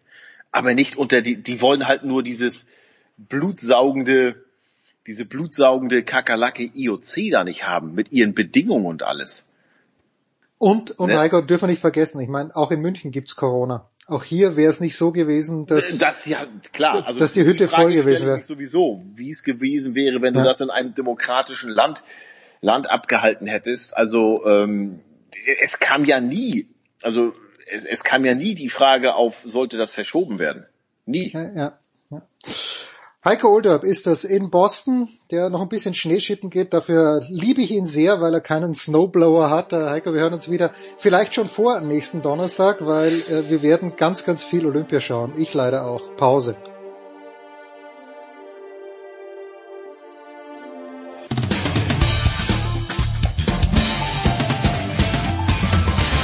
Hallo, hier ist Roger Fedor. Ihr hört Sportradio 360.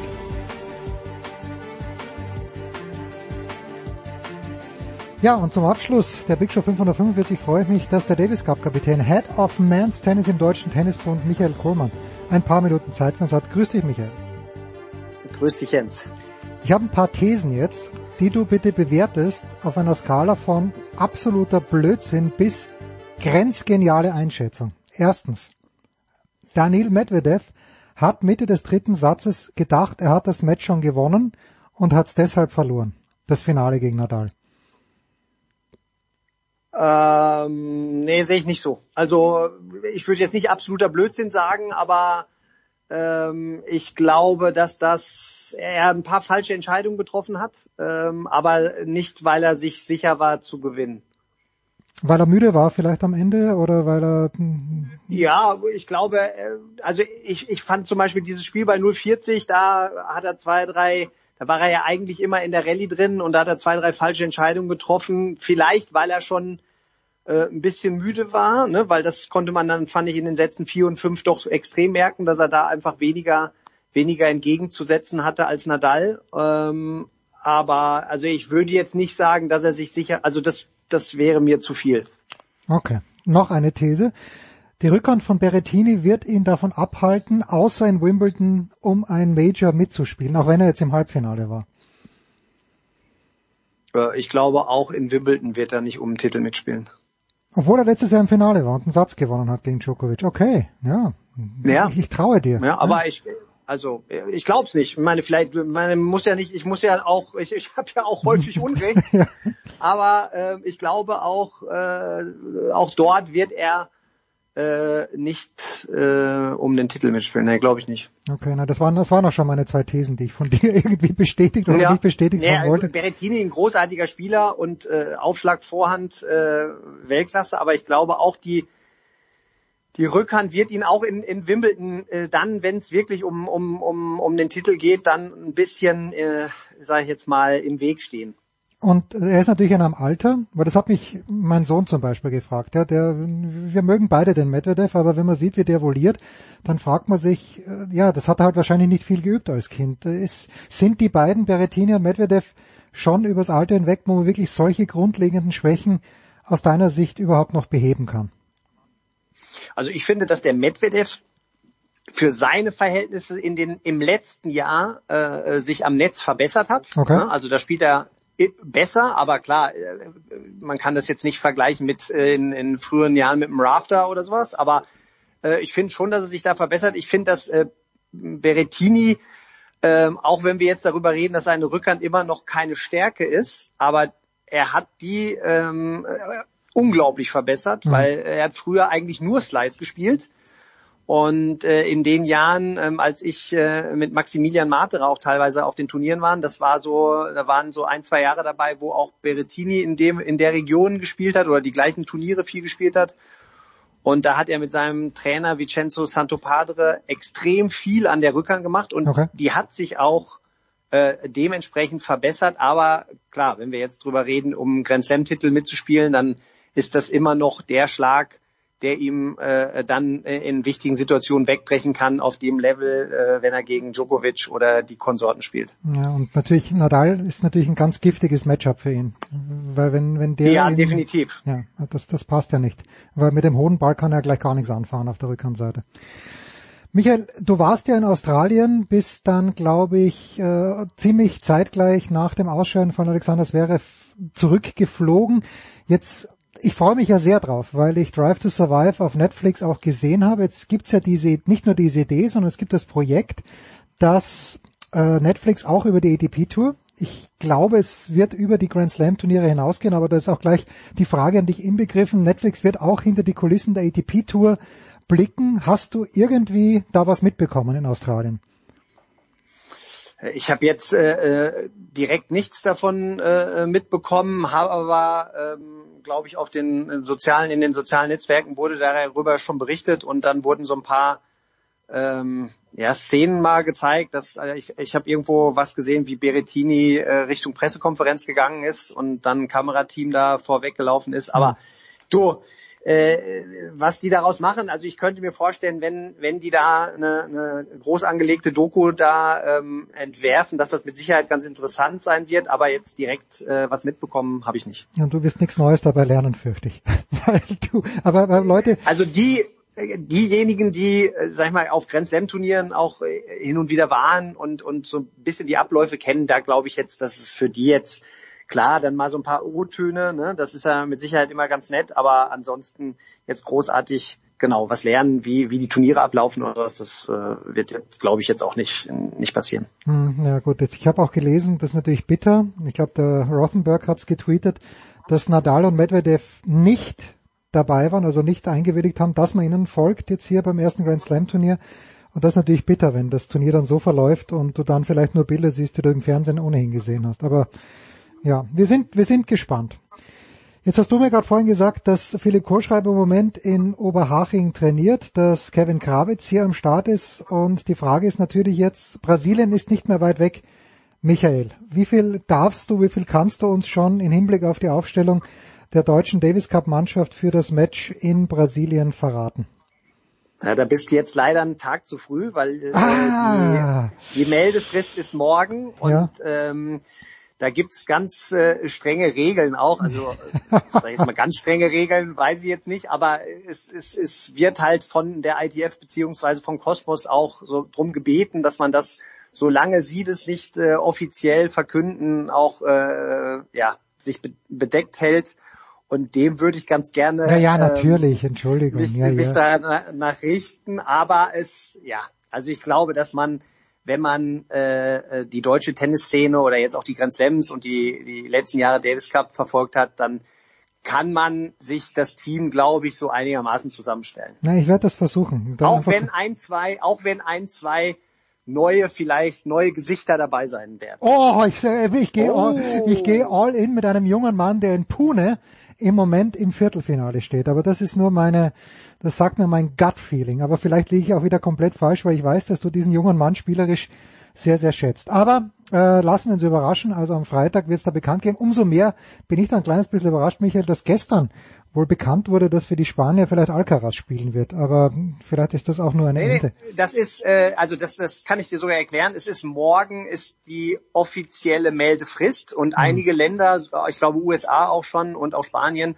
haben ihre Meldung schon bekannt gegeben oder verkündet. Ähm, äh, genau, und bei, bei uns hat es halt äh, was damit zu tun, dass, dass äh, ich glaube, die ITF das noch nicht offiziell verkündet hat. Also wir haben offiziell oder eigen, intern schon äh, auch unsere Mannschaftsaufstellung abgegeben, mhm. aber wir müssen dann äh, auf das Go sozusagen von, von der ITF warten. Also ich gehe mal davon aus, dass die Planung ja, was das Logistische anbelangt, schon abgeschlossen ist. Wie viele Tage Absolut. vorher, wie viele Tage genau. vorher werdet ihr hinfliegen? Also du, du, du, du mit deinem äh, Betreuerstab, also sagen wir mal so. Genau, wir, äh, die Betreuer, wir fliegen am ähm, Freitag äh, eine Woche vor mhm. der Partie äh, rüber. Ähm, bei den Spielern ist es halt so, dass die natürlich äh, kreuz und quer über die Welt verteilt ihre Turniere noch spielen und dann je nachdem, wie sie da abschneiden, von dort aus dann äh, nach Brasilien kommen. Aber wir sind, wir landen samstags vormittags und wir spielen den darauffolgenden äh, Freitags dann die erste Partie. Also wir sind sechs Tage vorher da, äh, versuchen uns dann an die Gegebenheiten da so, so gut es geht äh, ähm, zu gewöhnen, um, um dann ja diese Hürde äh, Brasilien dann zu nehmen und uns für die für die Gruppenphase wieder zu qualifizieren. Äh, du weißt aber jetzt andererseits noch nicht, ob bei den Brasilianern zum Beispiel Melo Soares, ob die auch wirklich spielen oder gehst du davon aus, dass die spielen? Ähm, ich habe mich mit beiden in, in, in Australien auch unterhalten. Äh, sie haben, die Brasilianer haben ja auch einen neuen Kapitän, den Jaime Onsins. Mhm, mhm, und ähm, beide haben mir gesagt, dass sie davon ausgehen, dass sie nicht zusammen spielen werden, okay. aber äh, sie gehen davon aus, dass einer von beiden spielt. Ja, mehr wollten sie dann auch nicht rausrücken. Also ich, ich tippe mal, dass dass entweder Melo oder Soares am Start sind, aber beide, so wie sie es mir jetzt gesagt haben, gehe ich jetzt mal von aus, dass sie nicht dabei sind. Okay, im Endeffekt ist eh wurscht, weil das Doppel, das du mitnehmen wirst, egal ob es Kevin und Andy sind oder Kevin und Tim, kann, ist auf jeden Fall auf Augenhöhe mit, mit denjenigen, die dann dort spielen werden für Brasilien. Du bist ja bei Sascha auch in der Box gesessen, jetzt das, das deutsche Abschneiden insgesamt, ähm, ist, ist wie zu bewerten aus deiner Sicht. Nehmen wir das Doppel gleich mit dazu, wo ja, äh, ich weiß nicht, ob Pützi auch so beleidigt war wie sein Partner auf Kyrgios. Mm, ja, so viele Fragen auf einmal, aber nur mal das generelle Abschneiden der deutschen Männer in Melbourne mm, ist bei dir wie, wie angekommen? Naja, also ich äh, hab's, sage ich jetzt mal so vernommen, dass es in der in der Außenwelt als äh, habe ich es als sehr kritisch wahrgenommen, wie das Abschneiden. Ähm, ich persönlich äh, war jetzt auch nicht, es war jetzt mit Sicherheit kein Grand Slam, wo man sagt, wo man noch sich noch in zehn Jahren drüber unterhält vom deutschen Abschneiden, aber ähm, wenn man realistisch dran geht äh, und und man weiß, dass äh, es einen Spieler gibt, der in den Top 50 ist äh, dann kann man nicht erwarten, dass acht Spieler unter den letzten 32 sind mhm. oder auch nicht drei oder vier. Je, bei jedem Grand Slam. Ne? Wenn man dann noch dazu sieht, dass man bei News Open hatte man ähm, hatte man drei Spieler in der vierten Runde und einen, also sprich den, den Sascha dann noch im Halbfinale, wo man eines der besten Abschneiden seit äh, 15 Jahren oder sowas hatte. Und jetzt bei dem in, in Australien hatten wir neun Leute im Hauptfeld. Ja. Ja, wir hatten, ähm, wir haben halt sage ich jetzt mal, jetzt ein Grand Slam erlebt, wo die meisten Spieler äh, vielleicht ihr Potenzial abgerufen haben, aber nicht drüber. Ne? Also Hm. ich, ich würde jetzt mal als positive Er- Erscheinung noch einen Yannick Hanfmann nehmen, der hat sich qualifiziert, hat dann Thanasis Kokinakis geschlagen, der gerade vorher ein Turnier gewonnen hatte und davor auch Halbfinale gespielt hat. Also der hat mit Sicherheit über seinen Verhältnissen gespielt. Dann würde ich jetzt mal einen Jan-Lennart Struff nehmen, der vielleicht in der ersten Runde gegen Botik van de Sandschulp ein bisschen unter seinen äh, äh, Erwartungen ähm, gelegen hat. Aber so war das ein Grand Slam. Klar, jetzt Sascha nochmal hervorzunehmen, der sich mit Sicherheit mehr ausgerechnet hat, war das ein Grand Slam, der so ablaufen kann, ne? wenn es mal vielleicht, wenn, wenn keiner wirklich über seinen Peak drüber spielt. Und ähm, zu dem Doppel, ähm, ja, du, de, Tim hat sich, glaube ich, äh, relativ zurückhaltend da äh, geäußert. Er hat das Einzige, was er gesagt hat, ist, dass, dass es nicht in Ordnung ist, wenn ein Gegen Gegner zwischen dem ersten, zweiten Aufschlag die äh, Leute anstachelt, da Alarm zu machen. Da, und da würde ich ihm auch recht geben, das, das hat dann nichts mit Tennis zu tun, ne? sondern äh, meine, wenn man sich an die Regeln hält und normal auch das Spiel spielt und so und man dann verliert, dann ist das ja auch in Ordnung. Und ich glaube, Kyrgios und Kokinakis haben ja auch bewiesen, dass sie ein sehr, sehr gutes Turnier gespielt haben. Aber ähm, so ein paar Sachen waren dann halt einfach, glaube ich, auch, war er ein bisschen drüber. Und ähm, ich glaube, das haben halt alle auch irgendwo versucht zu erwähnen. Ist, ist es auch das, was du so ein bisschen in, im Lockerroom mitbekommen hast, dass das schon sehr anstrengend ist, was äh, Kyrgios veranstaltet? Ja, du, die Gegner ähm, auf jeden Fall, ne? Alle, die äh, gegen ihn auf dem Platz gestanden haben. Es ist natürlich auch, äh, du musst es ja so sehen, wenn du normalerweise Grand Slam spielst und du spielst doppelt, dann spielst du auf kleineren Plätzen oder auf größeren, dann ist es aber sagen wir, mal, maximal halb voll. Das muss man ja äh, einfach sagen, außer man spielt gegen eine Attraktion. Und ich meine, Nick Kyrgios ist nun mal eine Attraktion, ein großer Name.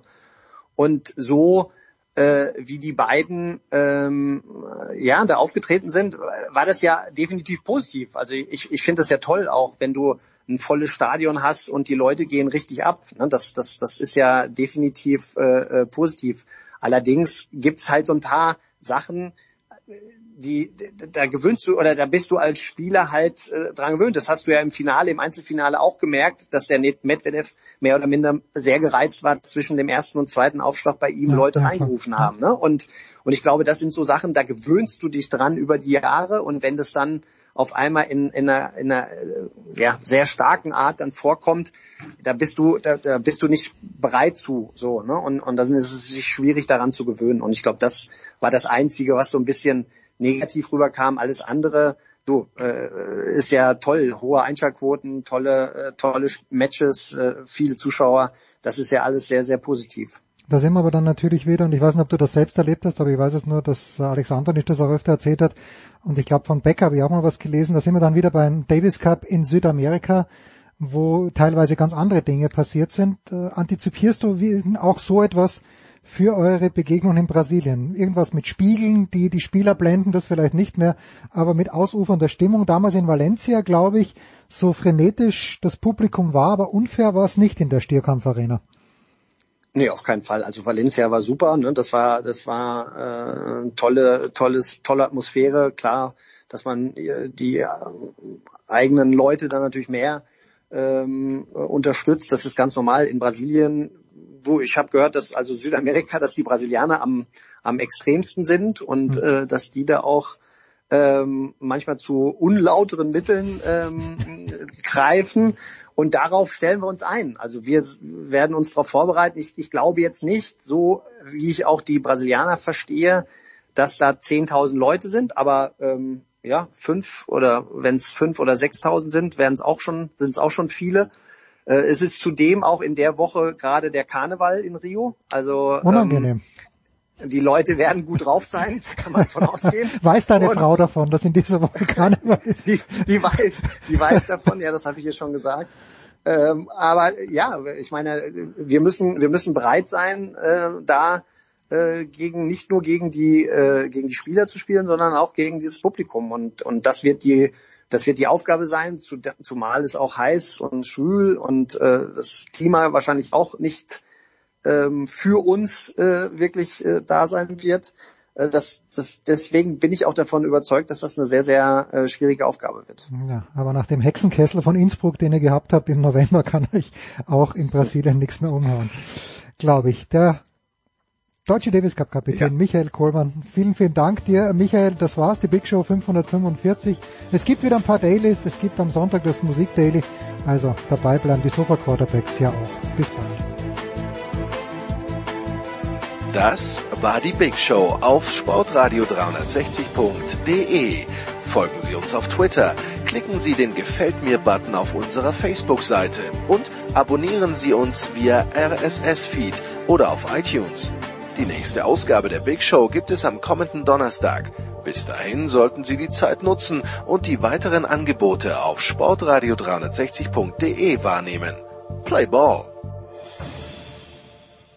Da ist gar nichts toll.